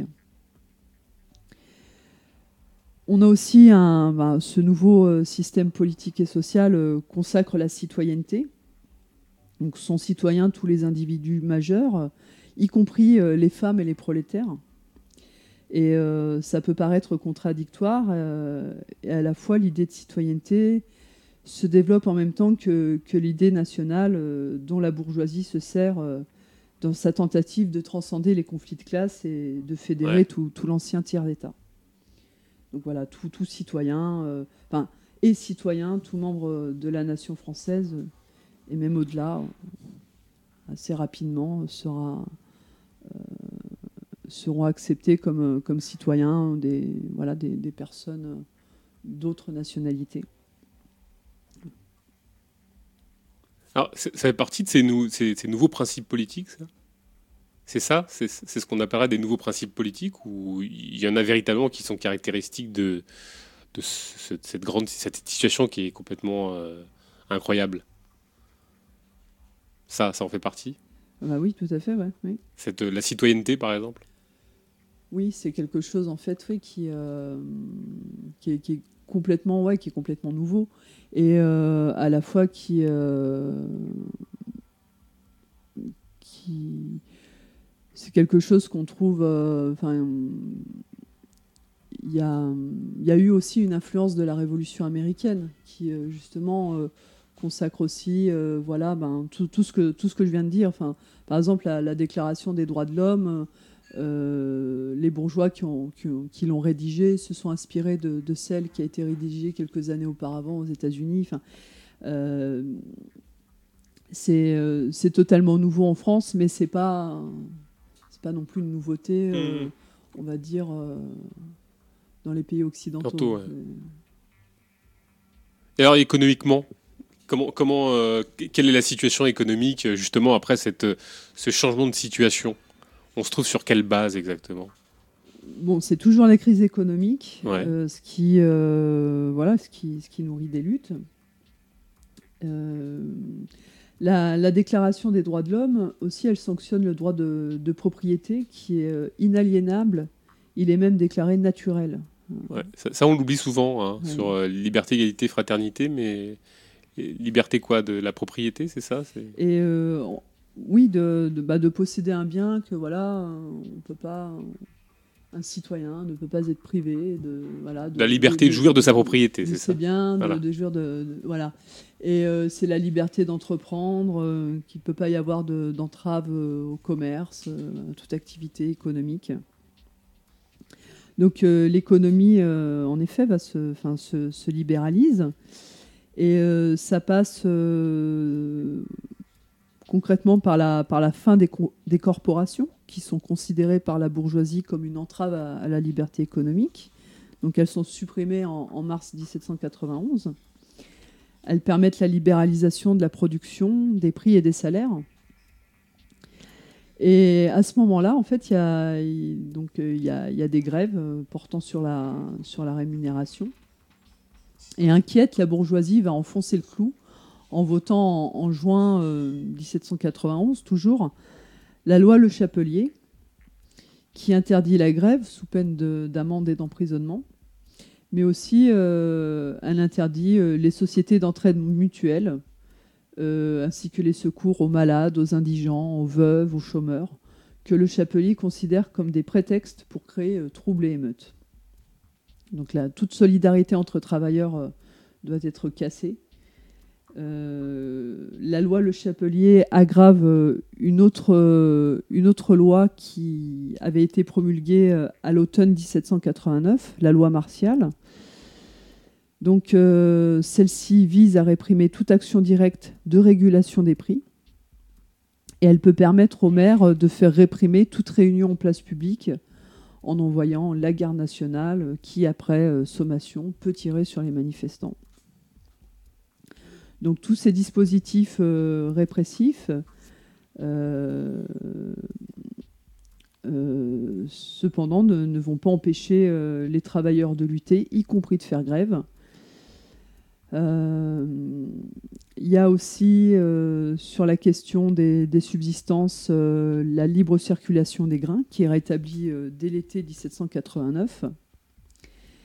Euh, cette mesure se, se généralise euh, en 1790-91 euh, aux autres produits avec la, la suppression des, des barrières douanières intérieures. Donc là, on a un système économique libéral qui est, qui est mis en place. Il est désormais possible de, de développer les, les forces productives, sauf que euh, cela ne va pas se passer euh, euh, aisément, euh, vu que la suite des, événements va, venir contrecarrer les perspectives économiques de la, bourgeoisie. Euh, aussi, euh, la libéralisation de l'économie opposée aux intérêts des travailleurs va amener au, développement inédit de, résistance de la part de ces derniers. Et, administrativement alors Parce que c'est une partie importante. Que se passe-t-il?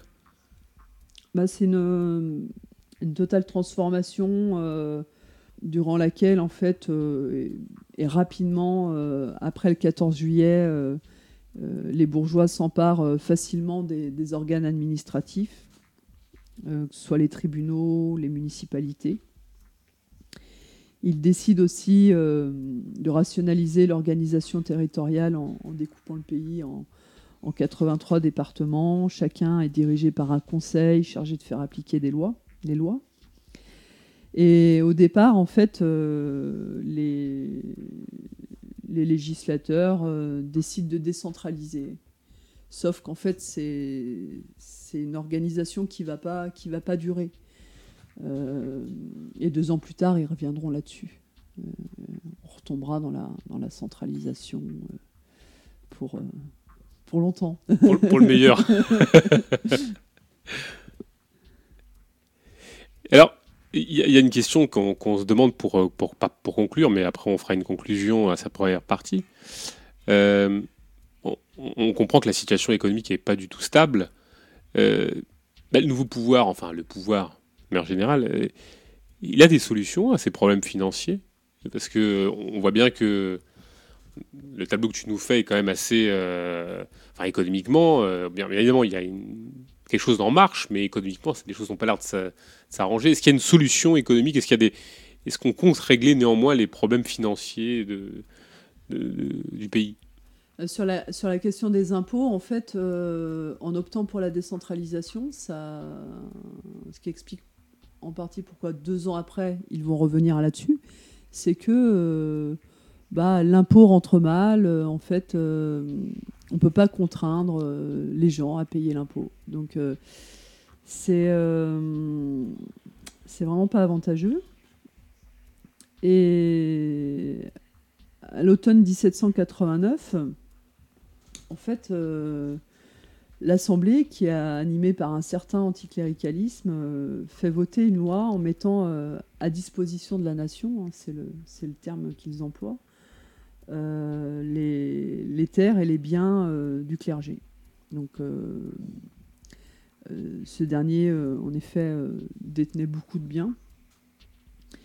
Donc, euh, ce qui se passe concrètement, l'État récupère euh, les biens du clergé et organise à l'échelle euh, locale la vente aux enchères de terres, de bâtiments. Euh, donc, euh, il procède en fait euh, par le biais d'assignats qui sont gagés sur la valeur des biens. Et donc, euh, ces assignats sont édités et à mesure que les biens sont vendus, euh, les assignats euh, doivent rentrer dans les caisses de l'État et doivent être détruits afin d'éteindre progressivement la dette de l'État. Donc ça, c'est de la théorie parce qu'en fait, c'est pas comme ça que ça va se dérouler. Les assignats deviennent rapidement un papier-monnaie et euh, leur émission s'accroît et donc euh, voilà, hein, la valeur euh, se, se déprécie. Inflation, quoi. Ce qui va aussi amplifier la, la contestation des, des travailleurs qui se retrouvent eux à être payés en assignats et, et ils voient leur pouvoir d'achat baisser. Pour revenir sur les, sur les biens de l'Église qui sont rebaptisés biens nationaux, Nationaux, ouais. Euh, ils permettent un, un transfert euh, énorme de propriété foncière euh, au profit de la bourgeoisie. Euh, par exemple, il y a des entrepreneurs euh, qui ont acheté des abbayes, des couvents, et qui les ont transformés en filature de coton. Il y a pas mal d'exemples. Eh ben voilà une solution. Aussi, les, les biens nationaux, enfin, ils vont pas, ça va pas s'arrêter seulement aux biens du clergé, c'est-à-dire au fur et à mesure euh, euh, de la progression euh, du processus révolutionnaire. Comme je disais tout à l'heure, il y a une partie noble qui, qui quitte le territoire, puis il va y en avoir plus. Il y en a qui, voilà. au bout d'un moment, en fait, bon, j'anticipe un peu de, de quelques années sur, sur la chronologie de la Révolution. Euh, les, biens des nobles vont être euh, émigrés, vont être, euh, vont, être récupérés en fait par l'État et eux aussi vont être, mis en vente. Et au final, en fait, la, la vente des biens nationaux permet d'attacher ces, bénéficiaires, que ce soit des bourgeois, aussi des paysans aisés, à la Révolution. Et cette question des, biens nationaux va encore plus euh, amplifier le, le conflit de classe euh, entre noblesse et bourgeoisie. Euh, et pour ce qui est du problème financier, euh, eh ben, il va perdurer tout au long de la Révolution. Il va, il va y avoir des phases un peu d'accalmie, mais euh, c'est, Ça va être une constante. ça va être une constante. ouais. Et, et un élément majeur, certainement, de la, la structuration des événements, euh, j'imagine. Oui, bah, ça, ça- Ouais. en effet, oui. Sur, euh, bah, sur la question ouais, du, euh,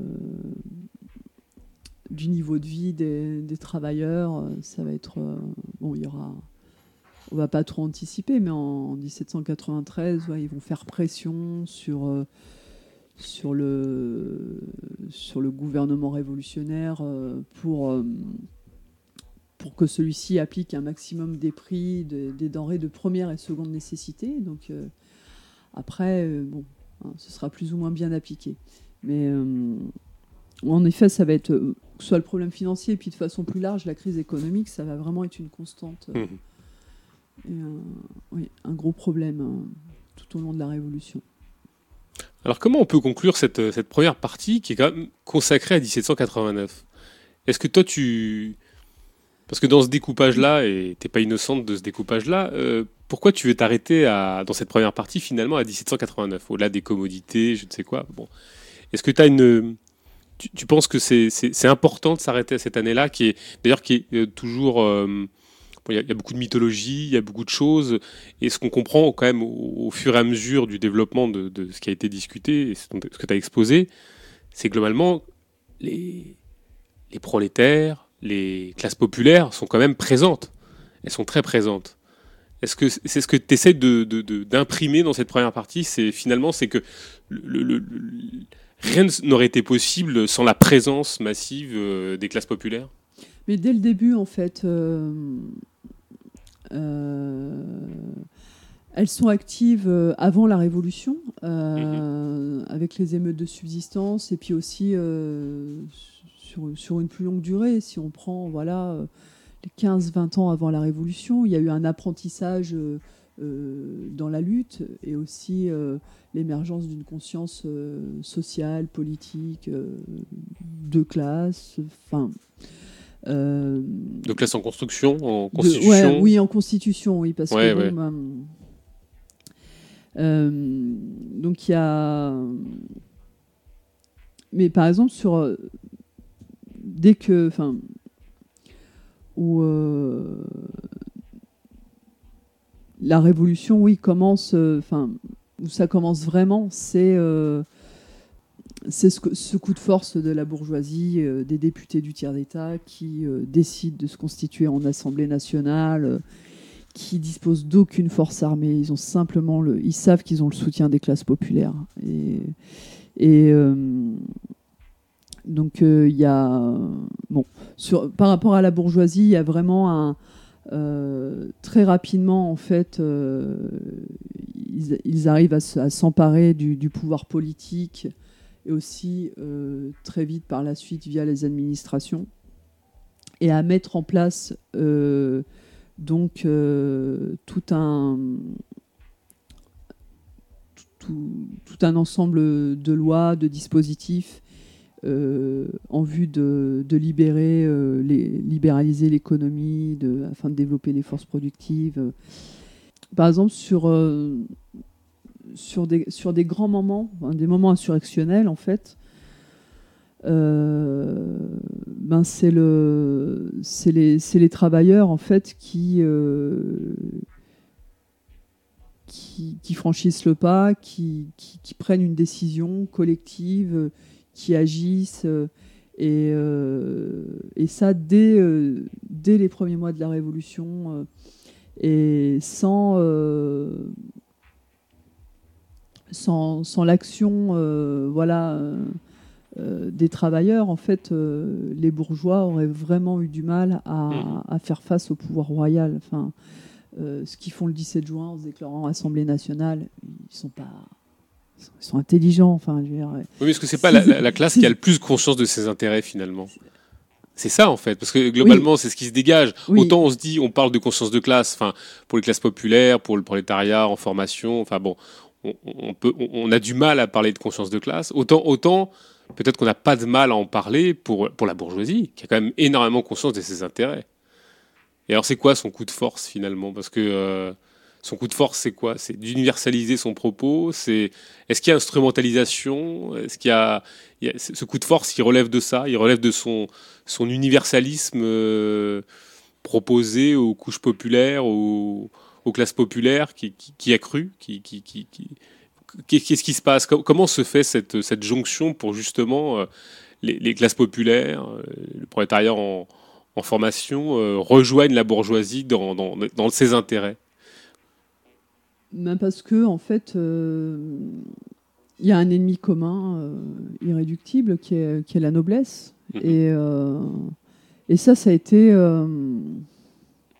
Enfin, c'est vécu, et puis, puis c'est. euh, dans les mois qui précèdent la Révolution, euh, bah, il y a la rédaction des cahiers de doléances, hein, où les bourgeois et les travailleurs se retrouvent ensemble. où Mhm. Parfois, il y a des scissions. euh, bah oui, ils n'ont pas les mêmes intérêts. Donc, il y a des fois, ça, explose. Mais euh, beaucoup de travailleurs se retrouvent aux côtés des bourgeois. Et euh, je pense que là-dessus, ils sont d'accord. Et c'est ça qui fait, en fait, euh, en 1789, il y a, à la fin de l'année, il y a encore y a,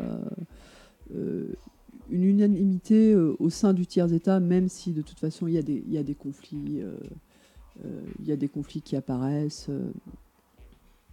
Et donc euh, oui, c'est, euh, je, le- disais tout à l'heure, oui, c'est vraiment vu comme la,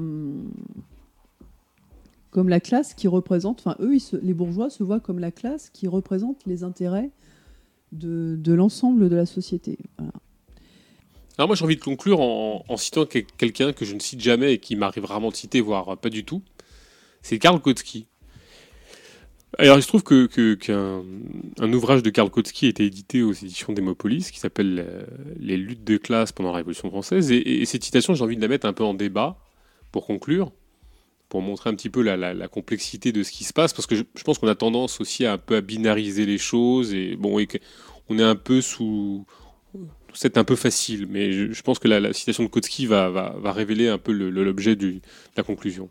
Kautsky dit L'idée selon laquelle la Révolution française est la conséquence d'une lutte des classes entre les tiers-États et les deux autres ordres est généralement admise depuis longtemps. Cette idée a cessé d'être une théorie uniquement réservée à l'usage des professionnels spécialisés et elle est devenue l'argument populaire. Le devoir des partisans de cette conception consiste au moins aujourd'hui à la défendre qu'à l'empêcher de tomber dans la platitude. Qu'est-ce que serait cette platitude, Sandra? Est-ce que euh, la platitude serait pas justement euh, de binariser euh, un conflit, enfin une lutte, là où finalement on se trouve face à des foisonnements, à des classes en constitution et à de multiples intérêts divergents, convergents à des moments historiques. Est-ce que est-ce que c'est pas ça finalement que de, rompre la platitude de cette conception où on a tendance à considérer que bourgeoisie prolétariat étaient déjà forcément constitués sans euh, différents intérêts? Alors c'est marrant parce qu'on peut la transposer aussi sur toutes les formes de luttes actuelles, c'est-à-dire on, on est face à des à des intérêts énormément divergents entre des gens qui sont liés à un capitalisme national ou à un capitalisme plus transnationalisé. Mais pour la, la question qui nous intéresse, en l'occurrence celle de la Révolution française, est-ce qu'on, est-ce que pas ça le, le devoir d'analyse de la Révolution française C'est pas justement de, d'en finir un petit peu avec une avec une imagerie un petit peu euh, pas binaire, euh, parce qu'elle peut nous intéresser à un moment donné, mais justement quand on rentre dans le dans la matière de la Révolution française, on s'aperçoit de la complexité de ces choses. C'est des luttes de classe qui Oui. s'interpénètrent et qui. euh, oui, le conflit entre la, entre la noblesse et la bourgeoisie, et puis euh, sur certaines choses, ils peuvent se retrouver ensemble, mais bon, ça va pas durer. Ça, je pense pas que ça pouvait. Enfin, si, voilà, c'est. euh, c'était quand même. Au fond, c'était des intérêts inconciliables. Même s'ils arrivent à se mettre d'accord, euh, par exemple, sur. Les décrets euh, euh, qui sortent de la nuit du 4 août, euh, c'est aussi une partie de la noblesse. Enfin bon, il y a toujours en fait des comment dire des, perméabilités entre entre les classes. C'est aussi oui un conflit. on le voit on le voit peu en 1789, mais il est, il est sous-tendu. Enfin bon, on le retrouve dans les cahiers de doléances. Oui, entre, entre la bourgeoisie et, euh, les travailleurs. Euh, il y a aussi un conflit dans les campagnes entre euh, la noblesse et, les paysans, sachant que à la fois la paysannerie, c'est pas, pas une classe, hein, loin de là. Et puis c'est, il y a une hétérogénéité des conditions matérielles. il y a des, des, paysans aisés qui réussissent à, acquérir des biens nationaux. euh, c'est une minorité. Enfin, c'est euh, euh, donc il y en a qui ont des intérêts convergents avec la, avec la bourgeoisie. Il y a aussi au sein même de la bourgeoisie, donc aussi l'année l'année 89 se, conclut par il y a encore aussi une unanimité au sein de la bourgeoisie qui est représentée, on le voit au sein de l'Assemblée nationale.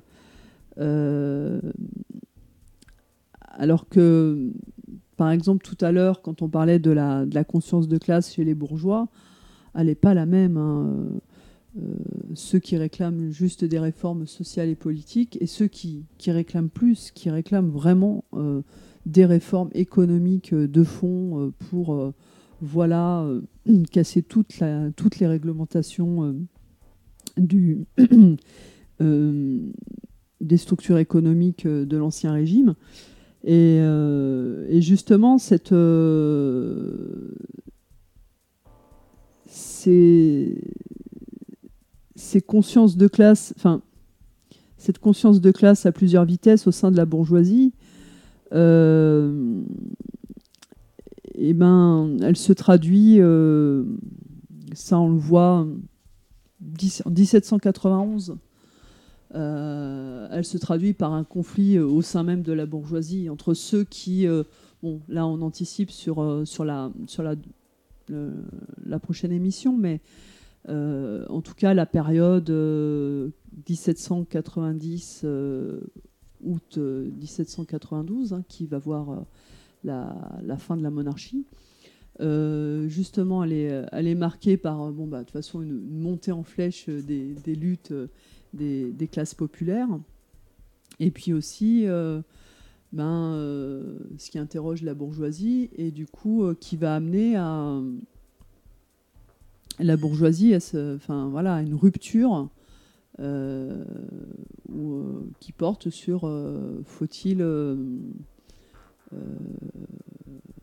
élargir euh, la représentation, euh, voilà, la représentation nationale euh, aux classes populaires, c'est-à-dire voilà, leur concéder le droit de vote, l'entrée dans la garde nationale.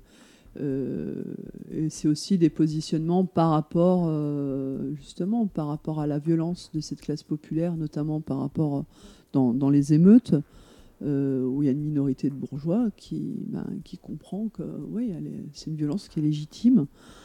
Euh, et, donc tout ça amène, euh, ben, faut-il, oui ou non, continuer à, à s'appuyer, enfin, c'est pas que s'appuyer, c'est à marcher avec, enfin, c'est à laisser faire les classes populaires. Enfin, moi, je pense que les bourgeois n'ont pas fait que s'appuyer. Je veux dire, il y a des fois, même, ils étaient à, à la ramasse. Enfin, je veux dire, ils, ont, ils ont suivi. Ils étaient, euh, et même, il y a des fois, ils n'ont pas réussi à, voilà, euh, Qu'est-ce qui permet de, voilà, de neutraliser le roi euh, ben, C'est la marche des femmes sur Versailles voilà, qui le ramène à Paris. C'est vrai qu'à Paris, il est quand même moins dangereux qu'à Versailles.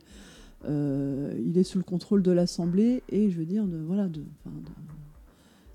aussi des travailleurs qui eux-mêmes ont un contrôle sur l'Assemblée. Enfin, un contrôle. Peuvent, institutionnellement, non, mais dans les faits, ils peuvent faire pression. euh, euh, donc oui, c'est euh, c'est quelque chose de complexe et puis qui va qui va en se complexifiant au fur et à mesure qu'on avance dans la révolution. hein. Euh, aussi la période qui va courir la, deuxième émission, donc 90-92, euh, voit aussi le, développement euh, d'un mouvement contre-révolutionnaire qui, au départ, concerne la noblesse et puis petit à petit va toucher des éléments de la bourgeoisie jusqu'à des éléments des classes populaires, largement rurales. Mais euh, on, arrive vra- vraiment à une, à lutte des classes qui se, qui se complexifie et euh, oui, c'est sûr que la, vision, la vision binaire qui nous est donnée par, je sais pas comment dire, par l'histoire bourgeoise, par exemple celle des manuels scolaires, qui réduit la révolution à, un conflit entre la noblesse et la bourgeoisie et, et à la rigueur entre la paysannerie qui en veut beaucoup à la noblesse, mais qui, qui évacue complètement cette, enfin cette dimension lutte entre bras nus, comme les appelait Daniel Guérin et bourgeois. voilà, ça c'est. Non. J'ai une dernière question pour conclure. Alors, on s'est arrêté à 1789, mais 1789, c'est la date dont on n'arrête pas de nous rabattre les oreilles, en fait. C'est la date de la bourgeoisie, non? Pourquoi, pourquoi on s'est arrêté à 1789 Alors on s'est arrêté à 1789 pour des raisons particulières, mais quand on regarde bien le calendrier qui nous est proposé, aussi bien la commémoration du bicentenaire que. que est-ce que c'est pas l'acmé Enfin, l'acmé, non, c'est pas l'acmé, mais est-ce que c'est pas le, point déploiement de, de l'ascension de la bourgeoisie, quoi. Enfin, même si elle n'est pas à son acmé, mais est-ce que c'est pas vraiment la date de la bourgeoisie 1789 Pourquoi on va pas Pourquoi on n'a pas pris 1792 par exemple? Ou, En 93 on peut comprendre, mais pourquoi pas 91 90 Justement, ouais, c'est comme je disais euh, à l'instant, c'est euh, il y a vraiment, euh, la, la, bourgeoisie en 89 et et, euh, et soudé. Enfin, voilà, oui. peut, apparaître. Voilà, il y a, y a, une unanimité de classe. Euh, euh, et puis, bah voilà, il lance tout un tas de. Enfin, c'est pas. il révolutionne le pays de, fond, de fond en comble. Et c'est retenu justement par par la bourgeoisie actuelle, voilà. Euh, via euh, voilà. Euh, non, mais on commémore plus l'abolition des privilèges que la décapitation du roi, par exemple. Oui, ça c'est sûr. Ça, ça fait beaucoup moins consensus. C'est moins la consensuel. Décapitation de Louis XVI. Et puis aussi, bah, l'ancien tiers-État, eh ben, il y a encore une, certaine unanimité. Il n'y a, pas encore de conflit, euh, sauf bon, à certains endroits, vraiment des. des... Mais euh, voilà, c'est un peu. Euh, c'est bah, ça fait, oui, c'est vrai que par rapport à 1792, mais sans aller en 1792, déjà 1791, ça fait déjà plus, euh, ça fait plus consensus. Eh hein. oui, oui, oui. Euh, Donc c'est peut-être pas innocent que cette date soit, soit la date de la bourgeoisie et qu'elle nous soit resservie, euh, qu'elle nous ait été resservie en 89, enfin 1989, qu'elle nous ait été resservie, qu'elle nous, soit resservie très systématiquement. On préfère la privilégier plutôt que les autres. Oui, puis aussi, c'est. Euh, ben, par exemple, euh, les, mesures qui sont prises durant le 4 août, où on voit une partie de la noblesse qui, ben, qui siège au sein de, l'Assemblée. Et, euh, et, où ensemble, voilà, ben, on va déclarer l'égalité juridique, etc. Et ça a permis aussi à, un historien comme François Furet de. Alors, c'est c'est assez hallucinant sa démarche, euh, d'abord pour un historien, de dire, euh, mais en fait, euh, un compromis entre la noblesse et la bourgeoisie était possible. Déjà, c'est déjà faire une, comment dire, une lecture de ça aurait pu se passer autrement, ce qui est vraiment pas le rôle d'un historien. bah non. alors qu'en fait, si on regarde vraiment, euh, si on creuse un peu, non, c'est euh, ça, c'est de la surface. C'est une démarche du chroniste. Hein, ça, oui, c'est une démarche du chroniste. Peut-être qu'il aurait dû euh, écrire un, livre, une uchronie pour se faire plaisir de, nous dire que les classes n'existaient pas. Mais ça lui avait permis justement de développer le contexte d'élite. Il y a des élites, donc c'est la grande bourgeoisie, enfin la, la bourgeoisie entrepreneuriale, commerçante, etc et euh, donc la noblesse, la noblesse libérale qui avait un peu un pied dans la, euh, justement dans les affaires. Et euh, donc ça, ça, permet en fait de, de, gommer en fait ce gros mot, euh, le mot classe, pour euh, lui substituer celui d'élite. Et tout ça, voilà, en se basant en effet sur, sur ce qui s'est passé euh, en 1789. Bah, on, va, on va conclure. On- C'est la, la première émission consacrée donc, à la lutte des classes pendant la Révolution française. Donc là, on a traité 1789. On va se retrouver pour la suite qui parlera de. Enfin, on ira de 1790 à 1792. Et puis après, peut-être qu'on on ira encore plus loin parce que c'est évident. Oui, on oui, continuera au fur et à mesure pour essayer de. Et puis alors, effectivement, je, je pense que dans, dans le courant de la deuxième émission, euh, je pense qu'on essaiera aussi de. Bon, on parlera bien évidemment de cette partie historique, mais je, je pense qu'on traitera aussi, euh, aussi des enjeux, euh, d'énormément de questions que ça soulève, euh, aussi bien politiques contemporaines euh, que éventuellement de réflexion sur euh, ce qu'est le communisme euh, euh, théorique ou pratique, enfin de tout ce que ça a soulevé.